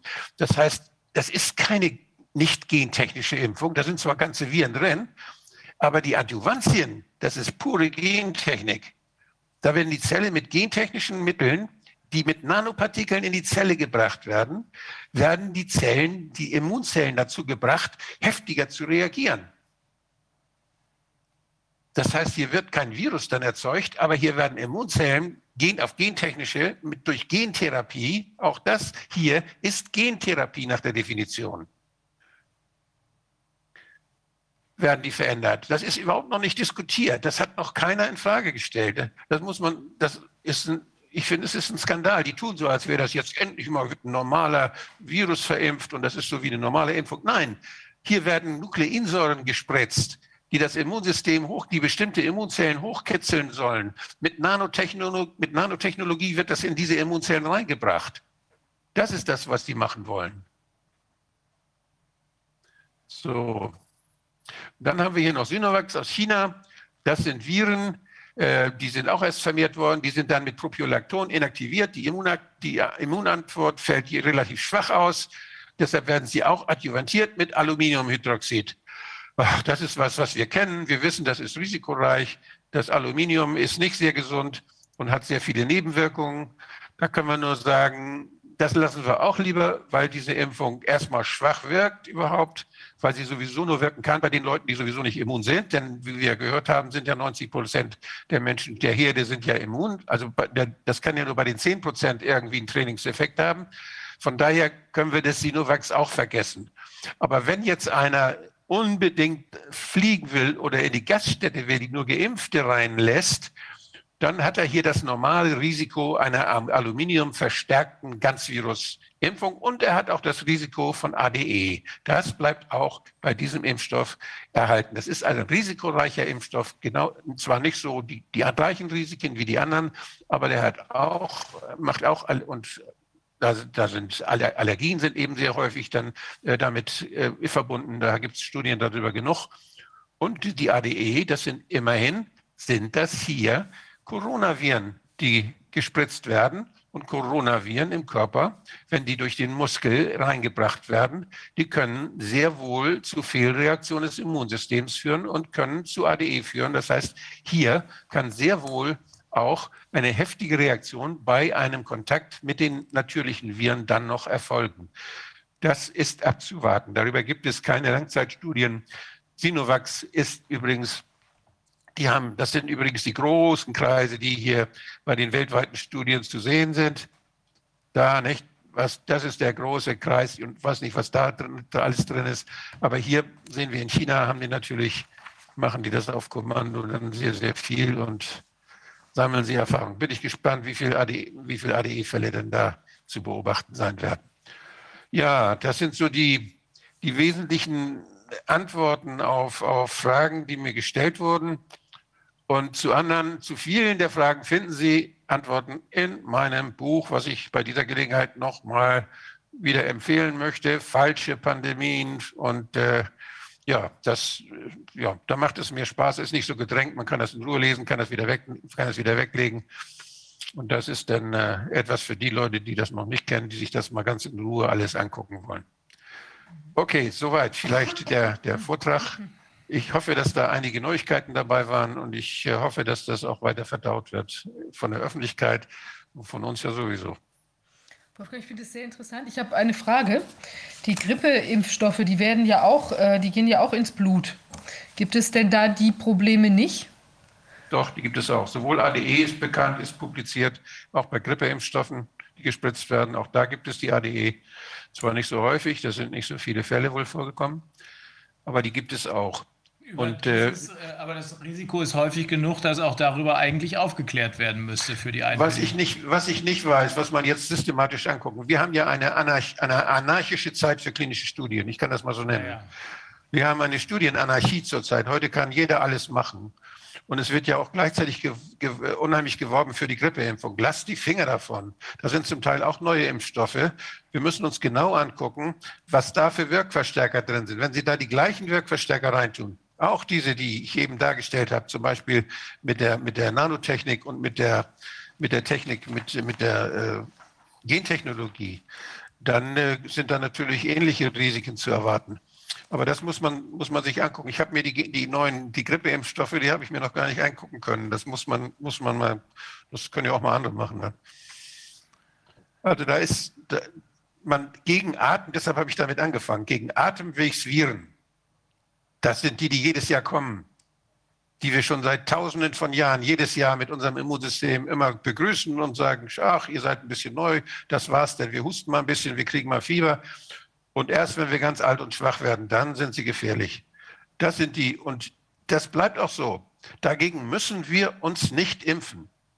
Und ob jetzt alte Menschen oder schwache Menschen mit schwachem Immunsystem, die lange allein gelebt haben, die nicht im Training sind, durch eine Impfung Vorteile haben oder nicht, das muss ganz genau nachgeguckt werden. Denn ich hatte das ja auch gesagt, die Studie, die es da gibt, wo alte Menschen gegen Grippe geimpft werden, die kriegen dann, haben dann mehr Corona gekriegt. Was die Lebenserwartung angeht, was die Krankheitshäufigkeit angeht, hatten die keinen Vorteil durch diese Influenza-Impfung.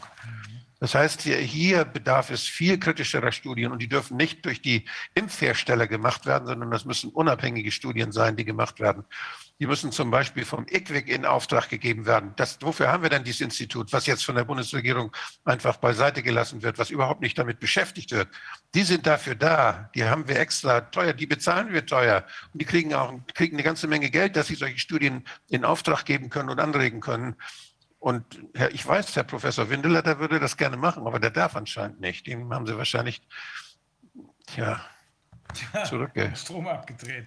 Ja. Einer der ersten Lieferengpässe. Wolfgang, danke. Wir gucken jetzt zu zwei äh, Norddeutschen. Ähm, ein Kollege, du, du, kennt, ihr kennt euch, ne? Klaus Köhler. Hm, äh, kommen ja beide oben aus dem Norden. Und der äh, Wissenschaftsjournalist Thorsten Engelbrecht äh, sind jetzt dabei. Ähm, Klaus, Thorsten, ähm, ihr habt eure technischen Probleme gelöst, ja?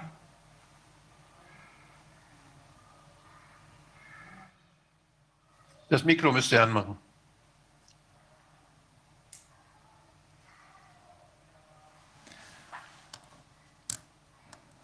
Ja, So, also hören kann man, hallo, hier ist äh, Thorsten Engelbrecht. Ja, hören kann man uns jetzt wahrscheinlich, oder? Und sehen auch. Ja, wir sehen euch nur nicht. Ähm, Ah, das ist nicht so schlimm. doch, Also, jetzt sehen wir euch, jetzt sehen wir euch. okay, sehr gut. Ähm, ja, auch bei euch geht es um die Geschichte der Impfung, sozusagen das, was Wolfgang eben ganz konkret bezogen auf die sogenannten Corona-Impfungen äh, dargestellt hat, das macht ihr ein bisschen breiter angelegt. Ähm, fangen wir doch gleich mit der ersten Einstiegsfrage an. Hallo Klaus. Fangen wir gleich mit der ersten Einstiegsfrage an. Sind Impfungen etwa nicht wirksam und äh, sicher? Denn das RKI konstatiert ja auf seiner Web Website zum Thema Impfen, Impfungen gehören zu den wichtigsten und wirksamsten präventiven Maßnahmen, die in der Medizin zur Verfügung stehen. Bei Impfstoffen, die bereits seit vielen Jahrzehnten eingesetzt werden, zum Beispiel beim Masernimpfstoff, konnten Wirksamkeit und Sicherheit bei Millionen von Menschen belegt werden. Ausdruck der Wirksamkeit ist nicht zuletzt die Tatsache, dass die Masern weltweit erfolgreich zurückgedrängt und Todesfälle vermieden werden konnten. Was soll daran falsch sein?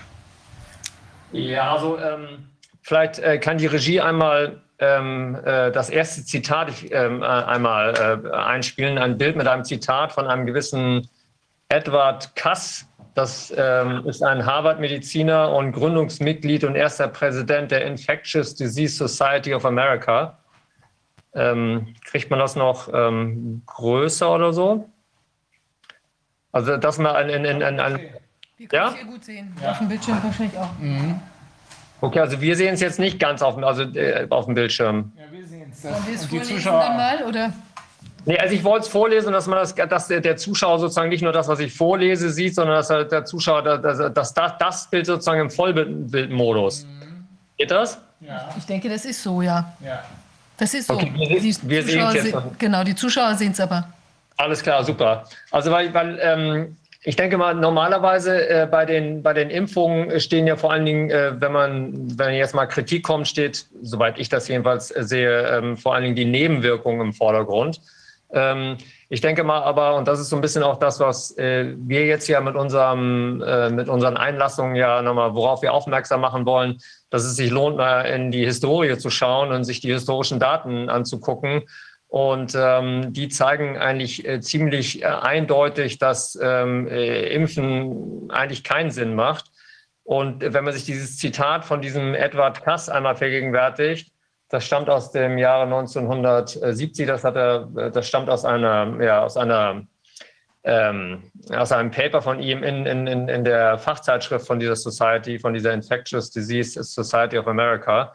Und wenn man sich dieses, äh, das Zitat steht auch am, ganz am Anfang äh, des äh, Einführungskapitels zu unserem Buch Viruswarnung. Wir haben das da bewusst dort platziert, weil, äh, weil wir denken, dass es, äh, wenn man einmal das, was er dort sagt, sich äh, verinnerlicht oder vergegenwärtigt oder mal verstanden hat, dann kriegt man wirklich einen ganz anderen Blick auf, auf Impfungen als das, was einem normalerweise erzählt wird. Also ich würde das einmal vorlesen. Ähm, wir hatten einige Halbwahrheiten akzeptiert und aufgehört, nach den ganzen Wahrheiten zu suchen. Die wichtigste Halbwahrheit war, dass die medizinische Forschung die großen, in Anführungsstrichen, Killer der Vergangenheit, also Tuberkulose, Diphtherie, Lungenentzündung, Wochenbettfieber etc., ausgerottet hätte.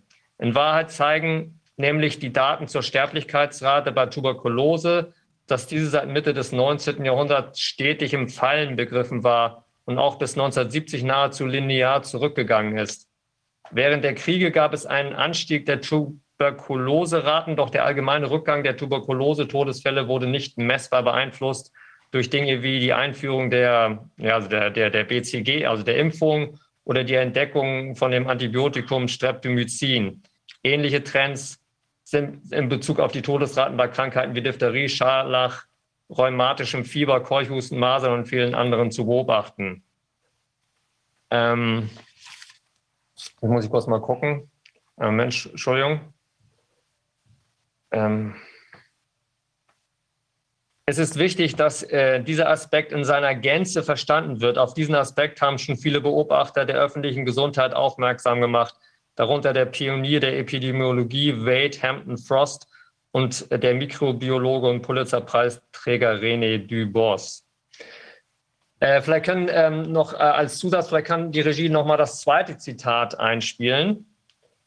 Äh, das stammt nämlich von, ähm, äh, wie gesagt, das Zitat von Kass stammt aus dem Jahr 1970, glaube ich, und äh, das äh, Zitat jetzt stammt aus dem Jahr 2018 und stammt von einem gewissen Anthony R. Mawson, Professor für Epidemiologie und Biostatistik, ähm, äh, aus einem, einer Veröffentlichung ähm, äh, aus dem International Journal of Environmental Research and Public Health.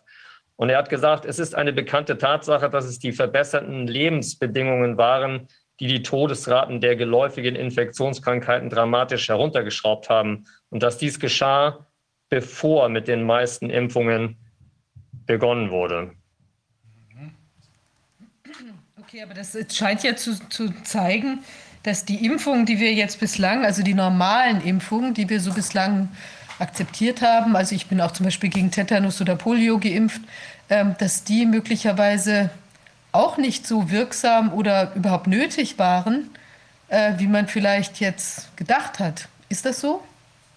Aber ich kurz, also wo du gerade Tetanus sagst, also wie gesagt, die, die, die Aussagen von diesem Morsen und von diesem Kass gehen ja in die gleiche Richtung. Mhm.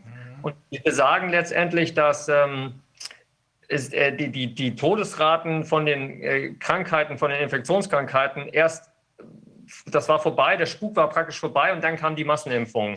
Und das, ich, wir wollten das eigentlich, ähm, ja, warte mal kurz, einmal Tetanus, einmal Tetanus haben wir doch hier. Äh, das ähm, haben wir die Grafik für Tetanus. Ich hatte das eigentlich elektronisch versucht einzuspielen, aber da kriege ich gerade keinen Zugriff. Ich weiß nicht, ob man das jetzt mal hier so sehen kann. Also bei Tetanus sieht man ja, wie das da über die Jahre runter, runtergegangen ist in diese schraffierte Fläche da. Ja. Diese schraffierte Fläche. Äh, das ist, ähm, äh, das ist die, die ähm, da, wo die Impfung stattgefunden hat, ja. ja. Und äh, das wäre jetzt Tetanus und bei, ähm, vielleicht kannst du es einmal zeigen, Klaus, sonst hier bei, ähm, bei, bei, ähm, ja, bei, äh, bei Masern sieht es immer noch genauso aus. Ja. Also hier ist es Masern und äh, speziell diese Masern Mortalitätsstatistik ist ja wichtig zu sehen, weil wir da ja jetzt eine Pflichtimpfung haben auch. Und man verstand gar nicht, also ich verstand damals gar nicht, vor zwei Jahren wurde die eingeführt, weswegen jetzt äh, gegen Masern plötzlich eine Pflichtimpfung eingeführt werden muss, wo eigentlich kaum noch ein Kind an Masern stirbt. Und äh, hatte dann auch einen entsprechenden Leserbrief hier in der Kalender auch abgedruckt wurde, aber leider die Statistik nicht. Äh, in dem das eben zu sehen ist, dass die äh, Todesrate an Masern in den 50er Jahren waren es 200 und äh, in den 70er Jahren waren es dann noch 20 und dann kam die Impfung. Das heißt, die Todesrate, die Sterblichkeit an Masern viel deutlich vor Einführung der Impfung auf fast vernachlässigbare Todesfälle. Ich kann nun wirklich Kollegen, die an Unikliniken sind und masernkranke Kinder eingeliefert wurden, die schwer krank sind, dann landen sie an der Uniklinik, verstehen, dass die natürlich mit unseren Äußerungen nicht einverstanden sind, äh, wenn man vor so einem kranken Kind steht. Aber man muss ja sehen, dass äh, man muss eben schon auch äh, auf die Statistik achten und sehen, dass die Impfung offensichtlich gar keinen Einfluss hatten auf den Rückgang der Tödlichkeit der Masern.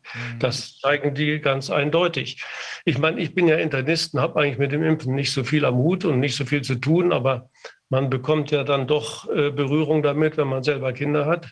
Und meine erste Tochter sollte noch eine Tuberkuloseimpfung kriegen, direkt nach der Geburt dann dachte ich so aus dem Bauch heraus, das möchte ich jetzt wirklich nicht. Ich sehe das jetzt nicht als gefährlich für meine Tochter an Tuberkulose zu erkranken.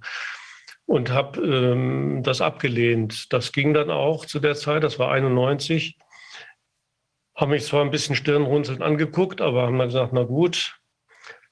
Zwei Jahre später kam ich dann mit der nächsten Tochter und fragte dann, was ist eigentlich mit der Tuberkuloseimpfung? Und dann sagten die ganz entrüstet, nein, das machen wir schon lange nicht mehr.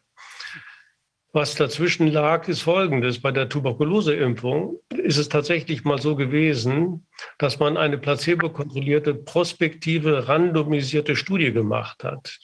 Also meets the highest standards of science sozusagen. In Indien haben sie eine Population äh, BCG geimpft, die andere nicht.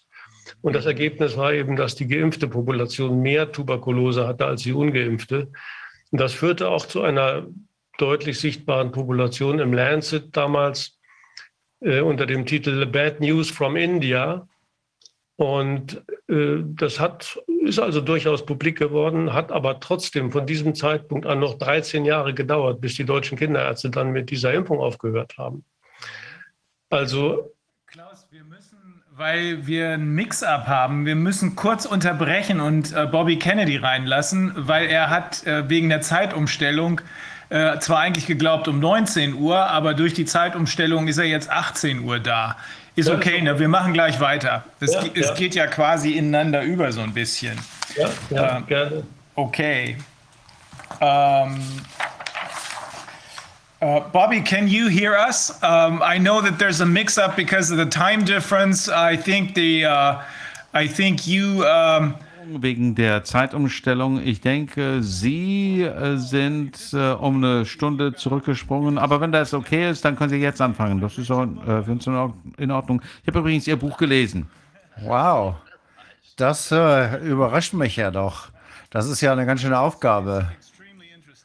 Ja, das ist extrem interessant. Sie konzentrieren sich auf Fauci, eine ziemlich vollständige Geschichte dessen, was er gemacht hat, wie erfolgreich er war, sowohl hinsichtlich seiner äh, Bestrebungen und natürlich finanziell. Ich denke, ich habe gelesen, dass er der äh, der Beamte ist, der am meisten Geld verdient, äh, 464.000 Dollar im Jahr, mehr als der Präsident. Stimmt das?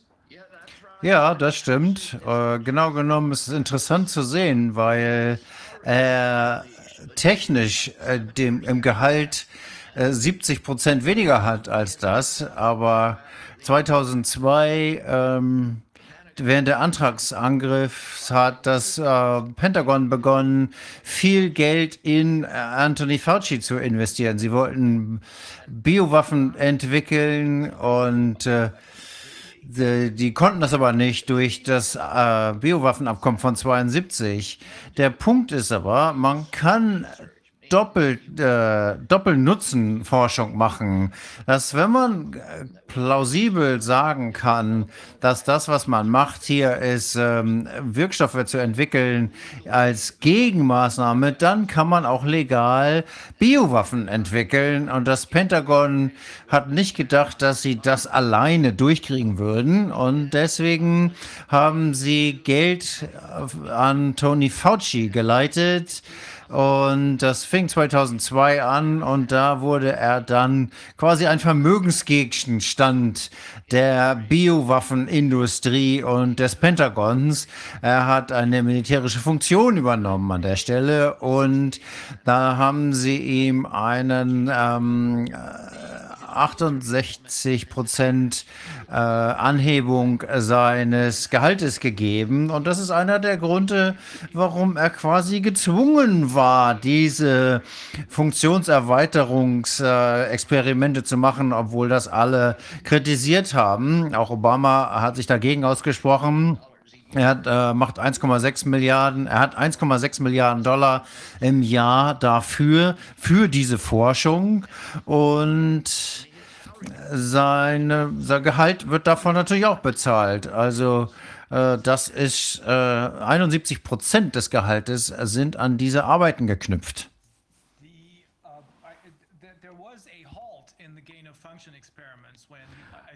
Die äh, Experimente wurden ja irgendwann gestoppt, ich glaube von Obama.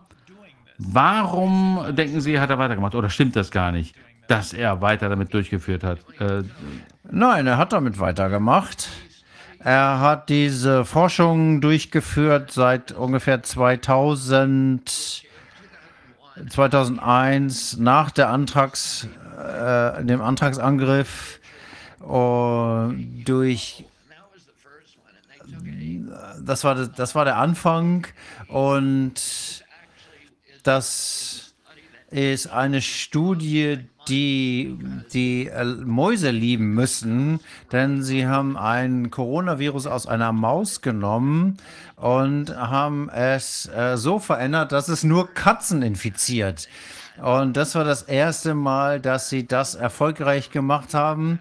Und zu der Zeit ähm, hat es die Leute doch auch schon sehr erbost, dass man hier mit diesen Dingen so rumspielt. Und einige Jahre später haben sie äh, die spanische Grippe genommen, die seit 1918 äh, eigentlich ausgebrochen ist und äh, die Menschen getötet hat. Und sie haben die wieder inszeniert. Die haben also eine spanische Grippe quasi nachgebaut, ähm, die es zu dem Zeitpunkt gar nicht gab auf der Erde. Und da gab es einen großen Rückschlag und er hatte dann ähm, Probleme mit ähm, weiteren Biowaffenexperten von Harvard und die haben gesagt, was er da gemacht hat, äh, was er da macht, ist, oh, ist Wahnsinn.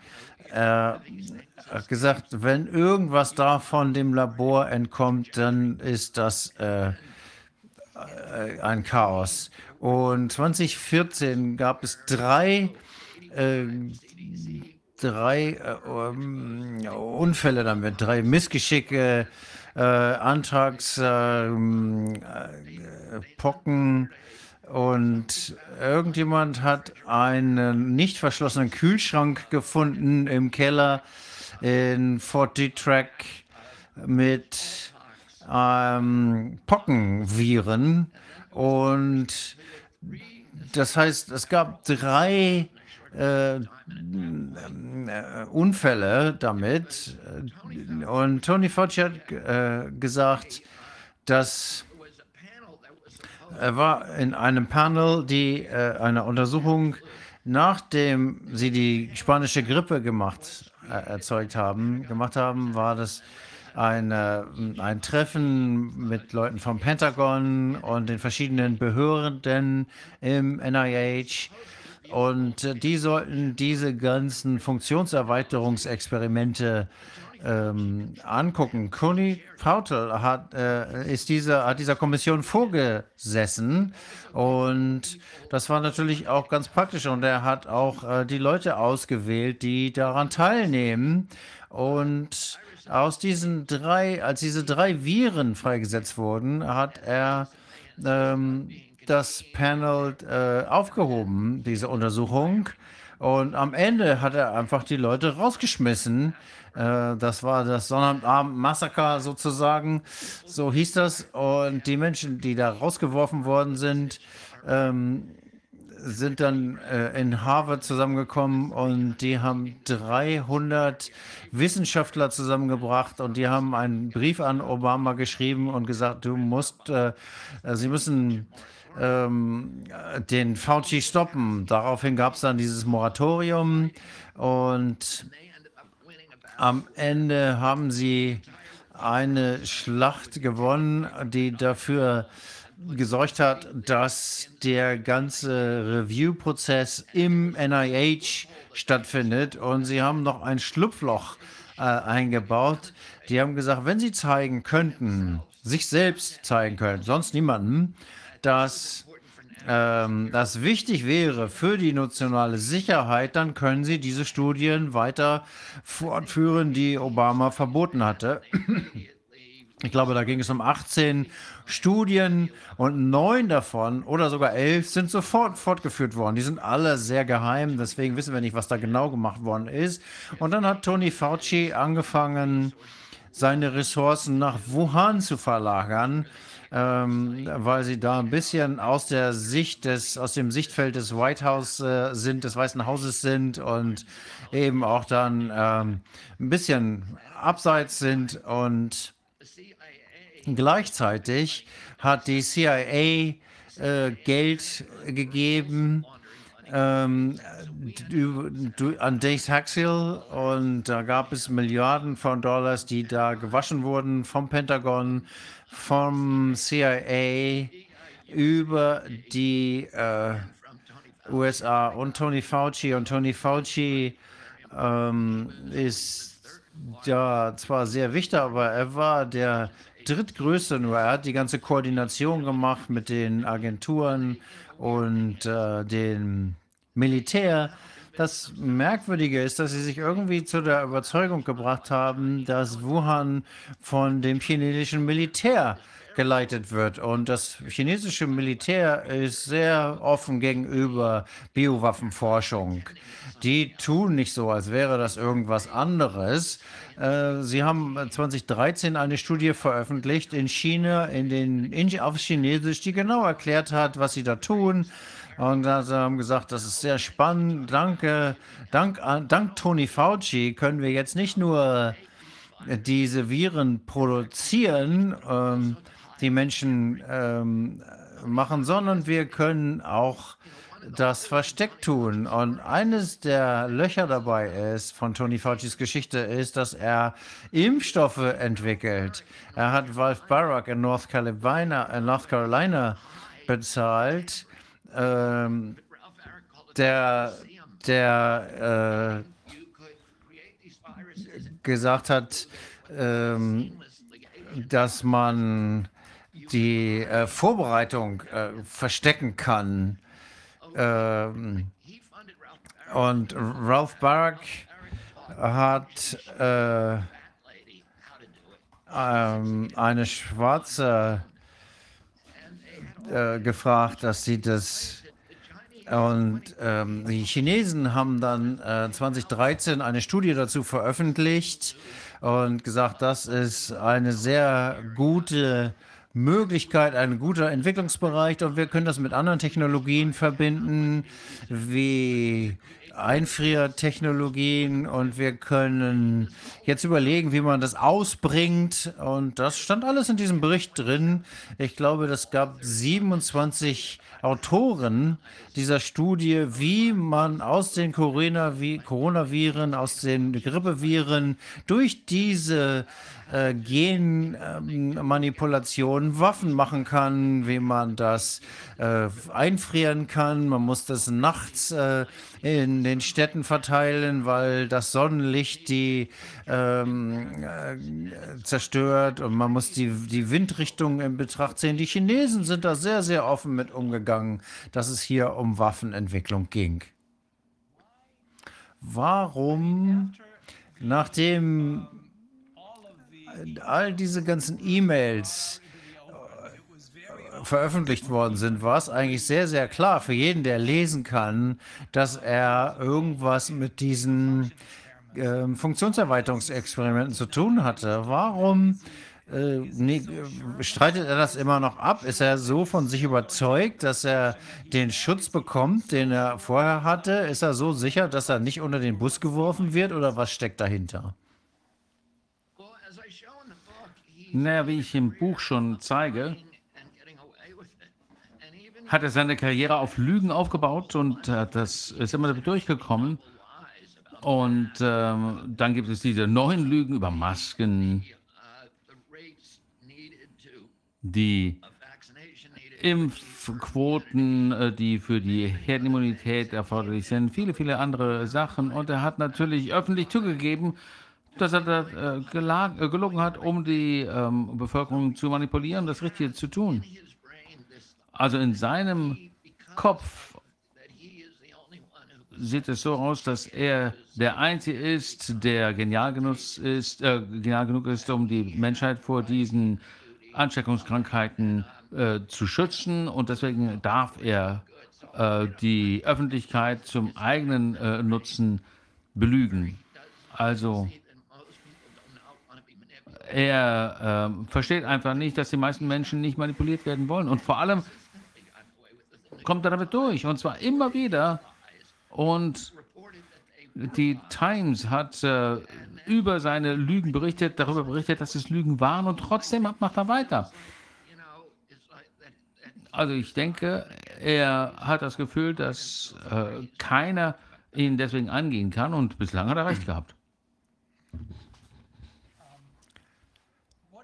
Was ist mit niemand, zumindest außerhalb der USA, kannte ja niemanden Fauci eigentlich. Er ist erst äh, prominent geworden mit dem Start der Corona-Pandemie, so wie ich es jetzt nenne. Ich äh, sage nicht, dass es, ich leugne das Virus nicht und das kann auch durchaus tödlich sein für einige, aber viele, einschließlich unser Freund Julie Mikowitz, sagt, dass es eine Pandemie ist. Und wie kommt es, dass er eine Karriere gemacht hat? So lange Jahre. Ich glaube, das hat, äh, wenn ich das richtig weiß, 1968 schon angefangen, dass er so lange unsichtbar war vor der Welt. Ich glaube sogar für die meisten Amerikaner, bis es endlich zu Corona kam. Corona kam. Naja, Menschen, die im Gesundheitswesen arbeitet, da kennt jeder Fauci. Er ähm, ist ja der Chef der NIH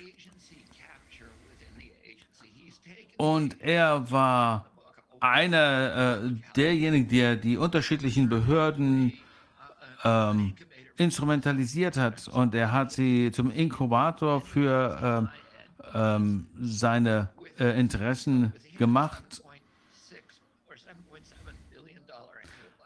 Also er hat ein äh, Jahresbudget von 7,6 ähm, bis 7,7 Milliarden Dollar. Er gibt mehr aus als Bill Gates jedes Jahr. Also er ist sehr einflussreich. Äh, und viele äh, Virologen weltweit hängen von äh, ihm ab äh, wirtschaftlich. Also er ist eine wichtige ähm, Quelle für Forschungsmittel. Er kann im Prinzip alles kriegen. Also äh, Fauci, Farad und äh, der Wellcome Trust äh, kontrollieren den Großteil des äh, Gesundheitsbudgets weltweit. Also sie steuern, was die Wissenschaftler bekommen und sie entscheiden auch, was die Wissenschaft nicht erforschen darf.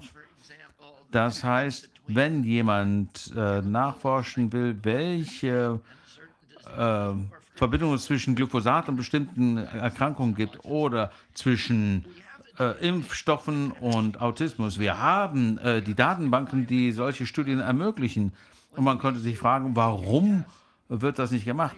Als wir äh, HS äh, verklagt haben, dann haben sie zugegeben, dass äh, die äh, keine der Impfstoffe, den sie Neugeborenen geben in den ersten sechs Lebensmonaten, dass keines äh, darauf äh, auf Autismus untersucht worden war. Warum äh, ging das von äh, einem in 10.000 ähm, Impf, ähm, Geimpften in meiner äh, Jugend ähm, unter Faucis äh, Regime auf einen in 22 hoch? die Anzahl der äh, Autismusfälle. Und das fängt so ungefähr äh, 1999 an, ähm, dass wir jetzt äh, 66, 62, äh, äh, wir hatten früher 62 Impfdosen, 72, Entschuldigung, äh, und das sind jetzt nur noch 16. Entschuldigung, es ging von 16 auf 72 hoch. Und wir wissen, äh, dass äh, Gene keine äh, Krankheiten hervorrufen. Man braucht äh, einen Auslöser, ein Umweltgift, das äh, das äh, auslöst, ähm, diese Entwicklungsstörungen. Nicht nur Autismus, sondern ähm, ADE, ähm, Schlafstörungen, Sprachstörungen, Narkolepsie, Autismus und so weiter. Also die ganze Konstellation von äh, Neuropathologien äh, fing äh, 1989 an. Genau in dem Jahr haben wir angefangen, äh, Allergien zu untersuchen. Plötzlich kam es zu Erdnussallergien, Ekzeme, äh, Anaphylax, äh, Anaphylaxien äh, sind plötzlich explodiert. wenn man wie ich vor 1989 äh, aufgewachsen ist, dann kannte man niemanden mit so einer ähm, Krankheit. Ähm,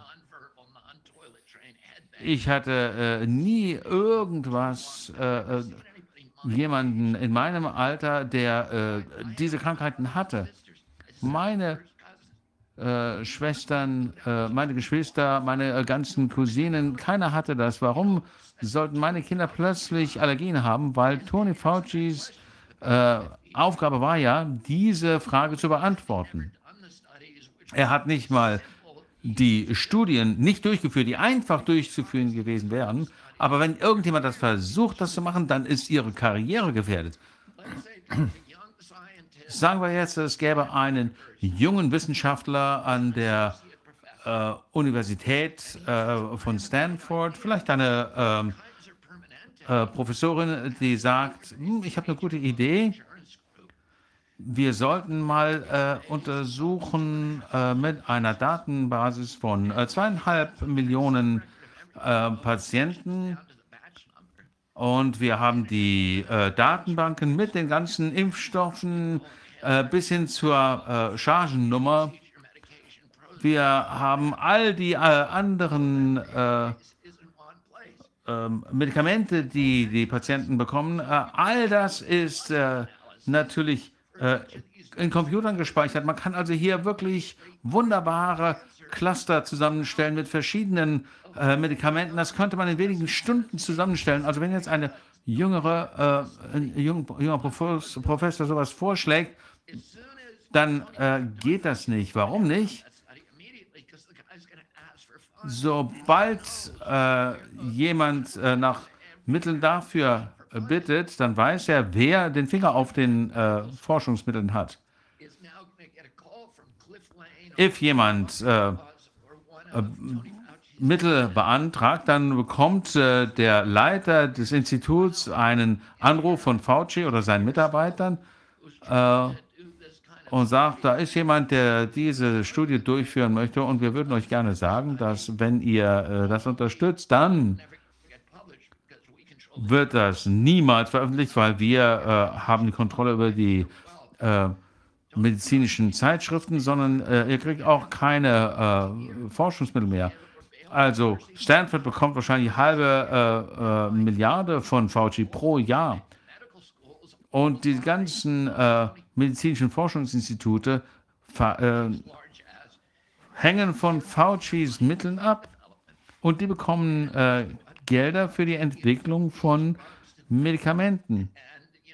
Also Tony Fauci äh, macht Folgendes. Das ist jetzt eine Vereinfachung. In den Labors von NIH gibt es Petrischalen mit verschiedenen äh, Viren, Grippe, Coronaviren und so weiter. Und dann werden bestimmte Moleküle da reingegeben und wenn die Moleküle die Kultur äh, töten, dann sagt er, okay, hier haben wir einen äh, antiviralen äh, Wirkstoff, äh, der gegen Corona wirksam ist. Und dann versuchen, dann geben sie denselben Stoff einer Ratte und ähm, dann beobachten wir, ob das die Ratte tötet. Und wenn das das Virus tötet, aber nicht die Ratte, dann sagt er, okay, dann haben wir jetzt vielleicht hier einen Wirkstoff. Und dann werden äh, Pseudostudien äh, durchgeführt von äh, Forschungsinstituten. Dann gibt äh, Tony Fauci 20.000 Dollar pro ähm, Person, die an sich an einer äh, Studie beteiligen. Und auf diese Weise wird gesteuert, was die Ergebnisse sind, weltweit. Und wenn man sich anguckt, äh, die ganz die Leute, die man immer im Fernsehen sehen kann, Stanley Koch und so weiter, die als unabhängige äh, Wissenschaftler auftreten, das sind sie nicht. Äh, sie sind Hauptforscher, die alle Geld von Tony Fauci oder Bill Gates oder von beiden bekommen.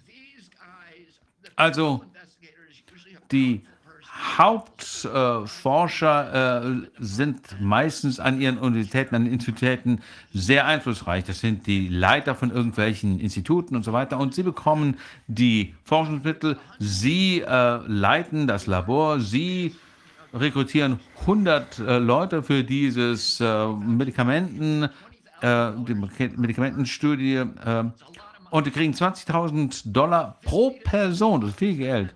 50, 75 Prozent werden ähm, für die Universität ähm, benutzt, nicht für die Studie. Damit wird die äh, Universität abhängig von Tony Fauci. Und äh, wenn man 30.000 Menschen in einer Studie hat, dann äh, bedeutet das riesige Geldsummen. Und da haben wir jetzt auch die pharmazeutische Industrie. Das heißt, die Hälfte des Patents geht an die äh, pharmazeutische äh, Industrie. Ähm, die Universität äh, hält äh, das halbe Patent und Tony Fauci äh, behält vielleicht einen Teil äh, des äh, Patents, ähm, gibt vielleicht einige Mitstreit an einzelne Teile des äh, Patents. Bei Moderna zum Beispiel, die Hälfte des Patents gehört dem, der Behörde von Tony Fauci. Das ist Milliardenwert. Und ähm, einige Mitarbeiter äh, können dann, bekommen dann äh, jahreslange Renten von 150.000 Dollar. Äh, also das Einzige, was sie machen, ist ähm, Medikamente entwickeln, weil es so lukrativ ist. Zwischen 2009 und 2016 wurden von der FDH, äh, FDA etwa 240 neue Medikamente zugelassen, die alle von Tony Fauci's Behörde kamen. Das heißt, er ist der Hauptinkubator für die Medikamentenentwicklung und die pharmazeutische Industrie ist seine, äh, das sind seine Partner. Er wird sie nicht bekämpfen, da wird er keine Probleme mit deren äh, Medikamente sehen. Und ähm, so werden diese äh, Medikamente dann vorangetrieben. Ähm, wissen wir nichts davon oder äh, wer profitiert davon? Das ist schwierig, an diese Daten zu kommen. Ich glaube nicht, dass das so ist. Ich weiß, er besitzt ein, mindestens ein Patent für Interleukin 2 und das ist ähm, er hat das von Frank Rossetti und Julia McGrates bekommen und er hat das Patent dafür. Er ist damit erwischt worden, weil es einen Whistleblower gab in seiner Agentur, die das 2004 gesagt hat. Und da gab es gerade eine Untersuchung zu den Experimenten an kleinen Kindern. Er hat diese schrecklichen Experimente an kleinen Kindern ähm, bei schwarzen und hispanischen Kindern gemacht ähm, mit äh, Pharmaunternehmen, die äh, Pflegeheime für Kinder betrieben haben, um da die ähm, Experimente zu machen. Da sind mindestens äh, 85 Kinder gestorben. Das waren HIV-Experimente. Die meisten davon hatten natürlich keinen HIV. Und in dieser Untersuchung kam heraus, dass äh, diese Interleukin, äh, dass das Interleukin, dass er das Patent dafür hat. Und es gab einen Artikel darüber, und niemand wusste zu der Zeit, dass HHS seinen Mitarbeitern erlaubt, Geld mit diesen Patenten zu verdienen. Und das, die haben äh, Rechte an den äh, Medikamenten, die sie entwickelt haben. Und äh, Fauci hat zu der gesagt, gesagt kein, keine Sorge, sie konnten das Patent zu der Zeit behalten, unbegrenzt, unbegrenztes Geld davon einbehalten. Und Tony Fauci hat gesagt, kein Problem, ich werde dieses ganze Geld von diesem Patent an die an Wohlfahrt, an, Wohl, an die äh, Wohlfahrtsorganisation geben. Und damit war die Geschichte zu Ende. Niemand hat jemand rausbekommen, welche Gemeinwohlorganisation das bekommen hat. Da gibt es natürlich viele von und es gibt solche und solle. Ähm, es gibt natürlich sowas, dass das auch, ähm, wie von Bill Gates, äh, kennen wir das auch. Und mh, wenn man, man kann natürlich einerseits die Fußballmannschaft seines Kindes unterstützen oder man äh, spendet einem College, äh, damit das Kind dorthin kommt. Okay, Millionen Dinge, die man da an Wohltat in Anführungsstrichen machen kann. Tony Fauci hat niemals gesagt, wo er das Geld gelassen hat. Und ich glaube, dass es wahrscheinlich ist, dass das nicht das einzige Patent ist, denn ich denke, als er da mit erwischt wurde, äh, danach hat er erstmal gab es dann eine neue Regel, dass es eine, einen Maximalbetrag pro Patent von 150.000 Dollar im Jahr gab. Und wir wissen, dass er jetzt äh, seinen bevorzugten Angestellten dieses Geld gibt, dieses Recht zu diesem Geld. Und das macht die Leute natürlich sehr loyal. Es sieht ja doch so aus, als äh, wäre es so, dass nachdem seine E-Mails publik wurden und nachdem er dann äh, vor dem Kongress äh, befragt wurde, dass sich jetzt das Bild ein bisschen ändert oder irre ich mich da? Ich glaube nicht, dass wenn ich mir angucke, also was in meinem Buch steht, ähm, haben wir die Öffentlichkeit in den USA und ich glaube nicht, dass Tony Fauci in zwei Jahren noch da ist. Aber das wird das System nicht aufheben. Das System ist äh, wird da, da bleiben. Einen rauszuschmeißen wird sicherlich helfen. Aber eines der Probleme mit Tony Fauci ist, dass alle in der Welt, jeder in der Welt Angst vor ihm hat. Diese ganzen Leute, ich höre die immer, immer wieder, äh, wenn ich meine Recherchen mache. Wieder und wieder habe ich das gehört.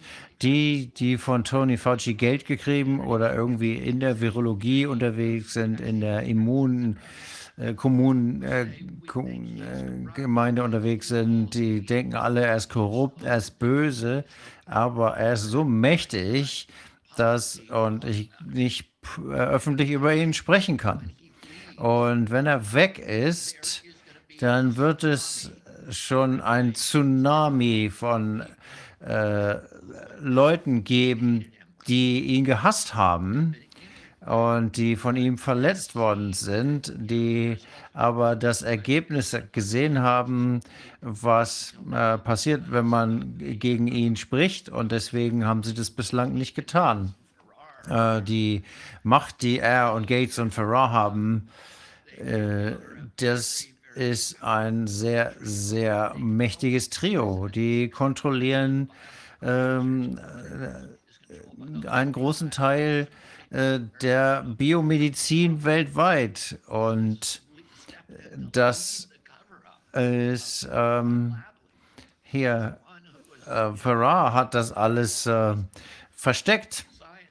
Die Wissenschaftler, die unterschrieben haben, diesen äh, Artikel in der Nature unterschrieben haben, er war von Tag 1 dabei und äh, wir wissen das jetzt, weil wir die E-Mails haben. Denken Sie, dass wenn Fauci äh, weg wäre, dass dann äh, hunderte von kleinen Faucis auftauchen? Ja, natürlich. Die institutionelle Kultur ist korrupt. Man kann nicht überleben im NIH, wenn man die Pharmaindustrie kritisiert. Judy Makovich und Frank Rossetti sind nur zwei der Namen, die kennen Sie äh, von äh, deren Karriere zerstört wurde. Nicht nur durch Fauci, sondern durch äh, die Kultur in der ganzen Institution. Bernice Eddy, wahrscheinlich einer der wichtigsten, die wichtigsten Frauen in unserem Land jemals hoch ausgezeichnet. Sie hat die Poliomyelitis-Virus entdeckt. Sie hat Schlüsselrollen in vielen der großen Entdeckungen gespielt. Und in den 50ern und 60ern hat sie entdeckt, dass es ein Affenvirus gibt, in den äh, Polio-Impfstoffen das in, war in 89 Milliarden Polio-Impfstoffen, die meine Generation kriegen sollte. Und sie hat die Alarmglocken gelangt und sie hat gesagt, sie werden einige Leute sicherlich vor Polio schützen, aber sie werden 50 mal so viele äh, später an Krebs sterben lassen. Und äh, meine Generation hat zehnfach so viel Krebs wie die Generation vorher, vor mir, die diesen Impfstoff nicht bekommen hat. Aber sie haben, sie haben da diesen Virus hinzugefügt. Das ist so ein wichtiges Element, dass es heute überall in den Laboren eingesetzt wird, um äh, Krebs bei Nagetieren auszulösen. Also wenn man das einem Meerschweinchen gibt, dann kriegt es sofort Krebs. Und äh, Bernice Eddy wurde zum Schweigen gebracht. Sie haben sie buchstäblich in den Keller gesperrt und ihr äh, Telefon weggenommen, das Labor geschlossen. Das gleiche passierte John Anthony Morris, der 40 Jahre lang ähm, das ähm, Grippeprogramm äh, gemacht hat und ähm, gesagt hat, dass es alles Quatsch ist. Und ähm, da hatten sie die erste Fake-Pandemie.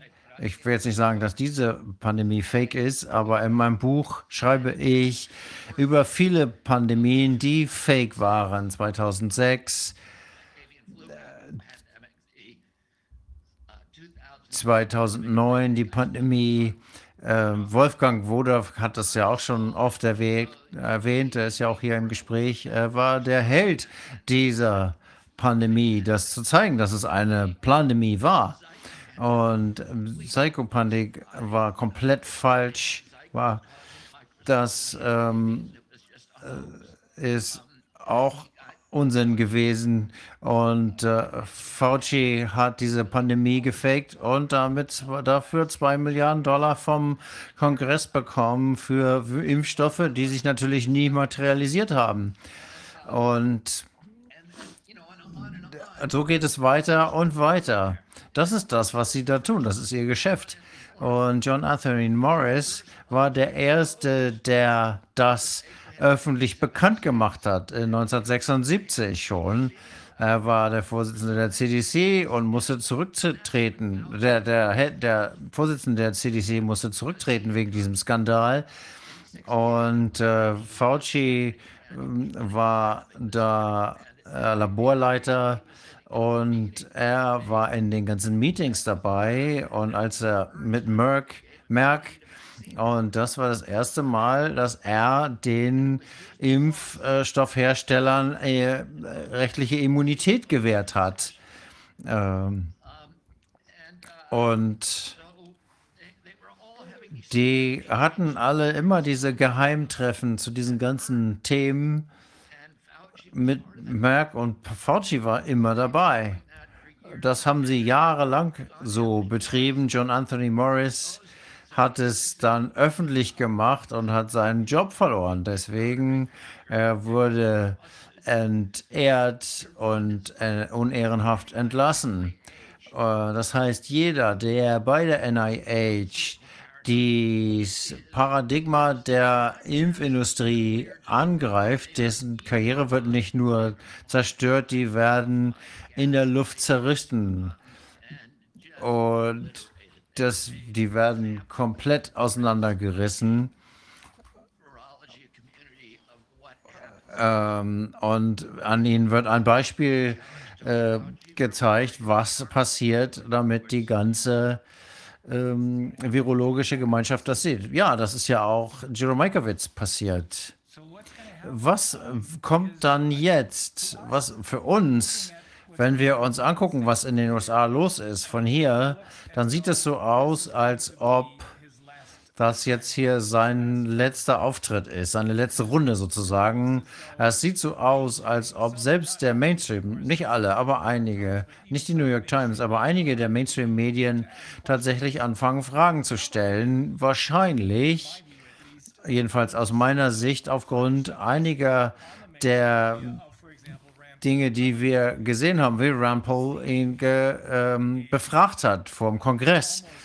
Das war in den Medien und er, wusste, er war verzweifelt. Er hat Rand Paul angeschrien, weil er das verloren hat. Heißt das also, dass die Menschen jetzt langsam sehen, wer er wirklich ist? Du, Sie beschreiben ihn ja, Sie sind Anwalt, Sie beschreiben ihn als Kriminellen.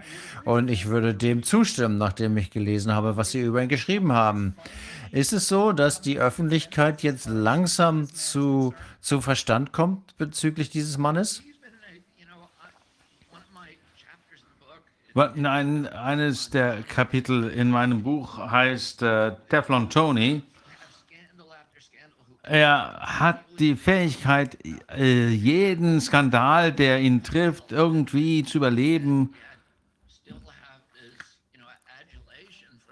Und trotzdem wird er noch von den amerikanischen Medien äh, gelobhudelt.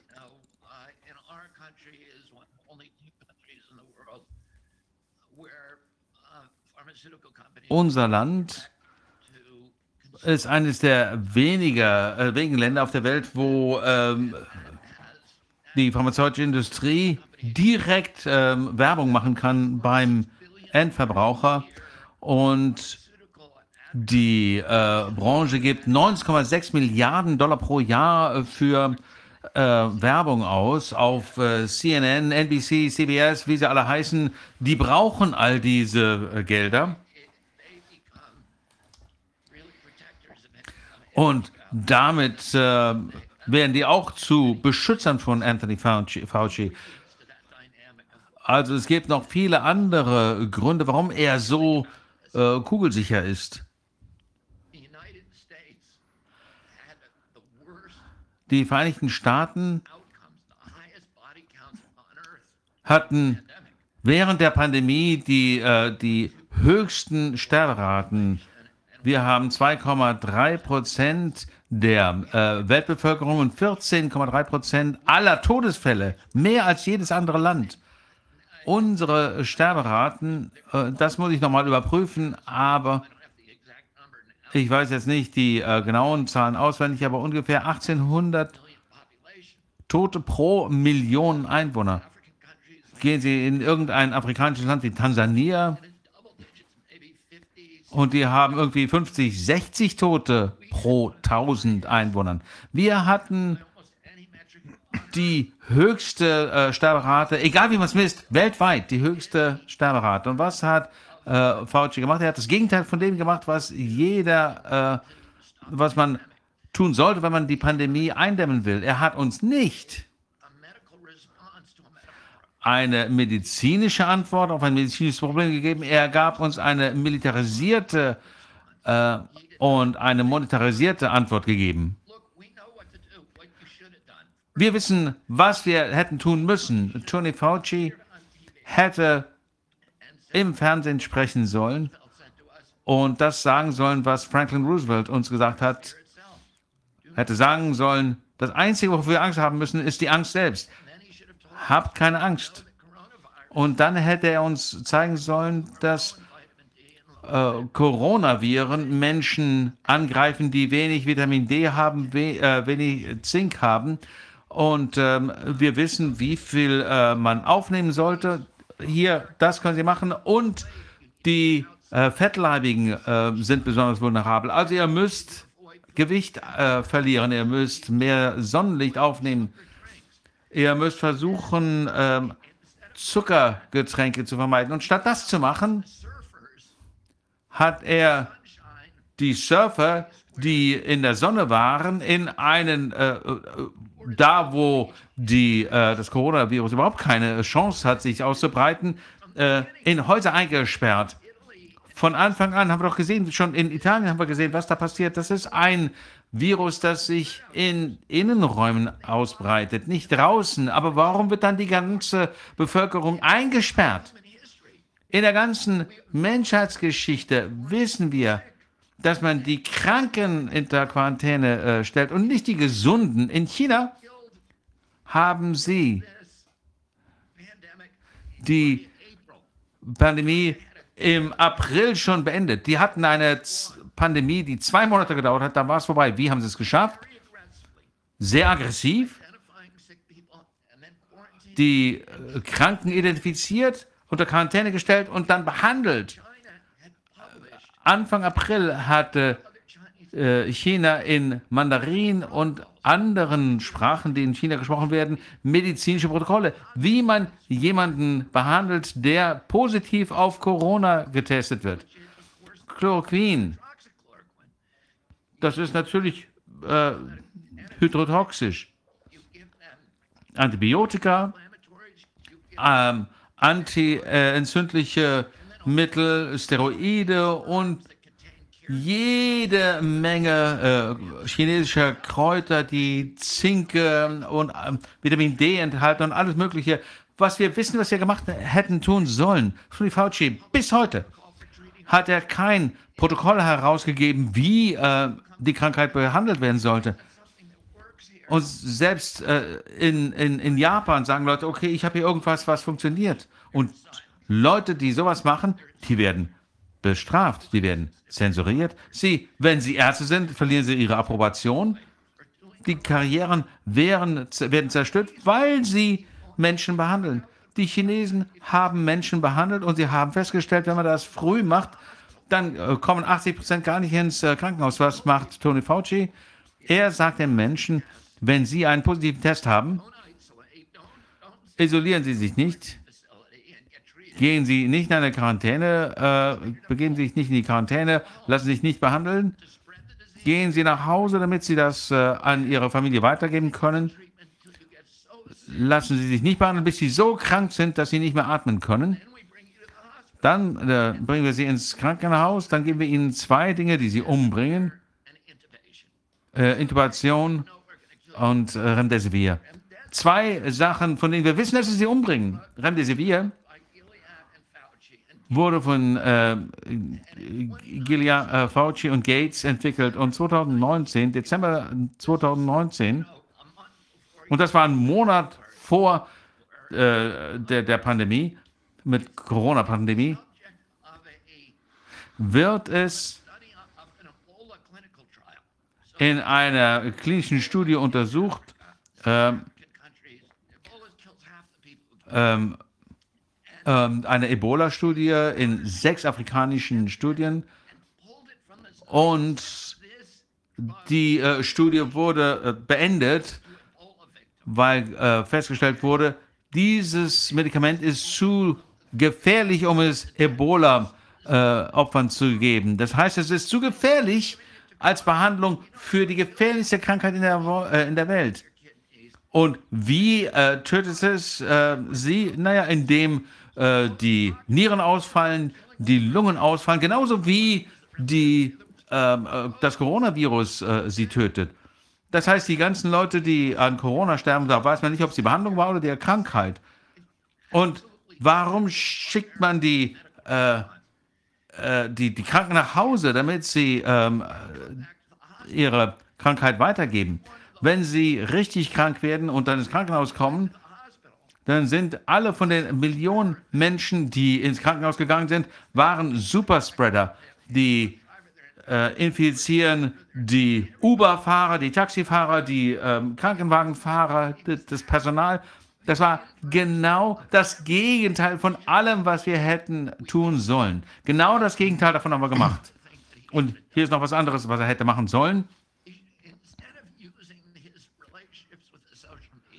Statt seine äh, gute Beziehung zu den sozialen Medien zu nutzen, um äh, die äh, stumm, äh, mundtot zu machen, die äh, Behandlungen entwickeln, hätte er sagen sollen, wir sollten ein Kommunikationsnetzwerk äh, schaffen, um alle Ärzte weltweit miteinander zu vernetzen, die Corona bekämpfen. Wir müssen äh, von ihnen hören, was sie machen, uns ihre Erfahrungen mitzuteilen und dann eine Methode entwickeln, um all diese Dinge zu überprüfen, ihre, die Glaubwürdigkeit und dann ein Protokoll zu entwickeln, damit wir all die Lösungen zusammenzutragen, die in Argentinien, Tansania, ähm, Kenia, in Asien, in der Schweiz, in Italien funktionieren und mit all den Ärzten sprechen, die sich um ihre Patienten kümmern und die wirklich alles tun, was sie können, um die Todeszahlen zu verringern und denen dann auch äh, Matrices zur Verfügung zu stellen, Zahlen, damit sie wissen, äh, wie erfolgreich sie sind und dann sehr schnell systematisch Wissen aufzubauen, welche äh, Medikamente hier wirksam zu sein scheinen. Also wirklich ehrliche Daten zu sammeln von Daten von Ärzten weltweit.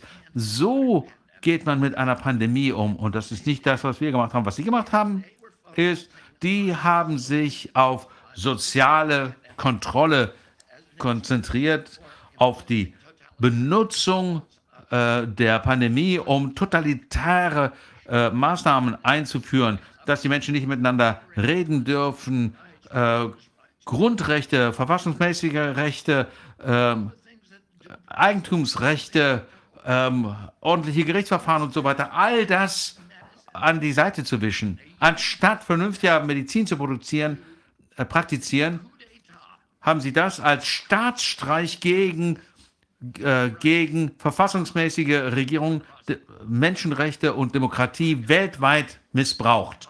Ich muss jetzt losrennen. Ich habe noch einen Podcast. Vielen Dank. Ich habe einige Informationen, die vielleicht neu ist. Äh, wir sind gleich soweit. Wir haben gerade mit einem Whistleblower gesprochen heute, der sagt, es gibt äh, Covid-Fälle seit Juli 2019 in England und das ist ein, äh, ein Verbot dieser alternativen Medizin gab, wahrscheinlich durch Fauci. Ja, ich denke, aufgrund der Daten, die ich gesehen habe, und ich weiß, es gibt widersprüchliche Daten, aber es, es gibt diese äh, Berichte über äh, frühe Behandlungsmöglichkeiten, aber was ich derzeit glaube, ist, dass äh, Corona am 12. September freigesetzt wurde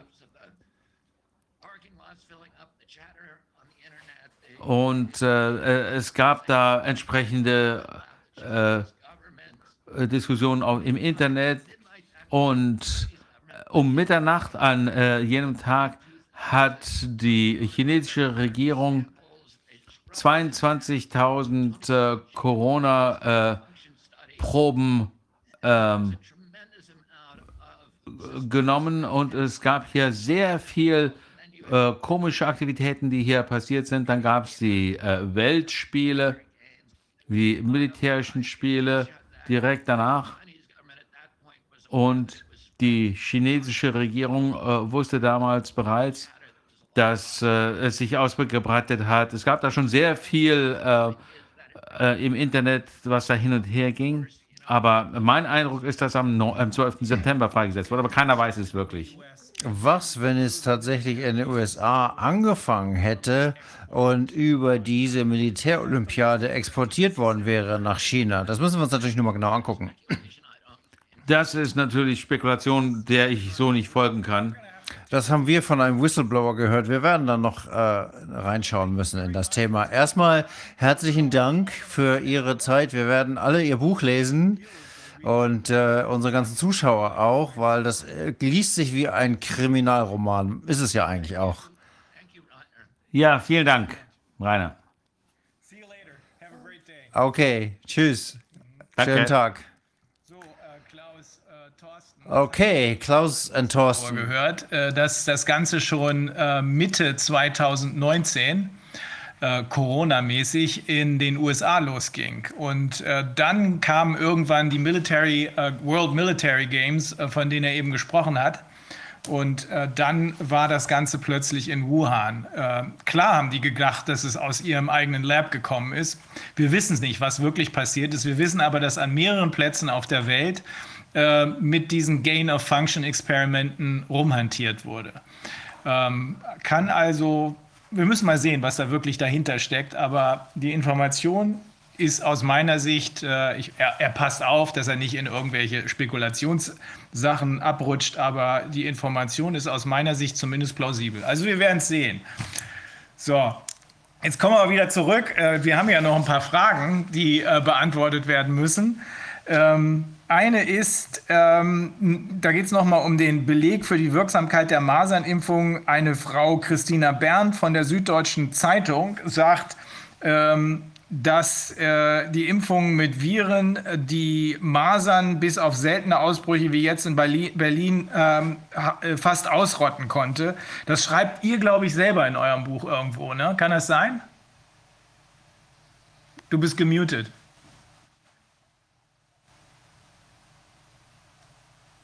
Jetzt hört ihr uns, oder? Ja, ja. das, äh, das, das äh, erwähnen wir. Das äh, stammt aus dem Jahr 2015, als da in genau. Berlin da ja diesen einen Jungen, der da gestorben ist und, und dann, äh, das war ja groß, ging ja durch die Medien und da in diesem Zusammenhang haben, äh, Zusammenhang haben wir Kontakt mit Christina Berndt aufgenommen von der Süddeutschen Zeitung, die ja auch jetzt ähm, insofern ganz interessant ist, äh, weil die Geister, der jetzt, jetzt auch aktuell bei Corona durch die äh, Talkshows bei Anne Will und so weiter und die ist ja so eine Art aus meiner Sicht so eine Art äh, Lauterbach äh, der, unter den Journalisten, weil die, die, ähm, äh, ja, die könnte eigentlich, äh, das ist so eine verlängerte, so ein Sprachrohr der Pharmaindustrie, die, die haut da, ist orthodox wie sonst was. Und äh, wir gingen, sind mit der in die Kommunikation gegangen und das ist eigentlich ganz aufschlussreich. Das zeigt eigentlich, wie es eigentlich abläuft, äh, wie, wie dünn das eigentlich ist, was die Journalisten da haben, ja. Ja, sie sagt ja, dass in Westdeutschland das zwar noch nicht erfasst wurde, aber in der DDR und dort seien die Zahl der Masernerkrankungen mit Beginn der Impfung im Jahr 67 deutlich zurückgegangen. Ist das so? Klingt das plausibel? Also aus unserer Sicht nicht. Also zum einen äh, ist es natürlich ähm, nicht legitim zu sagen, dass überhaupt, äh, äh um, um eine, die Wirksamkeit einer Impfung zu beurteilen, die, die, die, die Fallzahlen relevant sind, sondern ähm, definitiv relevant sind die, die, die, die, die Todesraten, ähm, ähm, die mit der, äh, mit der Krankheit in Verbindung stehen oder die, ja, die Zahl der, der, der, der schweren, wirklich schweren Erkrankungen. Denn, denn wenn wenn wenn, es die nicht gäbe, dann, dann bräuchte man ja im Grunde genommen gar nicht zu impfen, ja. Mhm. Also ähm, wenn alle leichten Schnupfen, ein bisschen Fieber bekommen würden oder sowas und dann ist es wieder weg, dann bräuchte man die Impfung ja gar nicht. Also die Impfung dient ja primär dazu, ähm, ähm, ja, die, die äh, oder soll dazu dienen, die schweren Erkrankungen oder die Todesfälle zu verhindern, sozusagen. Ja. Also dieses, diese Grafiken, die wir vorhin gezeigt haben, stammen übrigens aus einem Buch von Gerhard Buchwald. Das ist ein, ein Mediziner, der hat ein Buch geschrieben, ähm, äh, ja, Impfen, das Geschäft mit der Angst. Und, und diese, diese Daten von diesen Grafiken, ich zeige nochmal diese, diese wichtigste Grafik eigentlich, also es geht ja auch nochmal um Masern sozusagen. Ja. Haben wir noch? Hatten wir ja vorhin. Ja, so ein bisschen näher ran. Ja, das ist ja mal, sehen wir es ja nochmal, diese, die ganzen Daten zu allen, also sei es eine Diphtherie oder ich weiß es nicht, Tuberkulose, Tetanus, alles Mögliche, die sehen alle im Grunde genommen genauso aus. Und die basieren auch auf, ähm, das hat er sich nicht ausgedacht, sondern das sind Daten vom Statistischen Bundesamt. Ja, das sind also absolut solide Daten. Und soweit mir das, glaube ich, bekannt ist, hat er auch äh, das ähm, äh, Robert-Koch-Institut mit diesen Daten ähm, äh, und diesen Grafiken konfrontiert, ich glaube in den 90ern irgendwie, und die konnten da auch nicht so wahnsinnig viel zu sagen. Also äh, Fakt ist auf jeden Fall, dass äh, ja in dieser Buchwahl, der, der, der sagt auch nochmal, äh, das wäre jetzt nochmal ein Zitat aus dem Buch, ähm, äh, der sagt, dass die Impfkampagnen gerade wegen der schweren Komplikationen wie Hirnentzündungen, ähm, also Enzephalitis, gestartet worden seien. Und wenn die Todesfälle im Zusammenhang zum Beispiel mit Masern zurückgehen, so bedeutet es, dass die Komplikationen dieser Erkrankungen, in diesem Fall die Enzephalitis, zurückgehen. Denn die schweren Fälle sind es, die oft tödlich ausgehen. Ja. Der, der, der zweite Einwand, äh, den wir dazu hätten, wäre, dass diese Daten, das sind natürlich Daten aus der DDR, und äh, das, die Frage ist halt, wie, wie solide sind diese Daten, ja? Also äh, da kam äh, die Enquete-Kommission des Bundestages kam jedenfalls zu dem Schluss, dass die DDR-Statistiker jetzt so wörtlich insgesamt eine professionelle Fälscherbande gewesen sei, die die statistische Information gezielt als Propagandawerkzeug benutzt haben. Ja. Ähm, die, die brüsten sich ja auch selber damit, dass sie da irgendwie die Masern ausgerottet hätten äh, mit ihrem eigenen Impfstoff, aber äh, also äh, damit haben wir mit den Einwänden, also dass sozusagen die Todesfälle und die schweren Erkrankungen relevant sind und dass die DDR-Daten nicht sonderlich solide, solide sind, damit haben wir auch Christina Berndt konfrontiert Und äh, da hat die auch dann äh, nicht mehr geantwortet, interessanterweise. Äh, ein, ein, weiterer An, äh, Einwand wäre, dass sozusagen ähm, es gibt Zahlen aus den USA zu den ähm, sowohl was die ähm, Fallzahlen als auch was die ähm, Todesraten angehen äh, zu Masern und da sehen die genauso aus, wie wir es halt eben sagen, dass der Spuk auf beiden Ebenen eigentlich vorbei war und dann kam erst die Massenimpfung. Ja. Und, und, und es gibt vom Statistischen Bundesamt meistens Todeszahlen, Zahlen zu den Toten, zu den Infektionskrankheiten, aber es gibt auch zum Beispiel, äh, was Diphtherie angeht, ähm, gibt es ähm, äh, tatsächlich auch Fallzahlen. Ja? Ähm, einen Moment. Wo haben wir es denn hier jetzt? Ähm, Diphtherie 104. Ich zeige mal die Grafik für 104, was die Fallzahlen angeht. Ähm, wie sieht denn, wie sieht die passieren jetzt? Ah ja, ist das, ist das von 1906? Genau, Beginn der. Ja, das siehst du halt. Nee, die Todesfälle sind das. Ähm, Diphtherie ist ja auch eine, eine Krankheit der schlechten Zeiten. Und da sieht man halt wunderbar, dass das im, hier nochmal zu zeigen, dass das in der Kriegszeit natürlich einen extremen Peak hatte. Und in dem Moment, in dem es der Bevölkerung besser geht, gehen die Infektionen auch mit Diphtherie zurück. Und das äh, kann man unisono für eigentlich alle Infektionskrankheiten zeigen. Das heißt, also ich sage immer, wer einmal sich die Mühe macht, das Buch von Buchwald durchzublättern, der äh, wird skeptisch, was die Impferei angeht, weil äh, es ist eindeutig zu sehen, dass die, ähm, der Rückgang der Todesfälle immer den Impfkampagnen vorausging. Es ist zwar nach wie vor ja sehr positiv besetzt, das Impfen bei uns. Äh, über 90 Prozent machen das ja mit. Und der Gedanke ist ja auch plausibel und äh, man kann sich gut vorstellen, dass eine Krankheit, wenn man sie einen abgeschwächten Erreger eben impft, dass dann äh, die Krankheit abgeschwächt verläuft, äh, äh, Immunantikörper gebildet werden und dann die man geschützt ist gegen die Krankheit. Aber gerade bei Masern ist das auch so ein Problem, wenn man Masern nämlich durchgemacht hat, hat man eine lebenslange Immunität und auch die Schwangere hat dann Nestschutz für das Kind. Während, äh, wenn man Masern impft, ist das nicht so sicher. Das heißt, müsste man eigentlich alle zehn Jahre auffrischen. Und wenn man gesehen hat, wie die Tödlichkeit der Masern ja drastisch zurückgegangen ist, ähm, äh, wäre, kann man sicher sagen, dass die ähm, Impferei da gar keinen Anteil dran hatte, sondern dass eben die besseren Lebensbedingungen dazu führten. Und in dem Zusammenhang muss man nochmal ganz klar sagen, dass äh, so Leute, die sich da hinstellen, ähm, unsere ähm, Journalisten und sagen, der Ungeimpfte ist ein asozialer Trittbrettfahrer, das äh, Gegenteil ist der Fall. Ja. Die Pharmaindustrie ist der asoziale Trittbrettfahrer, die sich nämlich einfach auf das sowieso äh, rückläufige Infektionsgeschehen draufgesetzt hat und äh, das Geld fließt in einige wenige Taschen und die Allgemeinheit bezahlt es. Also asozial im besten Sinn des Wortes. Ja. Gibt es, gibt es denn Studien, so placebo-kontrollierte Studien zu den Impfungen jetzt auch, dass man das mal richtig untersucht hätte, bei Masern oder Polio oder so? Äh, darf ich ganz eben, kurz noch was, eben, darf ich ganz kurz noch was, okay. Eben nicht. Also es gibt eben keine guten placebo-kontrollierten Studien. Ähm, sondern da, wo man sie mal gemacht hat, und mir sind nur die beiden äh, Placebo-Studien bekannt. Das ist einmal die Tuberkulose-Studie, die ich schon erwähnte, in Indien und äh, eine andere Studie wurde gemacht für die, eine Pneumokokkenvakzine. Die hat man an HIV-positiven Patienten in Uganda gemacht. Da war das gleiche Ergebnis. Die geimpfte Population hatte mehr Pneumonien, also mehr Infekte als die ungeimpfte. Also auch keine gute äh, Erklärung für die Wirksamkeit der Impfung. Ja, und in, in unserem Buch erwähnen wir tatsächlich auch noch eine dritte Studie aus dem Jahr 2012. Da geht es um Grippeimpfstoff und ähm, auch eine wirkliche placebo-kontrollierte Studie. Und ähm, da hat aber auch der, die Impfstoff, äh, also die Gruppe, die den Impfstoff bekommen hat, deutlich, deutlich schlechter abgeschnitten, mit sechsmal so vielen Atemwegserkrankungen. Und ähm, ähm, ja, die Grippe selber haben die auch bekommen, ja. Also, und dann gibt es auch natürlich äh, Studien, ähm, äh, einige, die ähm, behaupten, ein Placebo zu haben. Aber die gar kein Placebo haben, sondern wo dann ja, Aluminiumhydroxid drin ist, wie bei der Gardasil, ähm, also diesen gegen Gebärmutterhalskrebs, diesen Impfstoff bei der Zulassungsstudie. Da fehlt nur das Antigen. die äh, Verstärkerstoffe sind alle drin. Also es ist äh, ein, ein, kleiner Etikettenschwindel. Es ist kein echtes Placebo, sondern es ist nur das Antigen nicht dabei. Aber die ganzen Immunverstärker, die ja eigentlich häufig verantwortlich sind für, für schwere Nebenwirkungen, die sind da noch mit drin.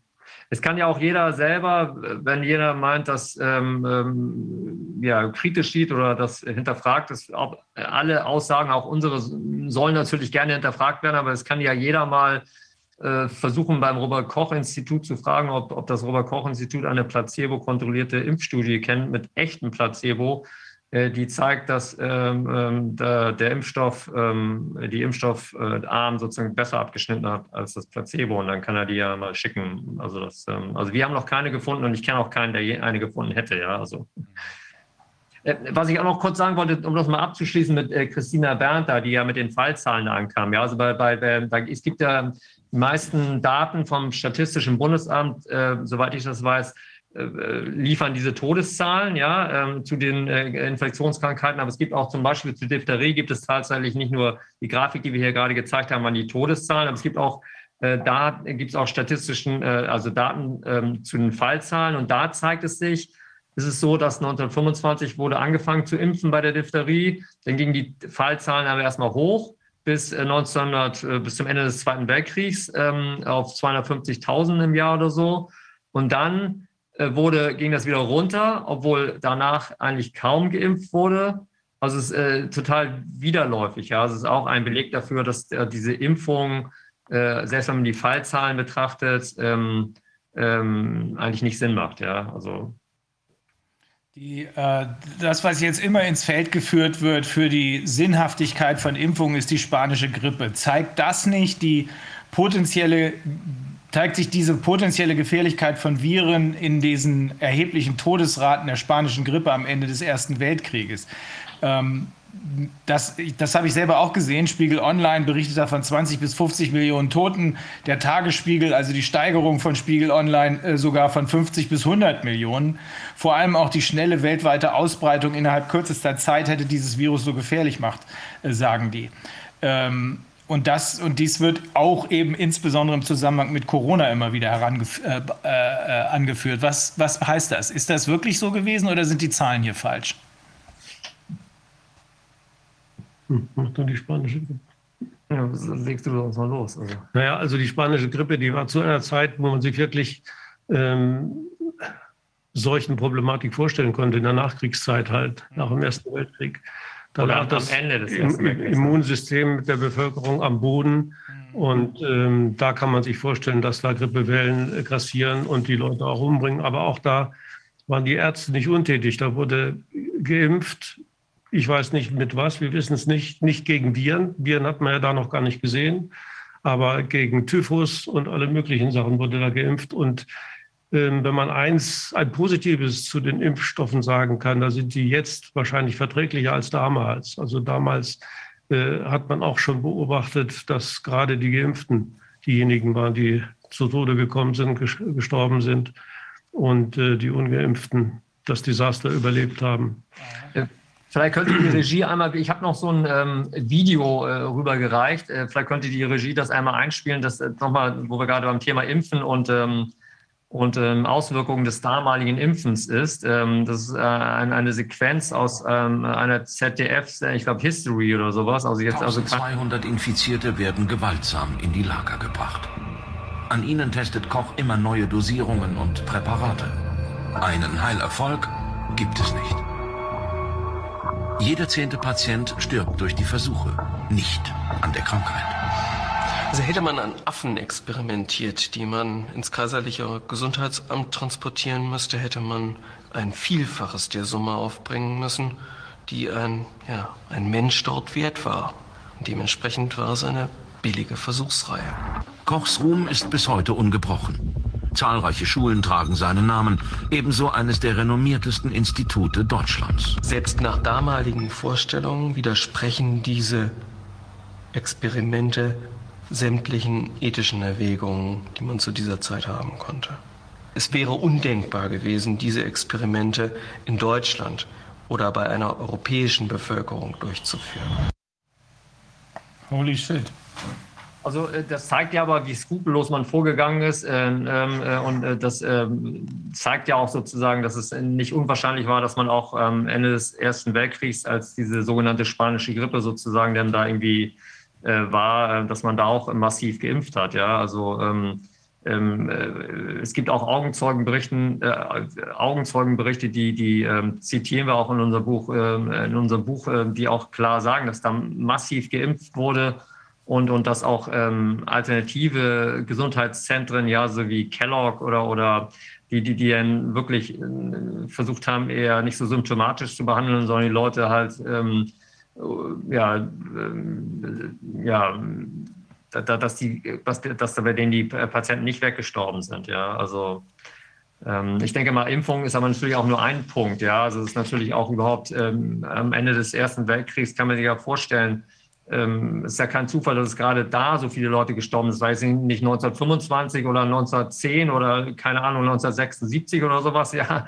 sondern es war in einer Zeit, wo die Leute unter massivem Psychostress standen, wo auch, ähm, wo es noch keine Antibiotika gab, muss, darf man ja auch nicht vergessen. Ne? Also dann ähm, äh, Antibiotika äh, sind natürlich auch kritisch zu sehen durchaus, aber sie haben natürlich auch ihre Wirkung und ähm, äh, die gab es zu der Zeit eher noch nicht. Äh, dann wurde natürlich auch zu der Zeit mit allen möglichen äh, Präparaten rumexperimentiert, bis zu Heroin und was weiß ich, was da alles rumgeisterte. Ähm, ähm, äh, ich denke mal, das sind viele Faktoren, die auf jeden Fall, die man zumindest selbst, wenn man daran glaubt, dass es da ein böses Virus gab, das darum äh, ging, darf man diese Faktoren natürlich nicht, nicht ausklammern. Ja, also ähm, das wäre ja, das ist ja ohnehin eine völlig äh, realitätsferne Sicht auf die Dinge, dass es nur einen Faktor gibt und, und, und alles andere nicht. Das hatte ja auch eben ähm, Robert F. Kennedy Jr. ganz gut gesagt. Also Vitamin D und Ernährung. Ähm, es gibt ja so viele Faktoren, die die, die Gesundheit schädigen können und, und einen richtig krank machen können oder auch töten können, ähm, bis hin zu Medikamenten ja auch. Insofern muss man immer in verschiedene Richtungen schauen. Und ähm ja, es, ist, es ist einfach so eindeutig, wenn man die historischen Zahlen sieht, dass immer dann, wenn es der Sozietät schlecht geht, der, der Bevölkerung schlecht geht, Infektionskrankheiten natürlich ähm, sich verbreiten können. Das haben wir jetzt auch, wenn irgendwo äh, Überschwemmungen sind, Katastrophengebiete, die, die Trinkwasserversorgung äh, zusammenbricht, dann gibt es Möglichkeiten halt für Infektionskrankheiten. Aber ähm, seit der Nachkriegszeit sterben wir schon lange nicht mehr an Infektionskrankheiten, sondern an Übergewicht, an Kreis Herz-Kreislauf-Krankheiten und an Krebs. Und für Lungenentzündungen oder Infektionskrankheiten bleibt praktisch nichts übrig. Ähm, das liegt im einstelligen Prozentbereich. Und äh, jetzt wird uns vorgegaukelt, wir leben in einer Pandemie, die einfach nur dadurch äh, verursacht wird, dass man diese Massentesterei macht. Ja, die Sache wäre ja sofort vorbei, wenn man mit dieser Testerei aufhören würde. Dann wären die Krankheitsbilder genauso wie früher. Ab und zu gibt es mal eine Lungenentzündung, aber das ist schon eher selten. Ich sehe es in der Praxis wirklich selten, auch in diesem Jahr. Selten mal eine Lungenentzündung. Und aber in dem, in dem Video gerade eben, das habe ich richtig gesehen, das, das, war der, das ist Robert Koch, also quasi der Namensgeber des Instituts, mit dem wir es jetzt hier zu tun hatten, der da in ja, unrühmlichen mhm. Experimenten im, in Afrika damit aufgefallen ist, oder wie? Das ist ja. ja Robert Koch, wenn man sich mit dem mal näher beschäftigt, das war ein, ja, ein, ein ja. Naja, ist insofern eine Lichtgestalt, als er immerhin die Kochschen äh, Postulate formuliert hat und das Tuberkelbakterium entdeckt hat. Und äh, das war ja wirklich eine große Tat. Und die Kochschen Postulate sollten eigentlich auch heute noch angewendet werden, werden sie aber nicht mehr. Ähm,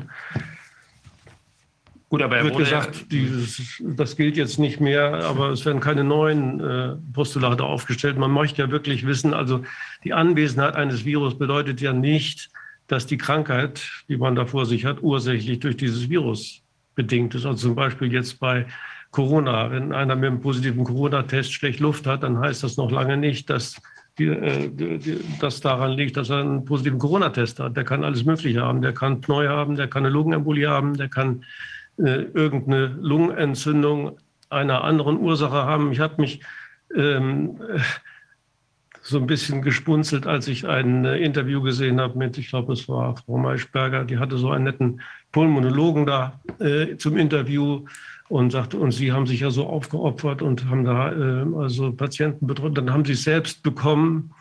Und ähm, der schilderte dann seinen Krankheitsverlauf und sagte selber, ja, das sei jetzt allerdings ein ganz atypischer Corona-Verlauf gewesen, den er gehabt hätte. Er hätte so starke Schmerzen gehabt und äh, einseitig auch. Und ähm, als er das sagte, äh, sagte ich mir, also der schildert den klassischen Verlauf einer Pneumokokkenpneumonie, die er da gehabt hat, also eine bakterielle Pneumonie und verkauft es, äh, glaubt wahrscheinlich selbst daran, weil der Test eben positiv war. Ähm, das sei also jetzt ein ganz atypischer Verlauf einer Corona-Infektion bei ihm gewesen. Ja.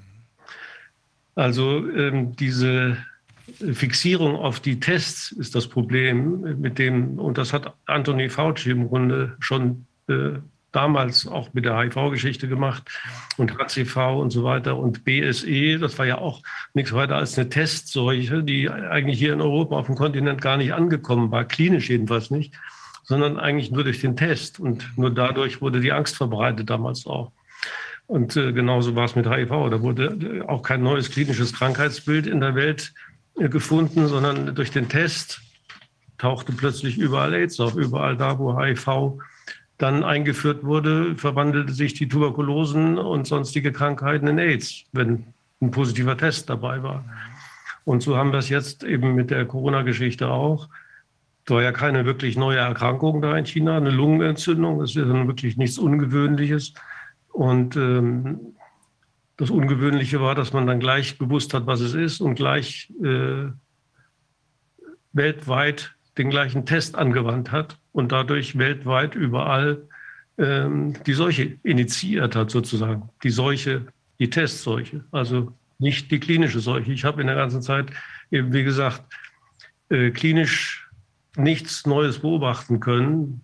Keine Pneumonien, die irgendwie anders verlaufen sind als sonst, sondern äh, es ist alles das Gleiche gewesen. Und Intensivmediziner ähm, ich, kann man auch im Deutschen Ärzteblatt zitieren. Die sagen selbst, also klinisch ist das Krankheitsbild von der Influenza nicht zu unterscheiden.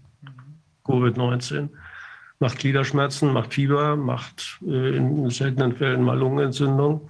Auch röntgenmorphologisch ist es nicht zu unterscheiden, macht die gleichen äh, Verschattungen. Auch chemisch ist es nicht zu unterscheiden, laborchemisch von der Influenza. Und wenn man dann sieht, dass im gleichen Zeitraum, in dem Covid auferstanden ist, Influenza praktisch verschwunden ist, da fragt man sich, ja, was ist das denn hier jetzt? Haben die einfach nur anders getestet ja, und dadurch ähm, äh, die Seuche herbeigezaubert? Und bezüglich der Influenza muss man noch sagen, äh, bezüglich der Influenza-Impfung, da wird ja pünktlich immer im Herbst Angst gemacht vor der neuen Influenza-Welle. Jetzt wird ja auch schon wieder getrommelt und die Patienten kommen und lassen sich impfen. Ähm, die Influenza ist keineswegs die Bedrohung, äh, als die sie immer dargestellt wird. Und auch die Zahlen sind völlig grotesk. Also man muss sich das vorstellen. Äh, das Robert Koch Institut schätzt das ganz großzügig. Und äh, die Schätzungen beruhen auf einer Subtraktion der Sommersterblichkeit von der Wintersterblichkeit. Und dann bleiben so 20.000 bis 30.000 Menschen übrig. Und das wird dann großzügig als Influenza-Tote deklariert. Und ähm, deswegen ein gewisser Druck aufgebaut, dass man dann doch äh, Angst haben soll vor der Influenza und sich dann doch lieber impfen lassen soll, sicherheitshalber. Hm. So simpel ist das. In Wirklichkeit, also der Tod an Influenza ist ja meldepflichtig, also darüber gibt es Zahlen eigentlich, ähm, die liegen so im dreistelligen Bereich.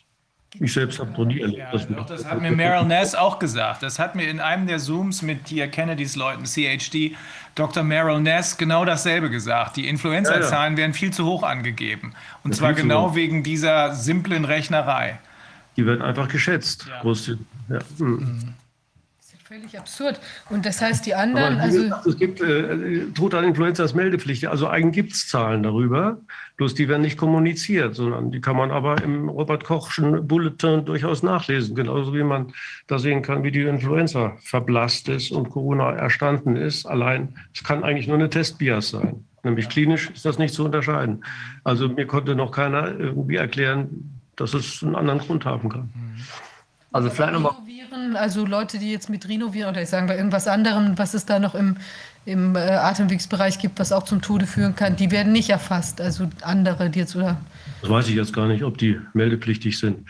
Aber jedenfalls Influen Tod an Influenza ist meldepflichtig. Und wie gesagt, darüber gibt es Zahlen und die sind im dreistelligen Bereich. Hm. Also jedenfalls leuchtet es ohne weiteres auch für auch mir ein, dass wenn man nur noch nach Corona sucht, dann findet man eben auch nur noch Corona. Wenn man eine Differentialdiagnose machen würde, dann würde man vielleicht auch noch ein paar andere Sachen feststellen. Ne? Ja, sag mal, wir haben hier noch ein paar. Vielleicht nochmal Hm? vielleicht noch mal kurz zur spanischen Grippe. Ich denke mal, äh, was auch noch ähm, äh, gegen eine Virusseuche spricht, sind die, ähm, sind die Ansteckungsversuche, die sie zu der Zeit gemacht haben. Und die sind alle, äh, haben die nicht funktioniert. Ja, also ähm, ich würde da ganz gerne auch noch mal eine Passage vorlesen, die stammt sogar aus einem äh, Buch von äh, einer ganz, ganz bekannten Wissenschaftsjournalistin, ähm, äh, Gina Colata heißt die. Und ähm, Von der New York Times. Genau, ich glaube, äh, genau. Also jetzt auch nicht irgendjemand, den man jetzt äh, als äh, Verschwörung, sogenannte Verschwörungstheoretikerin verdächtigen könnte, sondern jemand aus dem etablierten Medienbereich. Und ähm, da gibt es zum Beispiel einen Ansteckungsversuch, der hat im November 1918 stattgefunden. Und da haben sie ähm, 62 ähm, Matrosen genommen äh, und äh, den haben sie, die haben standen waren, wegen Dienstvergehen standen die waren im Gefängnis und den haben sie Begnadigung Begnadigung äh, zugesagt, äh, wenn sie an diesem Ansteckungsversuch teilnehmen. Und dieser Ansteckungsversuch äh, Such, äh, lief so ab. Ähm, also es ist jetzt ein bisschen skurril, aber ich glaube, es ist äh, äh, auch äh, wirklich ganz anschaulich ähm, äh, für alle.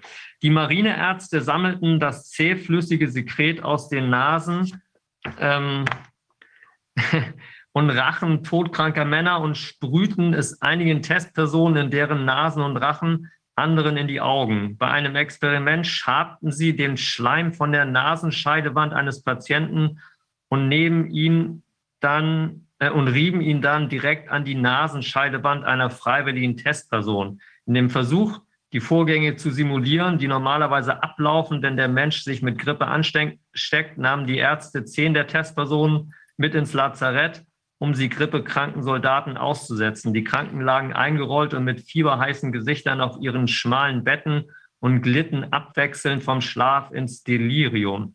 Die zehn gesunden Männer erhielten daraufhin die Anweisung, Anweisung sich jeweils einem Patienten zu nähern, sich über ihn zu beugen, seinen übel riechenden Atem einzuatmen und fünf Minuten lang mit ihm zu plaudern.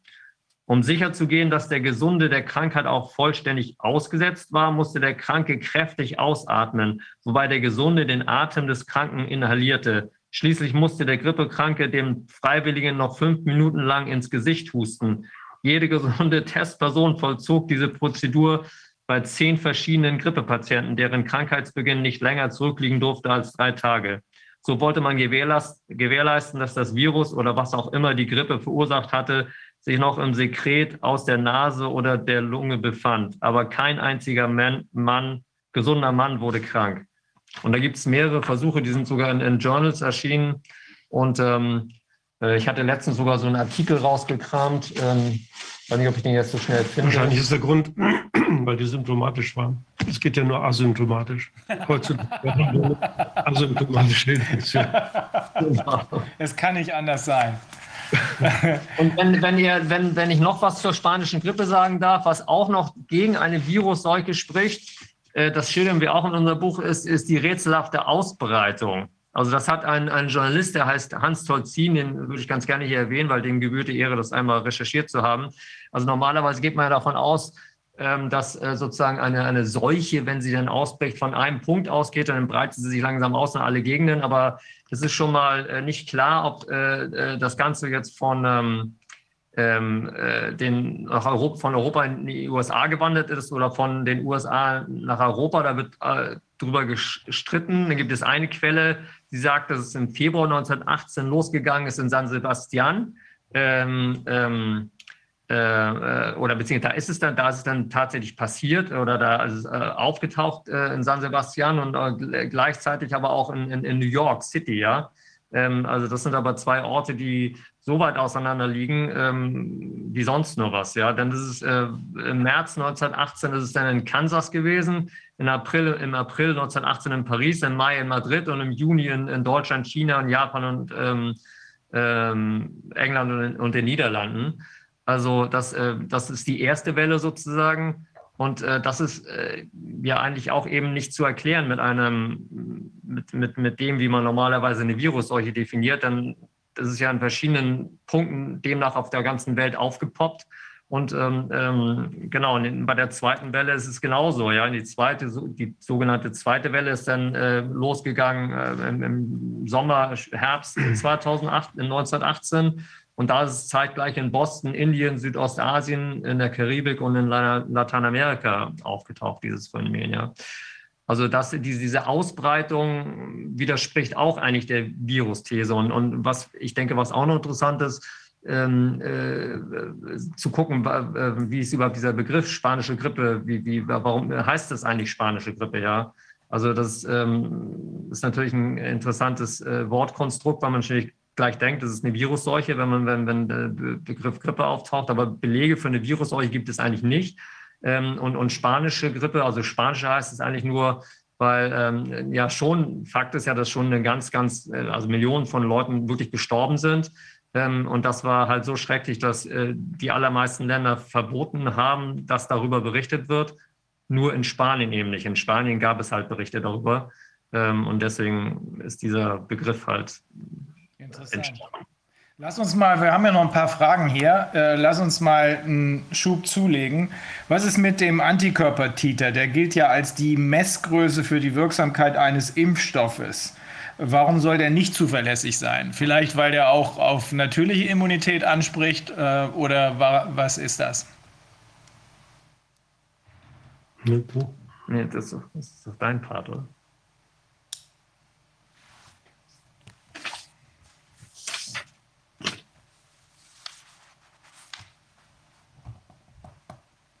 Ja, ein Antikörpertiter ist, ist zuverlässig. Also ja, also es ist natürlich äh, letztendlich äh, das Beste wäre natürlich eine placebo-kontrollierte Studie, ja.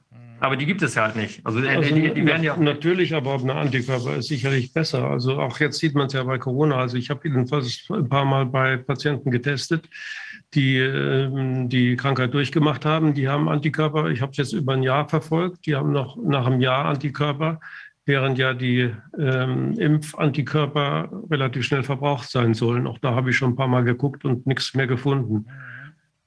Nach einem halben Jahr oder nach einem Dreivierteljahr. Also das scheint auch da so zu sein, dass die natürlich erworbenen Antikörper ähm, besser halten als die ähm, durch die Impfung erhaltenen Antikörper. Also antwortet dann auch gleich die nächste Frage. Ob ja, aber Moment, aber äh, was noch wichtig ist, glaube ich, zu verstehen, ist, dass diesen, das kann man natürlich messen, aber es gibt keine Studie, die zeigt, dass wenn du einen hohen Antikörper-Titer äh, äh, hast, sozusagen, dass, dass du davon einen gesundheitlichen, gesundheitlichen Vorteil hast. Also das wäre entscheidend, dass es eine Studie gibt, die das aufzeigt.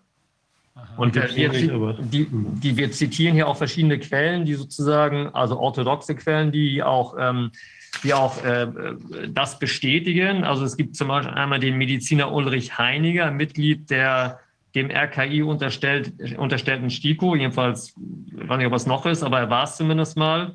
Der schreibt in seinem Buch Handbuch Kinderimpfung, es ist weder notwendig noch sinnvoll, durch Blutentnahme und Antikörperbestimmung nach einer durchgeführten Impfung die Wirksamkeit zu bestimmen. Zum einen ist selbst durch eine Antikörperbestimmung keine zuverlässige Aussage über Vorhandensein oder Fehlen von Impfschutz möglich. Zum anderen ist das einfach zu teuer. Okay, gut. Dann äh, haben wir zum Beispiel den ähm, ähm, epidemiologischen Bulletin. Ist der nicht sogar vom RKI? Was ist dann der richtige Weg, um die Immunität festzustellen? Also meiner Sicht wäre der richtige Weg, eine placebo-kontrollierte Studie zu machen und dann zu zeigen, dass äh, äh, oder, oder vergleichende Studien, ja. Aber es gibt vergleichende Studien zwischen Geimpften und, und ähm, da, da, kommen wir gleich vielleicht noch zu. Aber eine placebo-kontrollierte Studie, die werden ja heutzutage nicht mehr gemacht, weil es eben heißt, es wäre unethisch, äh, weil einfach gesagt wird, ein Impfstoff ist ähm, oder auch ein Medikament von mir aus, ja, Krebsmedikament, AIDS-Medikament, äh, alle möglichen Medikamente da heißt es eben, machen wir nicht mehr äh, Placebo-Studien, weil wir es nicht verantworten können, den, ähm, äh, den, Leuten kein Medikament zu geben. Aber da, da ist irgendwie ein bisschen, ähm, das ist so ein Zirkelschluss, ja, weil natürlich der Beweis, der Beleg, dass das Medikament oder der Impfstoff da ist, gar nicht erbracht ist. Entweder gibt es, äh, war die Studie, so wie jetzt zum Beispiel auch bei HIV mit, mit AZT, ähm, äh, war ja reiner Betrug oder, oder, oder sie wurden nicht richtig gemacht, ja, also ich meine, Klaus hatte ja Nein, die wurden, die wurden einfach zu früh, die wurden zu früh abgebrochen. Und ja, oder, nach, oder, nach, oder vier Monaten, wenn man nach vier Monaten so eine Studie abbricht ähm, und dann eine lebenslange Therapie mit einem Chemotherapeutikum indiziert, dann geht das natürlich nicht. Ja, oder wie diese- diese indische Studie, die Klaus erwähnt hat. dramatischen Schäden haben sich dann erst vier Jahre später gezeigt, damals bei dem ACT. Das war auch so eine ähm, Geschichte, die Fauci zu verantworten hat. Der hat ja auch dieses ACT damals auf den Markt gebracht und durch eine lizenzierende Studie. Und vier Jahre oder fünf Jahre später kam dann eindeutig raus, dass die, der, der mehr ACT nimmt, auch eine höhere äh, Mortalität hat.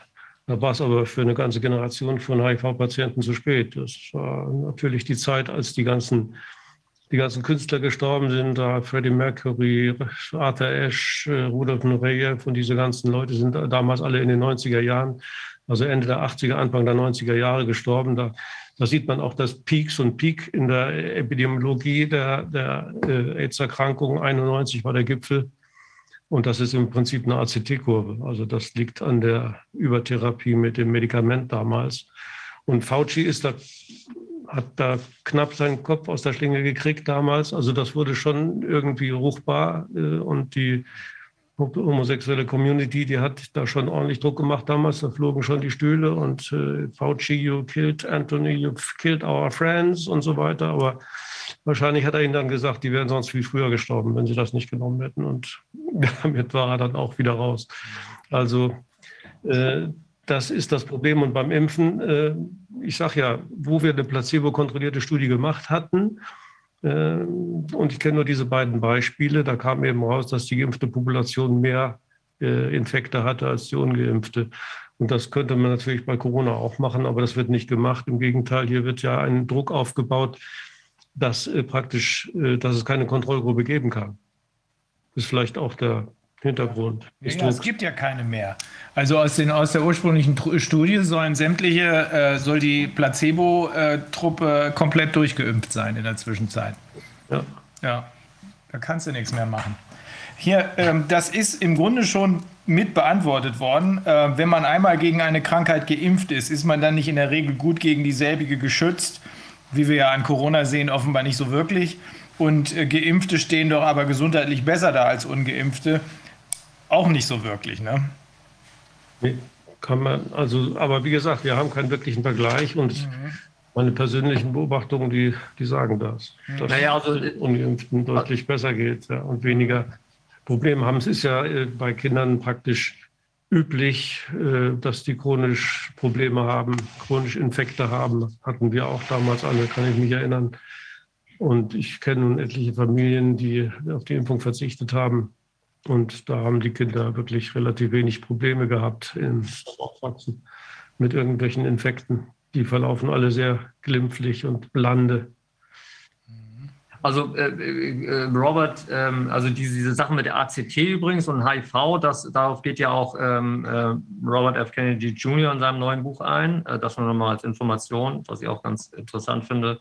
Und äh, auch er, Robert F. Kennedy Jr., äh, nennt, jemals war das bis vor kurzem, ähm, nennt ja selber 64 Studien. Also es gibt keine placebo-kontrollierte Studie, die werden ja auch nicht mehr gemacht, aber es gibt keine placebo-kontrollierte Studie zu irgendeinem Impfstoff, ähm, der zeigt, dass äh, Impfen besser ist ähm, als, als nicht impfen ähm, oder nichts tun. Und ähm, äh, aber es gibt vergleichende Studien, ja. Und ähm, da äh, äh, gibt es ähm, nach den Recherchen von äh, Robert gibt es ähm, ja mehr als 60 Studien, äh, die ähm, allesamt zeigen, dass die Ungeimpften besser dastehen als die Geimpften, ja. Und ähm, da zählen wir auch eine ganze Reihe auf. Also das, das, ähm, das ist so. Ich habe selbst das Robert Koch Institut auch gefragt, ob es eine Studie nennen kann, wo die Geimpften ähm, besser dastehen als die Ungeimpften. Und auch das Robert Koch Institut konnte mir keine Studie nennen. Ja, diese Geschichte kenne ich. Ähm, einer der Teilnehmer an den äh, CHD-Zooms äh, ist Greg Glazer, das ist ein Kollege, der hat auf diesen Anwaltskollege, der hat äh, auf diese 63 Studien hingewiesen. Die Ungeimpften haben praktisch kaum Probleme. Das sind immer wieder die Geimpften, auf die äh, alles Mögliche zukommt. Ähm, was ist mit Polio? Das ist ja nun das absolute Top-Beispiel, ähm, äh, dass der ähm, Immunologe äh, Jonas Edward Salk aus Pittsburgh angeblich einen ganz wirksamen Impfstoff gegen äh, Kinderlähmung, Poliomyelitis entwickelt hat, der dann ab 55 zur Verfügung stand. RKI schreibt auf seiner Website, die Elimination dieser Krankheit sei ein erklärtes und erreichbares Ziel nationaler und internationaler Gesundheitspolitik. Für Poliomyelitis ist dieses Ziel unter anderem in Europa bereits erreicht worden. Ist auch so, ne, dass das eigentlich schon vorher vorbei war, oder? Einmal das. Also bei Polio hatten wir so ein bisschen äh, Auseinandersetzung, als Thorsten damit ankam und Polio auch noch mit unser Buch rein bauen wollte. Dann dachte ich, nee, das können wir nicht machen. Also Polio ist nun wirklich das Beispiel für die orthodoxe Medizin, was durch die Impfung ausgerottet worden ist. Und Thorsten hatte recherchiert und hatte dann gefunden, dass Polio möglicherweise auch gar, gar, gar keine Viruserkrankung ist, sondern eine Vergiftungserkrankung ist. Mhm. Und ähm, dann habe ich aber gesagt, nee, komm, das lass uns rauslassen. Und dann habe ich aber selber nachgeguckt äh, und habe erst mal geguckt. Ich war auch immer der Meinung, Polio ist eine ganz spezifische, typische Lähmungserscheinung. Ja. Und habe aber dann in unseren eigenen Lehrbüchern gefunden, die zum Teil auch von Fauci ausgegeben sind, dass, Pol, dass die, die Paralysen, also die Lähmungserscheinungen bei Polio keineswegs spezifisch sind, sondern von äh, Vergiftungs- und äh, Lähmung durch Vergiftung überhaupt nicht zu unterscheiden sind, durch Schwermetalle oder durch Insektizide äh, wie DDT zum Beispiel oder Organophosphate. Und als ich das dann gelesen habe, habe ich gedacht, ja, ist es vielleicht genauso gelaufen. Dann hatte Thorsten noch weiter recherchiert und hat die eigentlich entscheidende Arbeit gesucht, im Sinne der Kochschen Postulate, also wo man also mit dem als Poliovirus identifizierten Virus im Tierversuch ähm, Polio erzeugen konnte. Und die Arbeit gibt es nicht. Oh. Stattdessen gehen die Übertragungsversuche auf Landsteiner zurück, äh, viel früher. Und da haben sie ähm, äh, aus äh, Extrakten von an Polio erkrankten oder Verstorbenen haben sie äh, Inokulationsexperimente gemacht. Also da haben sie die Bauchdecke eingebracht, beziehungsweise äh, über Bohrlöcher ins Hirn und aus der Tatsache geschlossen, dass die dann Lähmungserscheinungen gekriegt haben oder äh, äh, Enzephalitis gekriegt haben, dass das eine übertragbare Krankheit ist. Das ist, wie wir heute wissen, eine akute allergische Enzephalitis. Wenn man also Fremdeiweiß ins Hirn spritzt, äh, dann passiert da natürlich was immunologisch und äh, das äußert sich in Lähmungserscheinungen. Dazu braucht man also nicht unbedingt ein Virus. Und wie gesagt, die entscheidende Arbeit gibt es nicht. Wenn sie jemand findet, werden wir beide froh, wenn wir das zurückziehen. Stattdessen gibt es hervorragende Korrelationen ähm, zum Auftreten der Polio mit dem Gebrauch von DDT. Aha. Und DDT ist ein schweres Nervengift. Das wusste man bloß zu Anfang auch nicht, als man das einsetzte. Da hat man das großzügig über die Äcker gesprüht und die Kinder zur Entlausung von oben bis unten damit eingesprüht und solche Dinge gemacht.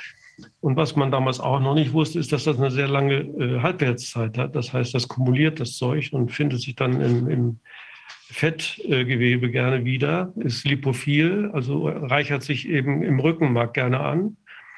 Und ähm, was mich dann doch wirklich überzeugt hat, dass es wahrscheinlich eine Parallele ist, also auch eine Intoxikationsproblematik, die Tatsache, dass es ähm, bei der Kälberlähmung, es gibt es nämlich im veterinärmedizinischen Bereich, die Kälberlähmung, die ähnlich verläuft wie die Polio beim Menschen, äh, auf den hohen DDT-Gehalt der Muttermilch der Kühe zurückzuführen war. Da gibt es Arbeiten drüber. Und dann habe ich gedacht, ja gut, dann kann das beim Menschen natürlich genauso gewesen sein. Und ein Großteil, möglicherweise gibt es auch Viren, die äh, Lähmungserscheinungen machen, aber ähm, die Korrelation, man, haben wir in unserem Buch ja gezeigt, die Korrelation mit dem DDT-Gebrauch äh, korreliert hervorragend mit dem Auftreten der, der Polio-Epidemie. Und äh, die ging eben dann zu Ende und dann kam die Impfung, kam Salk, da gab es wieder Nobelpreis und dann war die Sache gelaufen. Dann gab es die Kampagne Schluckimpfung ist süß, Kinderlähmung ist grausam und dann nahm das seinen Weg und äh, die Kinderlähmung verschwand. Äh, nicht unbedingt wegen der Impfung, sondern äh, weil man gemerkt hat, dass das DDT eben ein schweres Nervengift ist und das aus dem Verkehr gezogen hat. Eine Parallele gibt es auch zu BSE. Da hatten wir ja auch recherchiert bezüglich einer Intoxikationsgeschichte. Und ähm, muss man das kurz noch erwähnen, ja.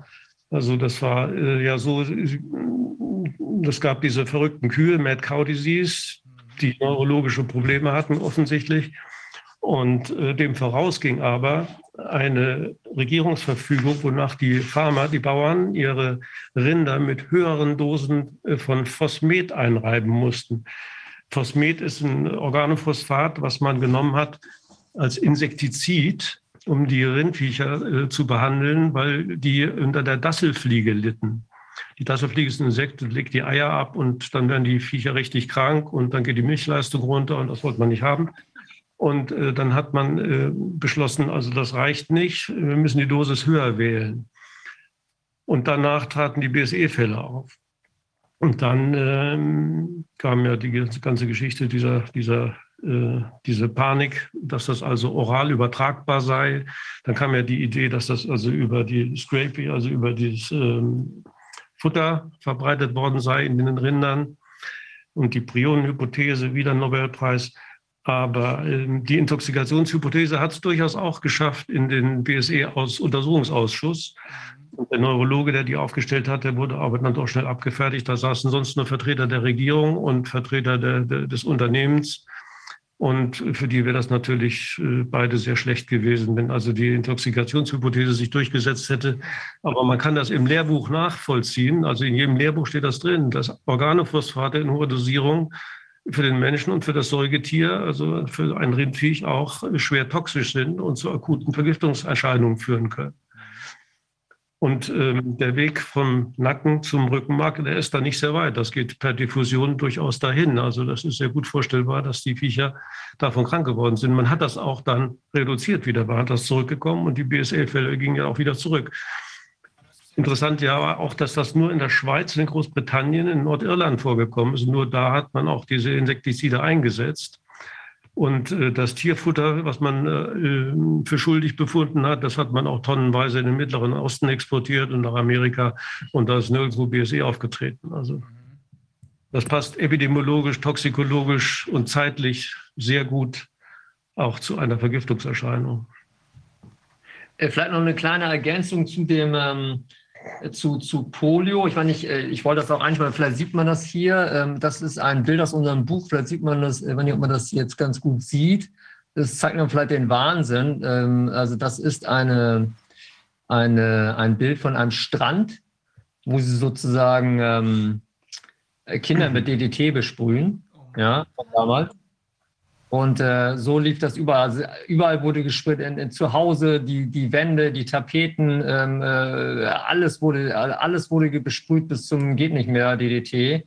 Das kann man sich heute gar nicht mehr vorstellen, weil DDT ist ja so ein, so, so, so gehört ja zu den, zu den Dirty Dosen, also zu den dreckigen Dutzend, ähm, äh, mittlerweile äh, schon längst verbotenen. Ähm, äh, ja, und, und das ist äh, der, der, das Foto stammt von einem Artikel, ähm, äh, von dem Online-Magazin Grist, ja, ähm, äh, even 40 years after exposure DDT linked to breast cancer, also selbst 40 Jahre nach, nach wenn man da mit ausge, da, ja, da, das abbekommen hat, dieses DDT, ist, ist es immer noch mit, äh, mit Brustkrebs, steht es immer noch in Verbindung. Und interessant äh, finde ich, was der Artikel dazu schreibt, ja.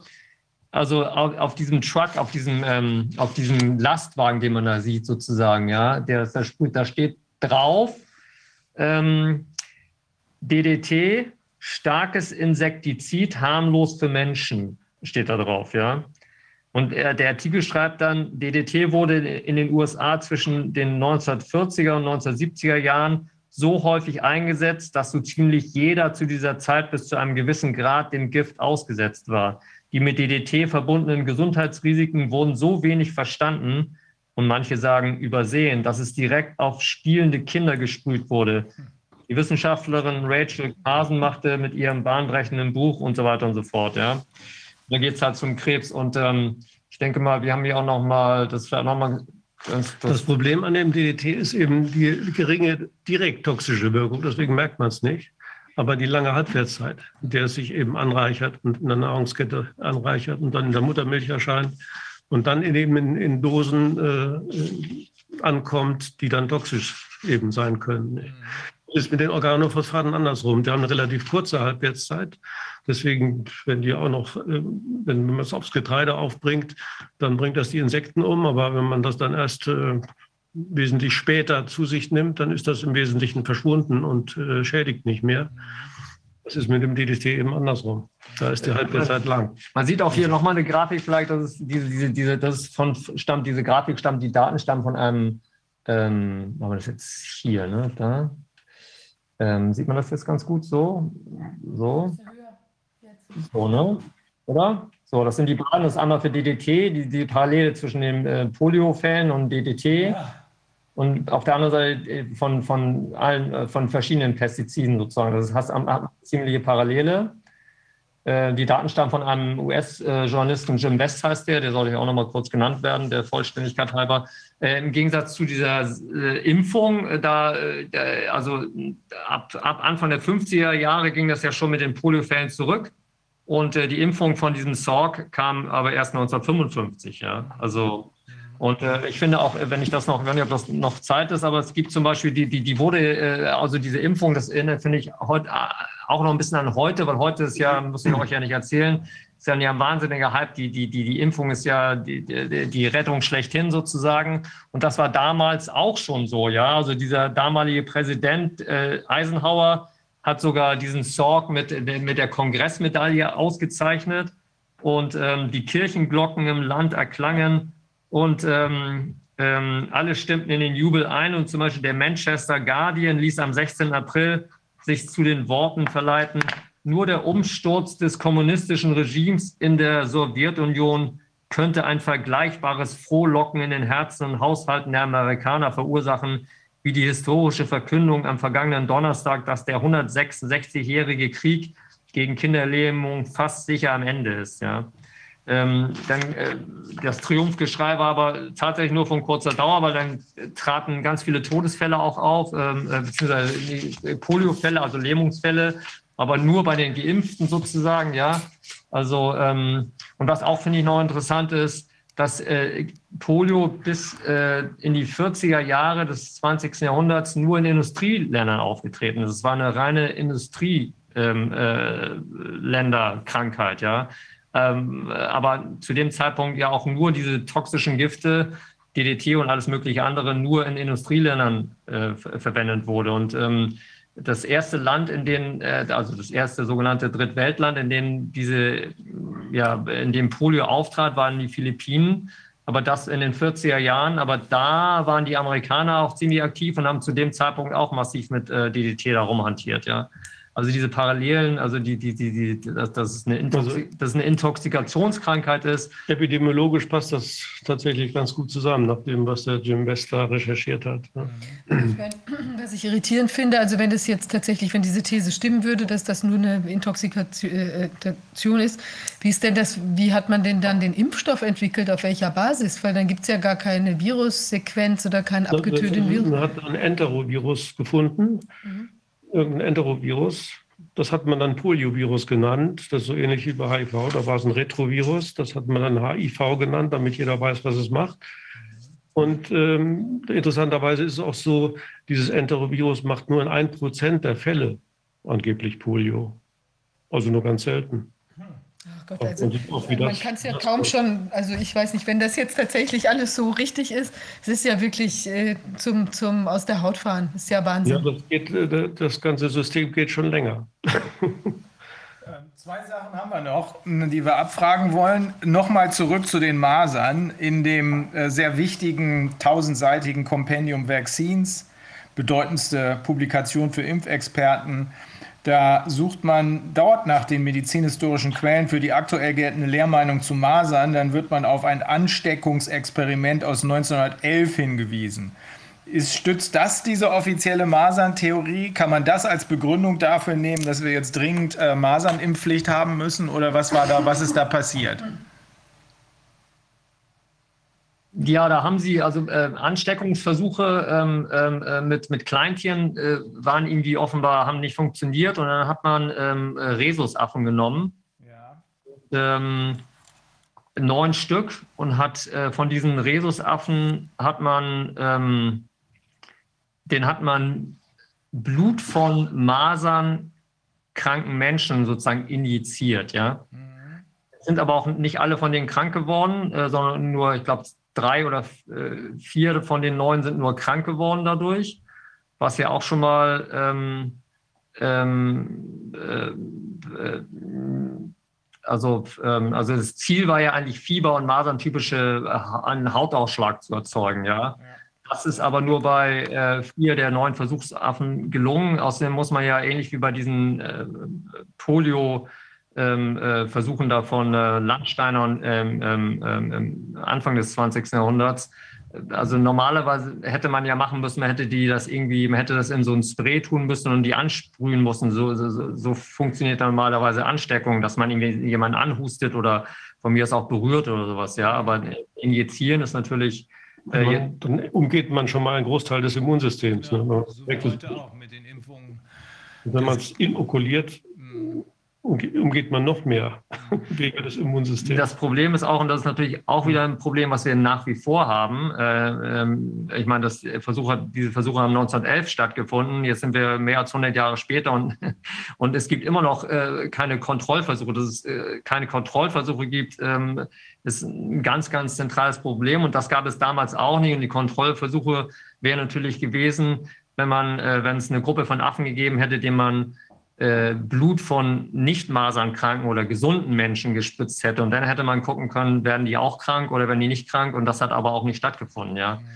Also sind diese, diese, diese Experimente letztendlich auch.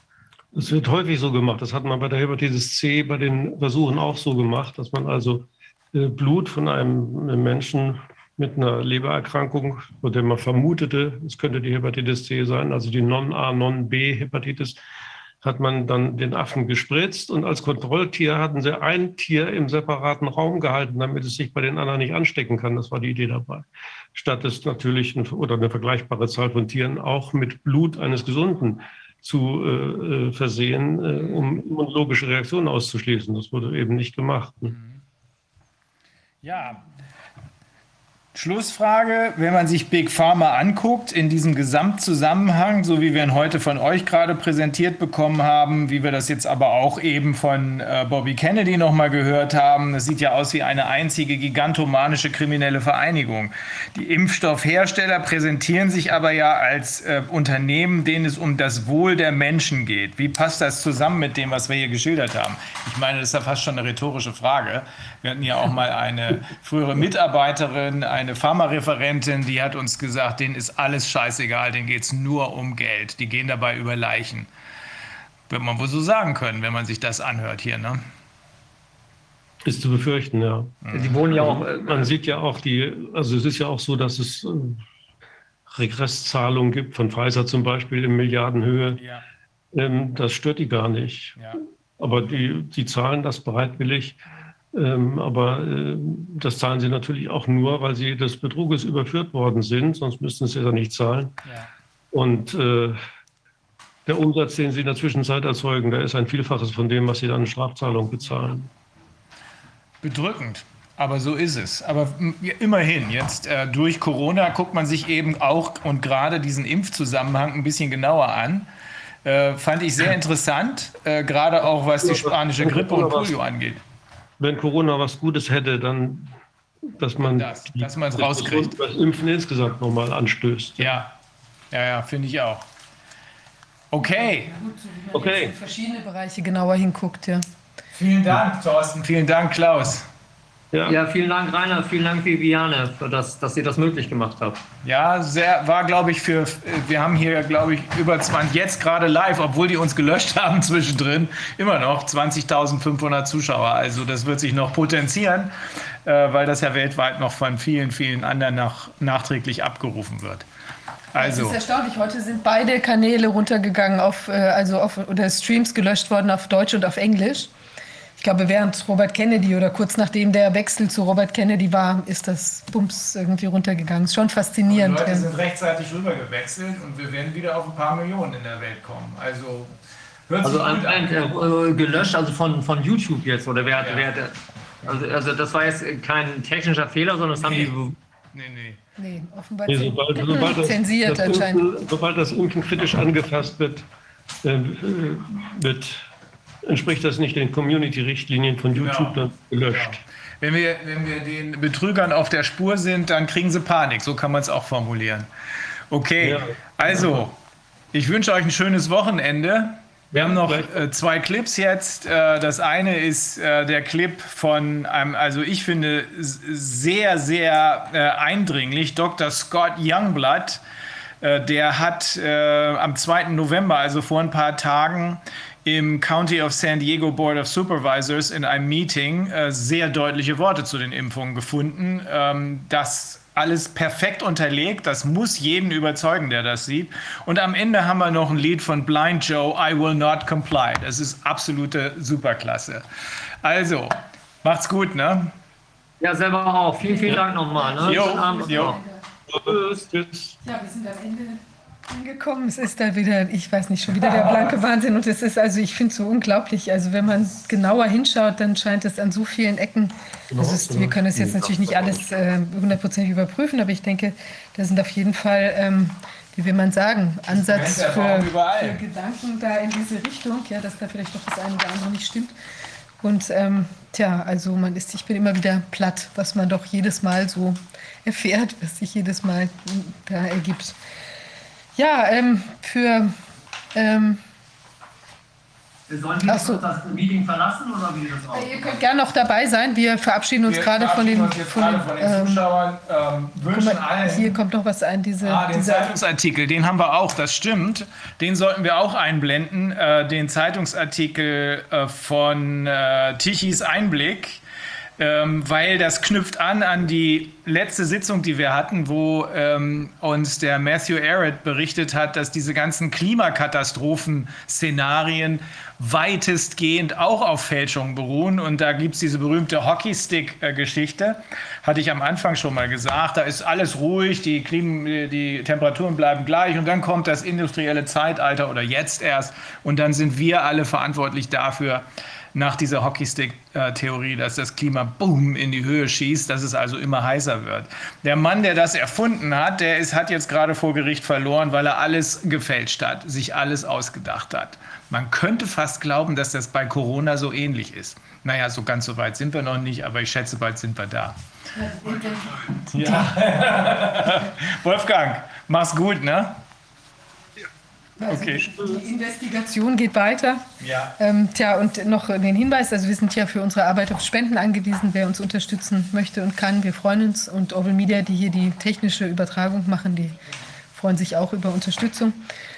Tja, und in diesem Sinne danken wir fürs Zuschauen und wir, ich wünsche ein ersprießliches Wochenende und ein, ein, heute erst nochmal einen schönen Freitagabend und dann sehen wir uns nächste Woche wieder. Tschüss. Tschüss. Hi, my name is Scott Youngblood. I'm a physician and I'm here to defend science and patient autonomy. Next slide. Arzt und ich möchte hier über die äh, Impfung sprechen. Am besten ähm, schaut man sich das mit ähm, randomisierte äh, Tests an. Da gibt es eine Kontrollgruppe.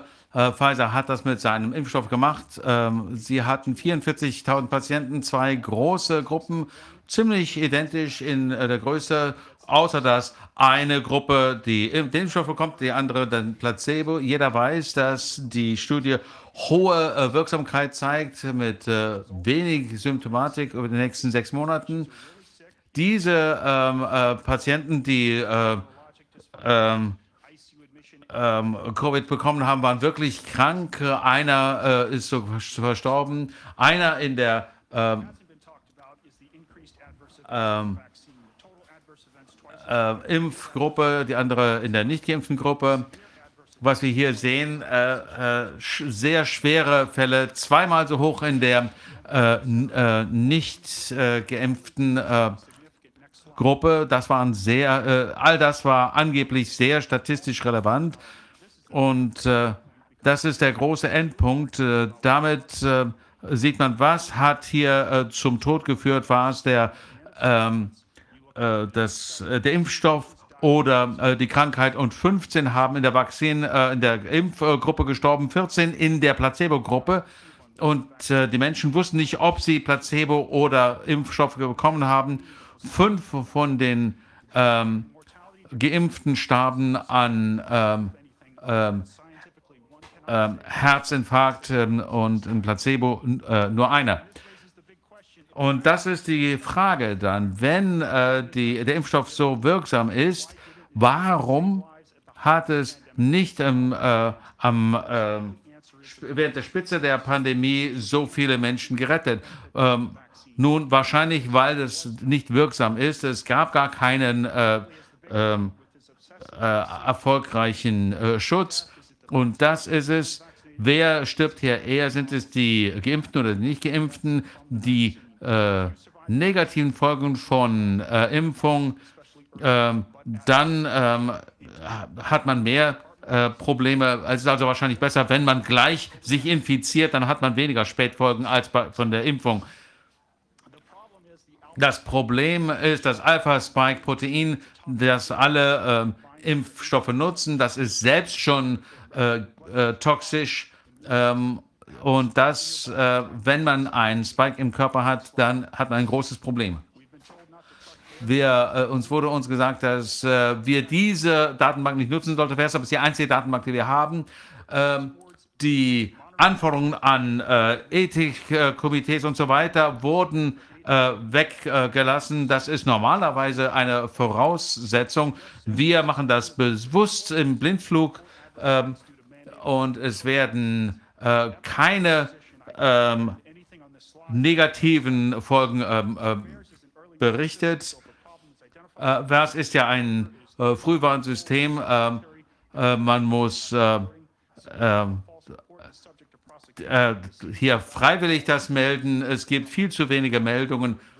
über 150.000 Einträge wurden schon allein dieses Jahr gelöscht. Es gab etwa 150 850 Todesfälle pro Jahr von allen Impfstoffen. Und dann ist äh, Januar 2021 was passiert. Da haben wir plötzlich 2000 äh, äh, Todesfälle aufgrund der äh, ähm, Impfungen. Ich denke, VERS funktioniert als Frühwarnsystem. Wir hören nur nicht zu. Äh, wir schauen hier, wie viele Menschen innerhalb von 48 äh, Stunden nach der Impfung sterben. Das ist nicht vier Wochen oder sowas, sondern einfach nur zwei Tage äh, da passiert was, äh, was direkt nach den Impfungen ähm, passiert. Ziemlich offensichtlich, was das ist. CDC sagt, dass äh, jeder Todesfall innerhalb von 28 Tagen mit positiven Covid-Test äh, aus welchem Grund auch immer als Covid-Tod äh, gilt. Also wenn man überfahren wird und hat äh, einen positiven Covid-Test, dann ist das immer noch ein Todesfall. Wenn man aber irgendwie innerhalb von 28 Tagen nach der äh, Impfung stirbt, dann hat das nichts mit der Impfung zu tun. Das ist ja unlogisch. Ähm, ähm, während einer äh, kurzen äh, Besprechung äh, zum, äh, äh, zum Impfstoff, da sieht man, was hier, das wurde nur eine Sekunde lang gezeigt, was da alles hervorgerufen wird. Perikarditis, ähm, Herzanfälle und so weiter und so weiter.